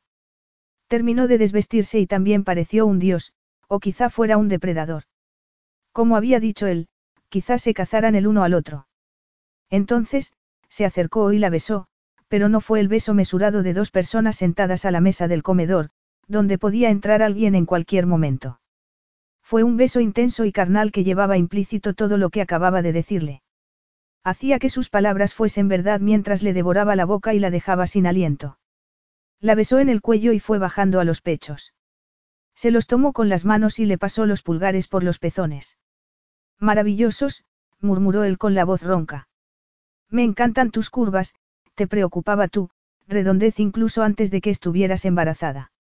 Me pareces exuberante, femenina, exquisita, este aspecto nuevo es, irresistible. Me cuesta respirar de lo exquisita que eres. Eloy se gimió cuando él bajó la cabeza, le tomó un pezón entre los labios y lo succionó. Estaba muy sensible en esa zona y notó la reacción entre las piernas, notó que le saltaban chispas de placer. Él fue descendiendo y le trazó una línea de besos por el abdomen abultado, y ella notó que el bebé se le movía por dentro. Él se detuvo y la miró con la cara casi desencajada. Era. Sí, contestó ella con dulzura. El bebé se mueve. Vincenzo se levantó y le puso una mano en el abdomen. Se mueve. Sí. Él la miró a los ojos durante un rato. Ella sintió una opresión en el pecho y vio en sus ojos que él sentía lo mismo. Quiso decírselo porque eso era amor con todas las letras. Era algo más que una responsabilidad o cariño, era un milagro, un milagro sin explicación posible. Es increíble, comentó él. Sí. La besó con avidez, rompió la delicadeza del momento y la sentó en una butaca.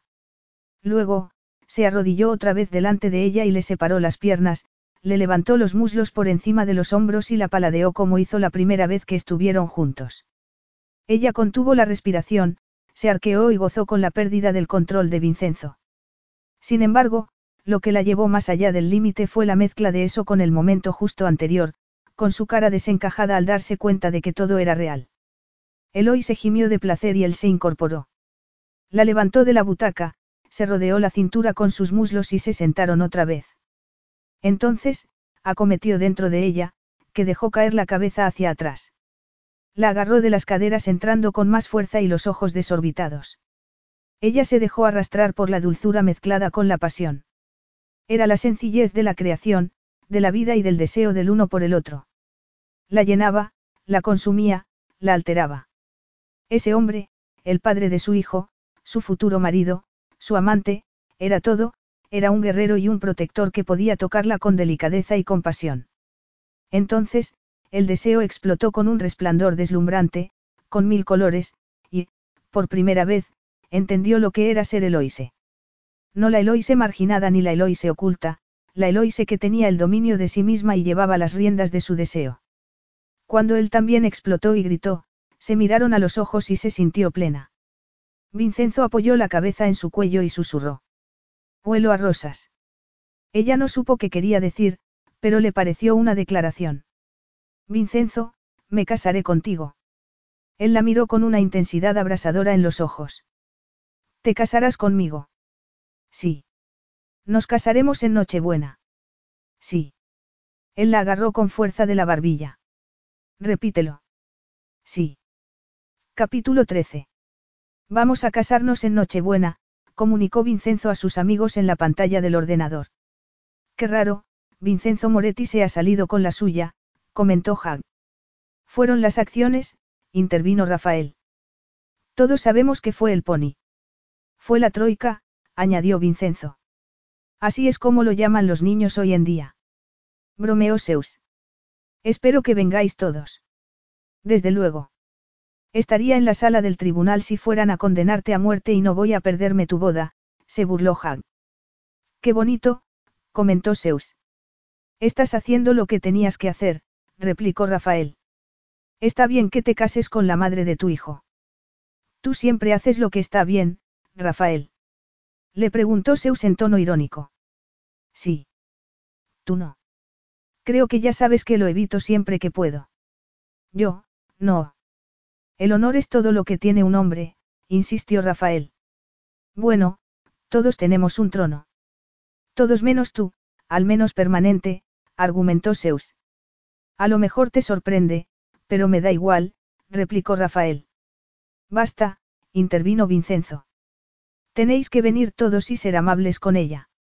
Claro que seremos amables con ella, contestó Hag. Tú ya eres otro asunto, concluyó Zeus. La amistad está sobrevalorada, se lamentó Vincenzo.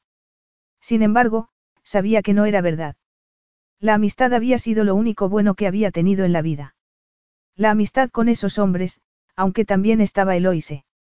Ardía en llamas solo de recordar la noche anterior. Eloise era perfecta, había estado maravillosa a la luz de la chimenea, toda ella placer y curvas resplandecientes. Nos veremos en Nochebuena, se despidió Zeus. Hasta entonces. Vincenzo cortó la llamada y fue de un lado a otro. Solo faltaban tres días hasta la boda y pensaba celebrarlo por todo lo alto. Sería una boda tan deslumbrante que Eloise estaría radiante, y eso era lo que más le motivaba. Algo cambió dentro de él aquella noche de hacía meses. Había empezado a querer cosas no para él ni para el bien común, para ella. Cuando la tenía entre los brazos, se aclaraba lo que le había parecido difuso, como si, de repente, lo intangible cobrara un sentido que no había tenido nunca. Era una sensación parecida al miedo que tuvo cuando estuvo en la troika con ella, pero también era distinta, era algo más. Además, cuando le puso la mano en el abdomen y notó que se movía el bebé, todo resultó real.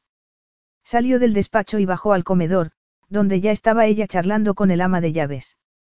Se paró en seco cuando vio su sonrisa. Estaba radiante, pero había algo más en su expresión y en el brillo de sus ojos, pero no podía entender del todo qué era. Solo sabía que lo inmovilizaba completamente. Creía que no había visto nunca a alguien tan feliz en ese palacio. Quizá todo saliera bien. Todo va viento en popa para la boda, comentó él entrando más en la habitación. ¡Qué bien! exclamó ella. Una boda en Nochebuena es apasionante. Ella sonrió de oreja a oreja. Él no había visto nunca nada parecido. Eloise era preciosa. Entró un empleado con un sobre. Es para ti, le dijo Vincenzo a Eloise. Ah, gracias. Tomó el sobre y lo abrió. Empezó a leer y su expresión se apagó como si hubiesen desenchufado una lámpara. Él se quedó paralizado. ¿Qué dice? preguntó él. Nada, contestó ella llevándose la carta al pecho. Algo dirá, insistió él tendiendo una mano. Ella cedió y le dejó la carta en la palma. Él la miró y se le heló la sangre. Enhorabuena por haber entrado en la realeza como una cualquiera. Sinceramente crees que eres distinta a mí. Sin embargo, eres lista, llevas al heredero en tu vientre. Aunque vuestros principios, los tuyos y los suyos, parecen ridículos. No eres distinta, recuérdalo. Era de su madre. Esa víbora, murmuró él. No se equivoca. Aunque, se equivoca del todo. Lo miró, pero tenía una expresión triste y él odió a su madre por eso. ¿Qué quieres decir? Lo nuestro no es igual que lo de ella y tu padre y yo no espero este hijo para sacarte dinero. Lo sabes. Él lo sabía porque le había ocultado a su hijo durante mucho tiempo. No sospechaba que Eloy se fuera como su madre, pero era espantoso ver la expresión de abatimiento en sus ojos. Independientemente de lo que dijera, esa carta le dolía mucho. No había motivo, daba igual que supiera que no era como su madre, pero le dolía, y él sentía la responsabilidad de haberle causado ese dolor. ¿No te gusta estar aquí? Le preguntó él. No voy a fingir que me encanta. No, desde luego. Pero ¿dónde iba a estar si no? Claro, él apretó los dientes. ¿Dónde? Sin embargo, podía verla en su jardín rodeada de flores, donde habría estado si no hubiese sido por culpa de él y de todo eso. Había sido valiente, una guerrera, pero ella no había elegido eso, lo había elegido él. Mejor dicho, lo había planteado de tal manera que había parecido inevitable, predestinado. Ella, sin embargo, quería amor y él no sabía qué era eso. Los males del pasado estarían siempre presentes y esa carta lo demostraba. Él la había arrastrado otra vez al infierno y no sabía qué hacer al respecto. Esta noche voy a cenar en mi despacho. Espero que te guste la comida. Vincenzo se dio media vuelta y la dejó allí. Se sintió un cobarde, un inútil, un, un majadero. Lo era, pero no podía hacer nada. Capítulo 14. Vincenzo había estado distante durante dos días, pero era la víspera de la boda y ella no entendía nada. No entendía por qué ese hombre volvía a ser como una roca cuando le había enseñado su vista favorita, y no se la había enseñado a nadie. Casi se habían hecho amigos y después de haber hecho el amor junto a la chimenea se habían convertido en algo más, pero le costaba creerse lo que había pasado por esa distancia entre ellos. Era desconcertante e inquietante y le gustaría, le gustaría saber cómo podía llegar a él. Era amor. Lo había pensado mucho y sabía la respuesta, pero no sabía cómo decírselo. Ese era el problema porque sabía que lo amaba y sabía que amaba a su hijo. Sabía que él también, lo vio en sus ojos cuando sintió el milagro, pero en ese momento. Tenía que decírselo. Sin embargo, le asustaba la idea de decírselo porque ya lo había intentado, le recordaba a cuando tenía 18 años, cuando intentó establecer una relación entre ellos que él no había sentido en aquel momento. Le recordaba aquella humillación y aquella tristeza, y no quería pasar por eso otra vez. Sin embargo, ¿qué podía hacer si no? Había conocido un momento de plenitud, de ser la Eloise que pretendía ser, no la Eloise troceada por la vida que había vivido. Sin embargo, viviría siempre a trozos, solo conocería la sensación de plenitud deslumbrante cuando lo tuviera dentro. Sin embargo, tenía la sensación de que podría conocerlo todo el tiempo. No merecía la pena correr ese riesgo. Al fin y al cabo, solo eran sentimientos y podría sobrevivir pasara lo que pasase con ellos. Solo eran sentimientos. Tenía cita con el médico y él iba a acompañarla. Ella había querido que el sexo del bebé fuera una sorpresa, pero una ecografía a esas alturas podría desvelarlo todo. Sin embargo, estaría bien si él, se preguntó si él conectaría más si veía el bebé, si sabía si era chico o chica. Estaba dándole vueltas en la cabeza a todo eso cuando el médico entre en su dormitorio. Qué forma tan distinta de tratarla porque iba a ser reina. Vincenzo iba justo detrás del médico con un aire intenso e implacable, más evidente todavía que de costumbre. Buenas tardes, le saludó el médico. Es un honor tratarla. Ah, ella notó que se sonrojaba. Gracias. Empecemos, intervino Vincenzo. Ella se preparó, se tumbó en la cama y esperó. Entonces, el médico le levantó el camisón por encima del abdomen, le extendió un gel tibio por la piel y deslizó el aparato por encima. El sonido del corazón del bebé llenó la pantalla y ella vio la silueta de su cabeza con un brazo contra la cara. Vincenzo, susurró ella. Oyó que Vincenzo se acercaba a la cama y que se ponía de rodillas. Lo miró y vio sus ojos negros clavados en la pantalla. El médico buscaba distintas partes del cuerpo, el abdomen del bebé, sus piernas, sus pies, hasta que volvió a la cabeza y pudieron ver su perfil. Vincenzo no dijo nada, tenía una expresión entre la perplejidad y el terror.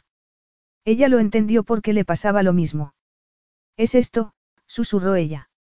Vincenzo, es esto. Ella supo que él había entendido lo que había querido decir. Eso era amor. Estaba completamente segura de que él lo entendería porque podía verlo en sus ojos. Notó eso maravilloso, trascendental y aterrador dentro de ella. ¿Quieren saber el sexo? Les preguntó el médico. No, contestó Vincenzo. No. Sin embargo, lo había dicho con algo raro en la voz, algo que ella no pudo entender. El médico terminó y Vincenzo fue a acompañarlo. Quédate conmigo, le pidió ella. Él se paró y Esquerret eligió ese momento para salir de debajo de la cama y subirse de un salto para observar a la persona que estaba en el cuarto. El animal gris seguía siendo tan desastrado como cuando ella lo adoptó, siempre sería una gata callejera y eso no tenía solución. Creo que Esquerret está reclamando tu cariño. Ella lo comentó en cierto tono burlón cuando la gata saltó al suelo y empezó a moverse entre las piernas de Vincenzo. Esquerret va a llevarse una decepción en ese terreno. No le dan miedo las decepciones. En realidad, creo que está bastante acostumbrada. Acabará persuadiéndote. Por un instante, le pareció que estaba hablando de ella misma. ¿Qué tal estás después de la carta de tu madre? Ah, ella frunció el ceño. No me ha extrañado. Es rencorosa. No tiene nada que ver con nosotros, no se parece al camino que hemos tomado. Creo que no deberíamos casarnos. ¿Qué? Eloy se sintió tanto daño como si hubiese sido un mazazo físico. Creo que no deberíamos casarnos, repitió él, creo que deberías volver a Virginia. Él lo dijo en un tono tan implacable como la expresión de su cara y a ella le pareció que se había acabado el mundo. Estás, enfadado conmigo. Eloise solo pudo pensar que había hecho algo mal otra vez. Ya la expulsó una vez y le dio dinero porque había creído lo peor de ella. Habría pasado algo otra vez. Vincenzo, ella lo dijo en un tono suplicante. ¿Qué pasa? Sabes que yo estoy, que te, quiero. No se trata de ti, es este sitio. Los muros están envenenados y lo estarán por muchos adornos de Navidad que se pongan. Tú te mereces algo mejor, nuestro hijo se merece algo mejor. Mejor que ser heredero al trono. Mejor que este país. Mejor que tener a su padre. Preguntó ella con lágrimas en los ojos. Seguiré siendo su padre, pero si no nos casamos, no será el heredero. Si no nos casamos, todo seguirá como había previsto y tú no tendrás que pasar la vida atrapada aquí. He dicho yo que estoy atrapada. No, pero lo veo, lo veo aunque tú no lo veas. Eres, eres un malnacido. Yo no te pedí esto. La rabia le bullía por dentro. Hablaba de muros, pero el único muro era él. Era igual de duro y no le diría la verdad. Estaba reconcentrado en sí mismo con una frialdad implacable. ¿Qué podía hacer ella? ¿Cómo? ¿Cómo puedes hacer esto cuando acabas de ver a nuestro hijo? Por eso tengo que hacerlo. Te amo. Te amo, Vincenzo, y no te lo he dicho antes porque quieres saber cosas sobre este sentimiento que yo no puedo contestarte, porque es algo que llevo en la sangre, algo que siento parte de mí como todo lo demás que tengo, y no encuentro la manera de explicarlo. No se me ocurre la manera de definirlo. Sé que tú quieres que lo haga, pero solo puedo decirte lo que siento en el corazón, y es amor. Un amor que lleva ahí, más de diez años. Te amo. Cuanto más te conozco, más lo siento y no se reduce solo a que quiera ocuparme de ti, que quiera protegerte y que quiera acostarme contigo. Llevo una parte de ti dentro de mí, la evidencia de la pasión entre nosotros. Sí, le interrumpió él. Yo soy el fruto de la unión entre mi padre y mi madre, pero no se amaban. ¿Y tu padre? Ni siquiera lo conoces. Eso no es la evidencia del amor, Eloise, solo es la consecuencia de las relaciones sexuales. Pero el hijo. Yo no lo siento. Dijiste que era esto y si yo no puedo, me niego a que nuestro hijo se críe como nosotros. Me niego. Él no lo sentía, no lo sentía ni siquiera por su hijo. Es posible que sea porque no lo vi nunca, siguió él, no lo oí nunca. Yo tampoco, pero, aún así, puedo entenderlo cuando tengo la suerte de tenerlo. ¿Por qué tú no? Es posible que esté más maltrecho que tú. ¿No amas a tus amigos? Le preguntó ella. Es distinto. No lo es. Todo sale de aquí, ella se llevó una mano al pecho. ¿De quién eres? Y yo no puedo, ¿Cómo puedes creer que ahí no hay amor? Te mandaré de vuelta a Virginia. No. Voy a devolverte. No puedes. Entonces, vivirás aquí como cuando eras una niña, marginada. Eso es lo que quieres. Ella retrocedió como si hubiera recibido otro mazazo. Vincenzo. Pediré que preparen el avión inmediatamente. Vincenzo. Ella gritó su nombre porque él no iba a gritar. Ella desató toda su furia porque él había bloqueado todo lo que tenía dentro. A Vincenzo le costaba respirar y el pecho le subía y bajaba entrecortadamente. Eloise, no es que este sitio esté envenenado, soy yo, es mi sangre y no voy a envenenarnos a todos. Así se encontró en un avión privado, aturdida y llorando. No recordaba absolutamente nada del vuelo. Estaba delante de la puerta de su casa en Virginia con la nieve cayéndole alrededor y el cesto de la gata en la mano. Entró y miró el rincón donde había estado su árbol de Navidad. Se dio cuenta de que seguía en el palacio y por algún motivo, algo tan ridículo hizo que rompiera a llorar, que todo le pareciera desmesurado. Por algún motivo, el árbol hizo que no pudiera dominarse y empezó a llorar como si se le hubiese roto el corazón, y se le había roto porque ya no tenía a Vincenzo y nada volvería a estar bien nunca más. Tenía a su hijo.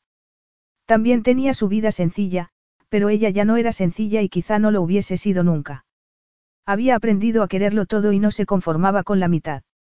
No había esperado que sus amigos se presentaran pronto, pero lo hicieron y él estaba bebido. ¿Puede saberse qué es esto? Preguntó Zeus. Nada, él se incorporó en la mesa y se sintió hecho un trapo. Mentiroso, replicó Rafael. Tienes un aspecto atroz y hueles peor todavía. Te encuentro insultante en todos los sentidos, intervino Hag. ¿Dónde está tu mujer? No es mi mujer, contestó Vincenzo. Entonces, hay algo que ha cambiado, comentó Rafael. No ha cambiado nada. Me he dado cuenta de que estaba haciéndole vivir lo que ya vivimos de niños y la he devuelto a su casa. ¿Qué has hecho? preguntó Hag. Has mandado a su casa a tu prometida embarazada el día previo a la boda. Había que hacerlo. De verdad. Insistió Hag. No te creo. No te he pedido que me creas. No he pedido nada, y menos que vosotros tres estéis en mi despacho. Lo siento por ti, replicó Zeus. Para esto están los amigos, para que te aclares. Lo tengo claro. Estoy haciendo lo que tenía que hacer. No estás haciendo lo que tenías que hacer, estás haciendo lo más fácil, le reprochó Rafael. Viste que estaba pasándolo mal y en vez de hacer algo para solucionarlo, la mandaste donde no tenías que verlo. En vez de hacer un esfuerzo para saber lo que tenías que hacer para que no fuera el mismo sitio en el que os habíais criado, la expulsaste. ¿Qué vas a hacer? Vas a ahogar las penas. ¿Cómo os atrevéis cualquiera de vosotros a darme lecciones sobre los sentimientos? Tú no tienes sentimientos. Eres un cobarde, no un rey. Y vosotros estáis en mi palacio. Que pronto ha empezado a considerarlo su palacio, intervino Hag. El que ni siquiera quería el trono. ¿Qué queríais que hiciera? Iba a quedarme con una mujer que decía que me amaba cuando yo no podía ofrecerle lo mismo. Zeus arqueó una ceja. No seré yo el que defienda el matrimonio o el amor, pero tampoco acabo de entender por qué te parece un dilema sin solución que la mujer que espera tu hijo esté enamorada de ti. Es por su felicidad, es por ella. No será por protegerte a ti mismo. Vincenzo no quiso hablar más con ellos, salió del despacho, bajó las escaleras y ya estaba caminando por la nieve antes de que supiera siquiera lo que estaba haciendo. Caminó hasta que llegó al punto de la colina que daba sobre el lago. El viento soplaba con furia y el abrigo le revoloteaba alrededor de las piernas. Miró fijamente los copos de nieve, que le abrasaban la piel con el frío helador, aunque le daba igual. Eloise. exclamó. ¿Es esto? No podía entender lo que ella quería decir. No podía porque solo sentía dolor, el mismo dolor que le había atenazado el pecho desde que era un niño. Cuando miraba a su madre y la veía triste, cuando miraba a su padre y lo veía defectuoso, cuando se sentía solo, cuando había sido un niño aislado. Ese sentimiento era. Volvió a pensar en su madre y un dolor inmenso le oprimió el pecho. ¿Es esto? Ese sentimiento era tristeza, no amor. Entonces, vio la boca de su madre. Te quiero.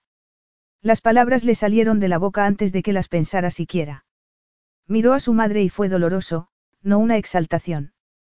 No se lo había dicho nadie, menos Eloise.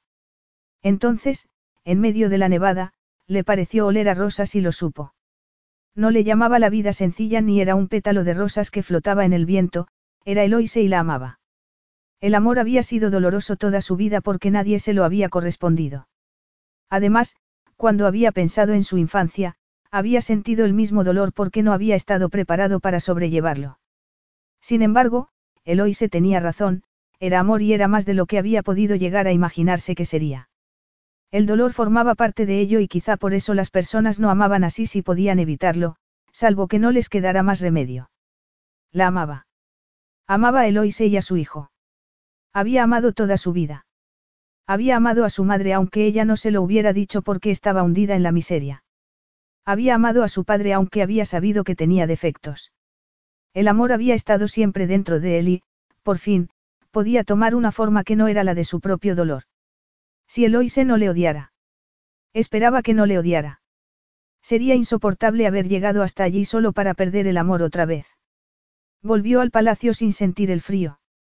Tenemos que irnos a Virginia, les dijo a sus amigos. ¿De verdad? Preguntó Zeus. Me sorprende mucho.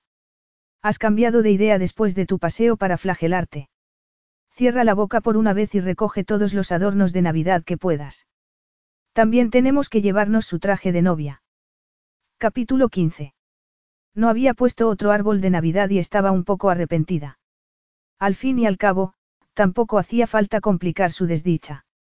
Sin embargo, una parte de ella quería regodearse con el dolor de no tener a Vincenzo con ella. Lo amaba y no había cambiado nada porque le hubiera hecho eso. Era Nochebuena y se sentía desgraciada. Esquerret estaba al lado de la chimenea con el jersey de lana que le había hecho y estaba todo lo guapa que podía estar una gata callejera. Al menos, una de nosotras está contenta. Legata no dijo nada, se limitó a mirarla con unos despectivos ojos amarillos. Entonces, de repente, llamaron a la puerta y se acordó de las otras dos veces que había pasado lo mismo. Sin embargo, era posible que pasara dos veces, pero era imposible que pasara tres después de que la hubiese rechazado tan categóricamente. Sin embargo, ¿quién si no iba a llamar a su puerta en Nochebuena? Se levantó de la butaca y fue hasta la puerta andando como un pato. Abrió la puerta y no estaba solo Vincenzo con un traje oscuro, lo acompañaban otros tres hombres tan altos e imponentes como él, y casi tan guapos. Tenían que ser sus amigos. Habían ido juntos a la universidad, ¿cómo era posible que las estudiantes hubiesen podido estudiar algo? Ah, susurró ella. Es preciosa, comentó uno de los hombres. Resplandeciente, añadió otro mientras pasaba a su lado. Una diosa, afirmó el tercero. De repente, todos menos Vincenzo estaban en su casa. Estoy de acuerdo. Te he traído el traje de novia porque todavía me gustaría mucho casarme contigo. Ella parpadeó, terminó de salir de la casa y cerró la puerta para aislarlos. ¿Qué? He dado cuenta de una cosa. Me he dado cuenta de que te amo porque he encontrado la respuesta a mi pregunta. Estaba equivocado. Todos nacemos con el amor, pero aprendemos a sofocarlo a cambio del egoísmo. Aprendemos a dejarlo a un lado cuando duele demasiado y, por mi parte, todo el amor era dolor. Cuando miré a nuestro bebé, solo vi tristeza y cuando me dijiste que me amabas, solo sentí soledad. Eso era lo único que había conocido en lo referente al amor. Vincenzo. No hace falta que me compadezcas porque fui un necio y te hice daño, y lo lamento con toda mi alma. Pero. Pero he venido porque te amo. He venido porque te deseo. Es algo que no le había dicho a nadie. No había sentido nunca eso. Espero que sea suficiente, espero que haya quedado claro que lo que digo es verdad. No tendría fuerzas para negarme aunque no te creyera, ella le rodeó el cuello con los brazos y lo besó. Te amo y estaba dispuesta a amarte hasta que entendieras lo que es el amor. No hacía falta que lo dijeras inmediatamente. Lo sé, pero estaba tan, él sacudió la cabeza. No sé explicarlo, Solo sabía que estaba aterrado y que me espantaba reconocerlo. Me lo imagino. Zeus está ordenado y está dispuesto a celebrar la boda ahora mismo, y yo estoy dispuesto a casarme contigo ahora mismo. Me alegro, ella parpadeó para contener las lágrimas. Yo también estoy dispuesta. Él sacó un ramo de flores de detrás de la funda para el vestido y se lo ofreció. Cuando me hablaste de tu vida sencilla la anhelé fugazmente, como el olor a rosas en el viento, pero hoy me he dado cuenta de que es algo más profundo. Te anhelo a ti. No es la sencillez, es, sencillamente, estar contigo. He traído estas rosas porque, para mí, es lo intangible hecho realidad. Se puso el vestido, vaporoso y etéreo, se llevó las flores el pecho, se miró en el espejo y se sintió, plena. Estaban todos en el jardín, entre la nieve, y se casaron solo con los amigos más íntimos de Vincenzo, y ella se dio cuenta de que entendía el amor de la forma más sincera y completa posible. Os declaro esposo y esposa, rey y reina. No puedes nombrarme rey, intervino Vincenzo. Tiene que haber una coronación. Puedo nombrarte lo que quiera, replicó Zeus. Soy el oficiante. Dicho eso, se besaron y los títulos dieron igual, dio igual si la monarquía se abolía o no, dio igual si vivirían en esa casita de campo en Virginia o en un palacio, solo importaba que estaban juntos y ese sería su hogar. La coronación se recibió con mucho entusiasmo por el pueblo de Arista. Hag y Zeus asistieron, pero no Rafael, quien tuvo que acudir a la boda de su hermano. La sorpresa fue mayúscula cuando se enteraron de la noticia más tarde. La boda no había salido según lo previsto, la novia se había casado, con Rafael. Eso sí que era inesperado, comentó Zeus. Por completo, corroboró Hag. Nunca infringe las leyes y mucho menos hace algo tan apasionante como secuestrar a una mujer. Ahí hay algo que desconocemos y voy a enterarme, aseguró Zeus. Eloy se creyó que no podía sentir más amor que por su marido, sus amigos y el pueblo de Arista, pero cuando nació Mauro Moretti, su hijo, los dos comprendieron lo equivocados que estaban y que lo más milagroso del amor era que cómo se ampliaba, que lo abarcaba todo y que daba forma a todo. Después de muchas reformas y una votación, se decidió que Arista seguiría siendo una monarquía. Todo el mundo recibió con alegría a Vincenzo como rey y a Mauro como su heredero. Sobre todo, cuando tuvieron libertad para elegir las leyes de su país y al saber que era un líder justo y que criaría igual a su hijo. En verano volvieron a Virginia y pasaron mucho tiempo en el jardín donde la encontró la primera vez. Ella había plantado rosas por todos lados porque siempre serían el símbolo palpable de su amor. Además, para su sorpresa, Vincenzo, con la camisa remangada y su hijo atado al pecho, se arrodilló a su lado en el suelo y cavó un agujero con las manos para el rosal nuevo que había comprado ella. No me había imaginado que vería alguna vez al rey Vincenzo Moretti arrodillado en la tierra y mucho menos a mi lado. Y yo no me había imaginado que alguien me amaría, pero, en este momento, me siento rebosante y no había sido nunca tan feliz. Yo tampoco, Vincenzo. Ya no había rincones de tristeza ni vacíos de soledad porque el amor los llenaba todos. Eloy se había querido una vida sencilla y, en cierto sentido, la tenía. Sencilla y perfecta. Empezó a tararear. Fin.